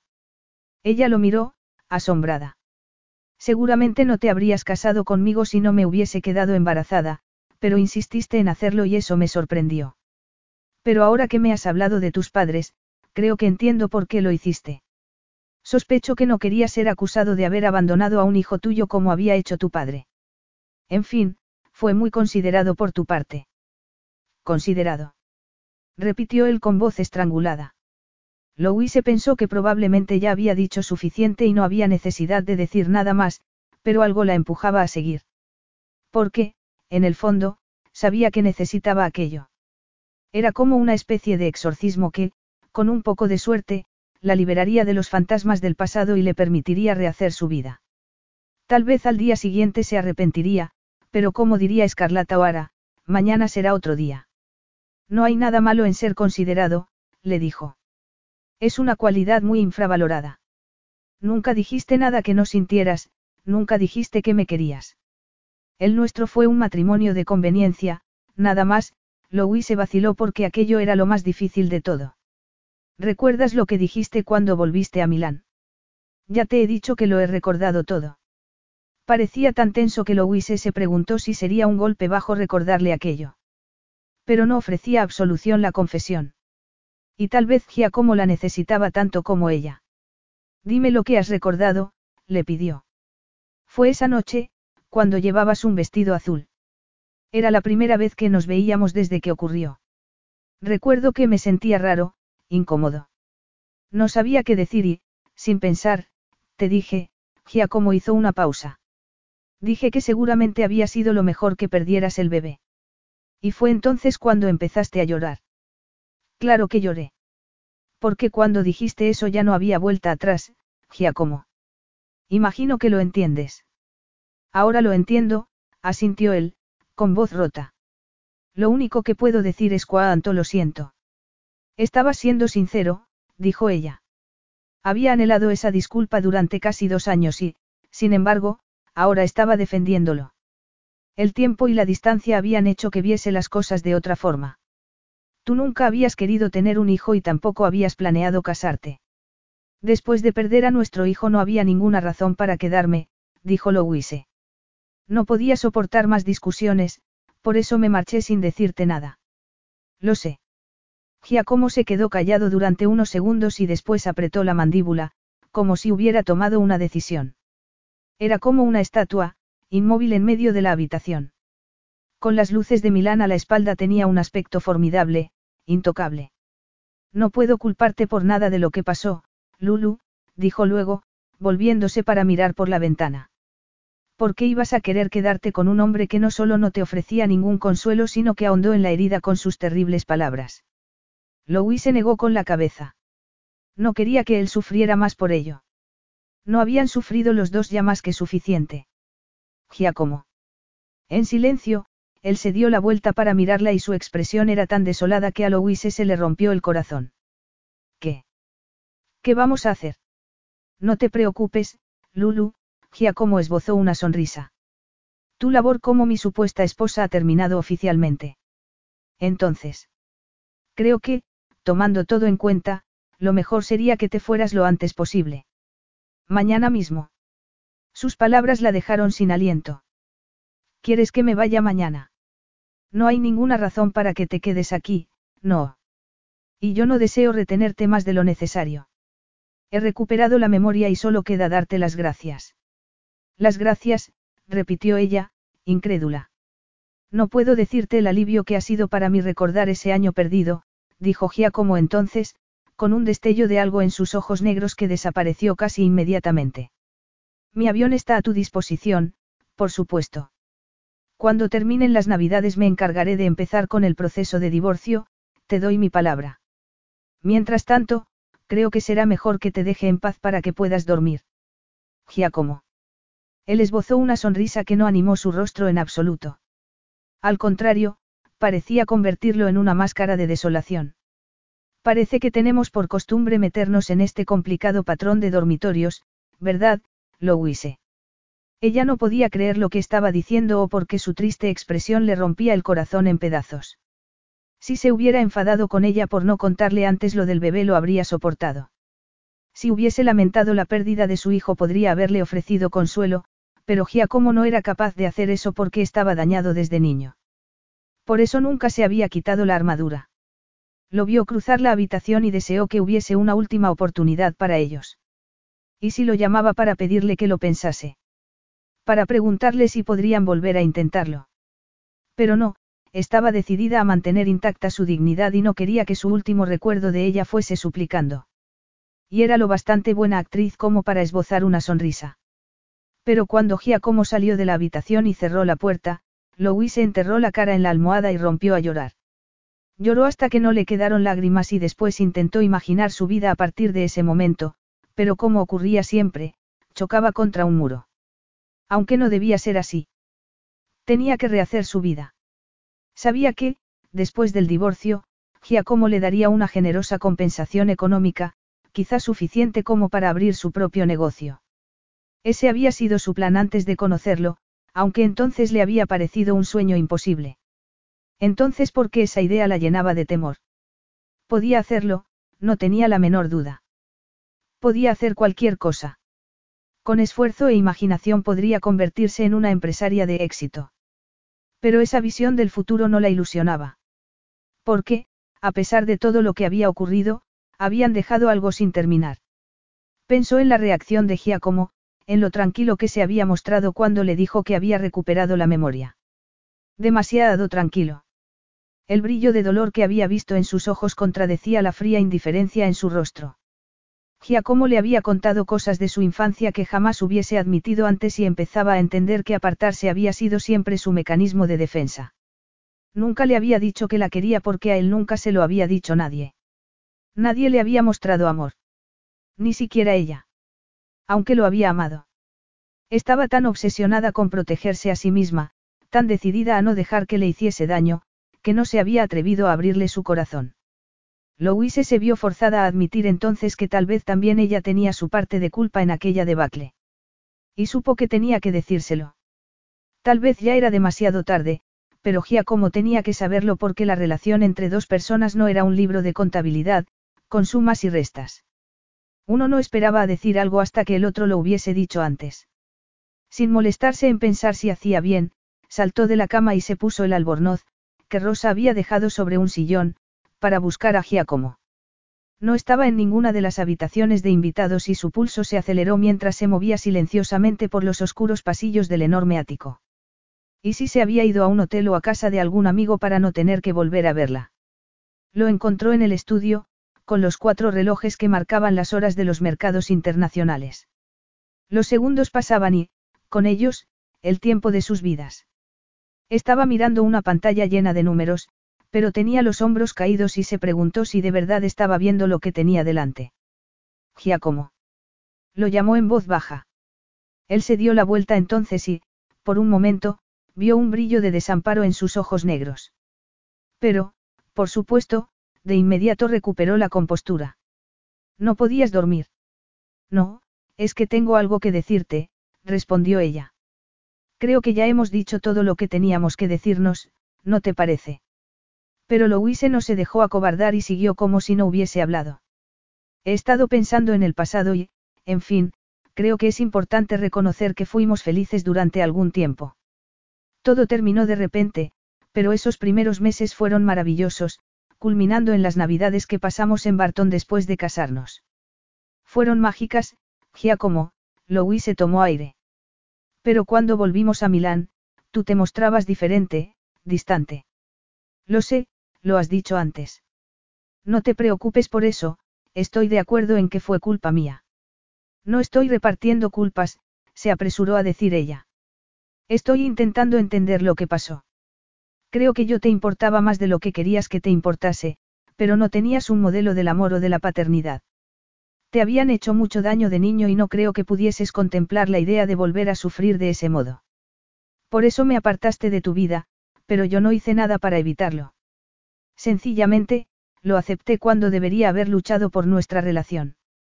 Debería haberte obligado a hablar conmigo y haberte dicho cuánto te quería porque era verdad. Louise tuvo que armarse de valor porque esa era la parte más difícil y la apuesta más arriesgada de su vida. A la porra la dignidad, pensó. Giacomo Volterra había sufrido tanto que merecía una demostración de amor incondicional. Te quiero, dijo entonces. Te quiero, Giacomo. Sigo queriéndote mucho. ¿Cómo puedes amar a un hombre que ha sido tan cruel contigo? Le preguntó él, con la voz rota. Si fuiste cruel, no fue de forma intencionada. Giacomo tragó saliva. Estaba tan tenso que apenas podía respirar. Las emociones que burbujeaban en su interior amenazaban con abrumarlo y, más por costumbre que por deseo, intentó contenerlas. Pero en esa ocasión no podían ser contenidas. Miró el rostro de Lulu, pálido como un fantasma a la luz del ordenador, y en él vio todo el amor y la comprensión que un hombre podría pedir. Podía haber un futuro para ellos después de todo lo que había pasado. Se levantó y vio que ella contenía un gemido. Era porque había visto las lágrimas de un hombre que no había llorado nunca. Aquello iba a ser lo más difícil que había hecho nunca y, al mismo tiempo, lo más fácil. Nunca lo había dicho antes porque no había querido creer en ello, pero ahora lo sentía de verdad, con todo su corazón. Te quiero, Lu, murmuró. Pero ¿cómo puedo aceptar tu amor después de lo que te hice? Lo aceptarás porque yo te lo doy, respondió ella sencillamente. Mi amor no viene con condiciones. Si sigues queriendo que vuelva a Inglaterra por la mañana, me iré. No quiero irme, pero lo haré. No quiero pasar el resto de mi vida sin ti, pero si tiene que ser así tendré que aceptarlo. Así que la pelota está en tu tejado, Giacomo. Él sacudió la cabeza, incapaz de esconder la admiración que sentía por ella. Me lo estás poniendo muy difícil. Ah, sí. ¿Y qué vas a hacer al respecto? El juego terminó cuando él la tomó entre sus brazos y la estrechó contra su pecho. No volvería a soltarla, se juró a sí mismo. La llevó de vuelta al dormitorio y, una vez en la cama, le dijo algo que había estado dando vueltas en su cabeza. No era solo que te diese miedo recordar el dolor del pasado, ¿verdad? Había otra razón por la que no querías hacer el amor conmigo. Dijiste que no querías que entre nosotros hubiese demasiada intimidad, pero había algo más, Giacomo hizo una pausa. Te daba miedo volver a quedar embarazada, ¿verdad, Lulu? Louis se lo miró a los ojos, pensando en cómo había cambiado todo de repente. Unos minutos antes podría haberse negado a responder a esa pregunta tan directa para protegerse a sí misma, pero ya no tenía que hacerlo. Quería que se comunicasen en todos los sentidos, aunque a veces eso la hiciera sentir incómoda. Sí, admitió por fin. La verdad es que me da miedo volver a quedar embarazada y perder a mi hijo. No sé si podría volver a pasar por eso. Lo entiendo, dijo él. Si eso es un motivo de ruptura para ti, lo entenderé. En la vida siempre hay riesgos, susurró como, besando su pelo. Tendrás los mejores cuidados médicos esta vez y yo estaré a tu lado todo el tiempo. Pero sabes una cosa. Si no quieres volver a pasar por la angustia de un embarazo no tienes por qué hacerlo. Lo que tú decidas me parecerá bien porque te quiero. ¿Lo entiendes, Lulu? Te quiero y quiero seguir casado contigo, sin condiciones, Giacomo arrugó el ceño. ¿He dicho algo malo? No entiendo. ¿Por qué estás llorando? Pero Louise estaba llorando y riendo al mismo tiempo. Esta vez lloro de felicidad, respondió, tocando la cicatriz de su mejilla con un dedo. ¿Y por qué estoy entre los brazos del hombre al que amo con todo mi corazón? Lulu, dijo él con voz ronca mientras inclinaba la cabeza para besarla. Epílogo. Navidad. El momento más bonito del año. Sí, Louise estaba de acuerdo con eso. Con el corazón lleno de amor y gratitud, miraba la escena que había frente a ella, al otro lado de las antiguas ventanas con parteluces de la vieja mansión. En el jardín de Barton, su marido sujetaba la manita enguantada de su hijo, Leonardo, mientras daban vueltas alrededor del enorme muñeco de nieve que habían hecho. Y, definitivamente, aquel era el muñeco de nieve más grandioso en la historia del mundo. La casa entera olía a panetone, el árbol gigante del salón estaba cubierto de bolas y lucecitas navideñas, y a su lado estaba el Belén que ahora sacaba de la caja todos los años. En unos minutos irían a la plaza del pueblo para escuchar los villancicos e intentó recordar que debía llevar pañuelos porque cuando Leo cantaba con su adorable vocecita era sencillamente imposible no llorar. Louis se dejó escapar un suspiro de contento, pensando que debería despertar a su otro hijo, el travieso Dante de dos años, que los volvería locos desde el momento que abriese los ojos. Era tan feliz. Más feliz de lo que hubiera creído posible. Sus vidas parecían mejorar con cada día que pasaba. Durante los cinco años desde el nacimiento de Leo, y dos años antes de eso, su matrimonio había sido un sueño hecho realidad. Como el hombre con el que recientemente había vuelto a contraer matrimonio. Haber estado a punto de separarse para siempre los habría hecho valorar el amor que compartían. No estaba segura, pero así era. Giacomo había estado a su lado cuando el embarazo de Leo se complicó y temía sufrir otro aborto, aunque intentaba disimular. Recordaba el intenso brillo de sus ojos negros cuando por fin Leo llegó al mundo sin problemas y con qué ternura había abrazado a su hijo. Había jurado ser un padre dedicado y cariñoso y había cumplido su palabra. Incluso había reducido en lo posible los viajes internacionales. Ahora delegaba y Paolo, su ayudante, estaba encantado. Un día le había dicho que ella era lo mejor que le había pasado a Giacomo en la vida y que se alegraba mucho de que su jefe se hubiera dado cuenta. Vivían entre Inglaterra e Italia y su italiano había mejorado hasta el punto de hablarlo con fluidez. Y eso era importante para ella porque no quería sentirse como una extraña en el país en el que habían nacido sus hijos y su marido. Habían vendido el ático de Milán y comprado una casa a corta distancia del centro, con un jardín lo bastante grande como para que los niños pudiesen jugar. Pasaban los veranos en la costa de Amalfi y las navidades siempre en Barton. De hecho, era allí donde Louise había inventado su propia versión del clásico panetone italiano. Se la había dado a probar a una de sus amigas milanesas, Maura, y ella se había mostrado encantada. Poco después, Giacomo le había presentado al propietario de una fábrica de dulces y, antes de que se diera cuenta, su panetone estaba en producción. Ese año, las ventas de Mammas Panetone estaban por las nubes y hasta le habían preguntado si estaría interesada en ampliar la línea de productos con una atrevida fusión de productos italianos e ingleses. Louis se levantó la mirada y vio a Giacomo y Leo charlando animadamente en italiano mientras volvían a la casa. Sonriendo, se dirigió a la cocina y abrió un armario para sacar unas nubes de malvavisco. Espera, deja que lo haga yo, dijo Giacomo, tras ella. Eres tan alto, murmuró Louise. Sabía que a veces debía parecer una adolescente embobada más que una mujer de 30 años con el tercer hijo en camino, pero le daba igual. Y tú deberías descansar un poco, dijo él mientras sacaba la bolsa del armario. Mamma, mamma. Un precioso niño moreno entró en tromba en la cocina y se abrazó a su cintura, poniendo la carita sobre su abultado vientre. ¿Qué quieres, cariño? Podemos ir a cantar villancicos ahora mismo. Dentro de un rato, cielo. Tenemos que esperar que llegue la tía Maeve. ¿Por qué no vas a cambiarte de ropa mientras yo hago chocolate? Ese, mamma. Mientras Leo salía corriendo de la cocina, Louise se volvió hacia su marido. ¿Contenta? Le preguntó él. Ni te imaginas lo contenta que estoy. Leo ha conseguido ganarse el corazón de la tía Maeve. No puedo creer que vaya a venir y que parezca ilusionada por las navidades. Es un milagro. Es la familia, amore. Debemos protegernos y estar unidos, dijo Giacomo, levantando su barbilla con un dedo para mirarla a los ojos. Estoy deseando que nos quedemos a solas porque quiero hacerte el amor muy, muy despacio. Pero mientras tanto, tendré que conformarme con esto. Giacomo inclinó la cabeza para darle un beso largo y dulce y Louise tuvo que agarrarse a los anchos hombros de su marido porque pensó que iba a derretirse. Se separaron unos segundos después y él la tomó por la cintura, señalando la ventana. Mira, cariño, dijo en voz baja, con tono alegre. Está nevando otra vez. Fin.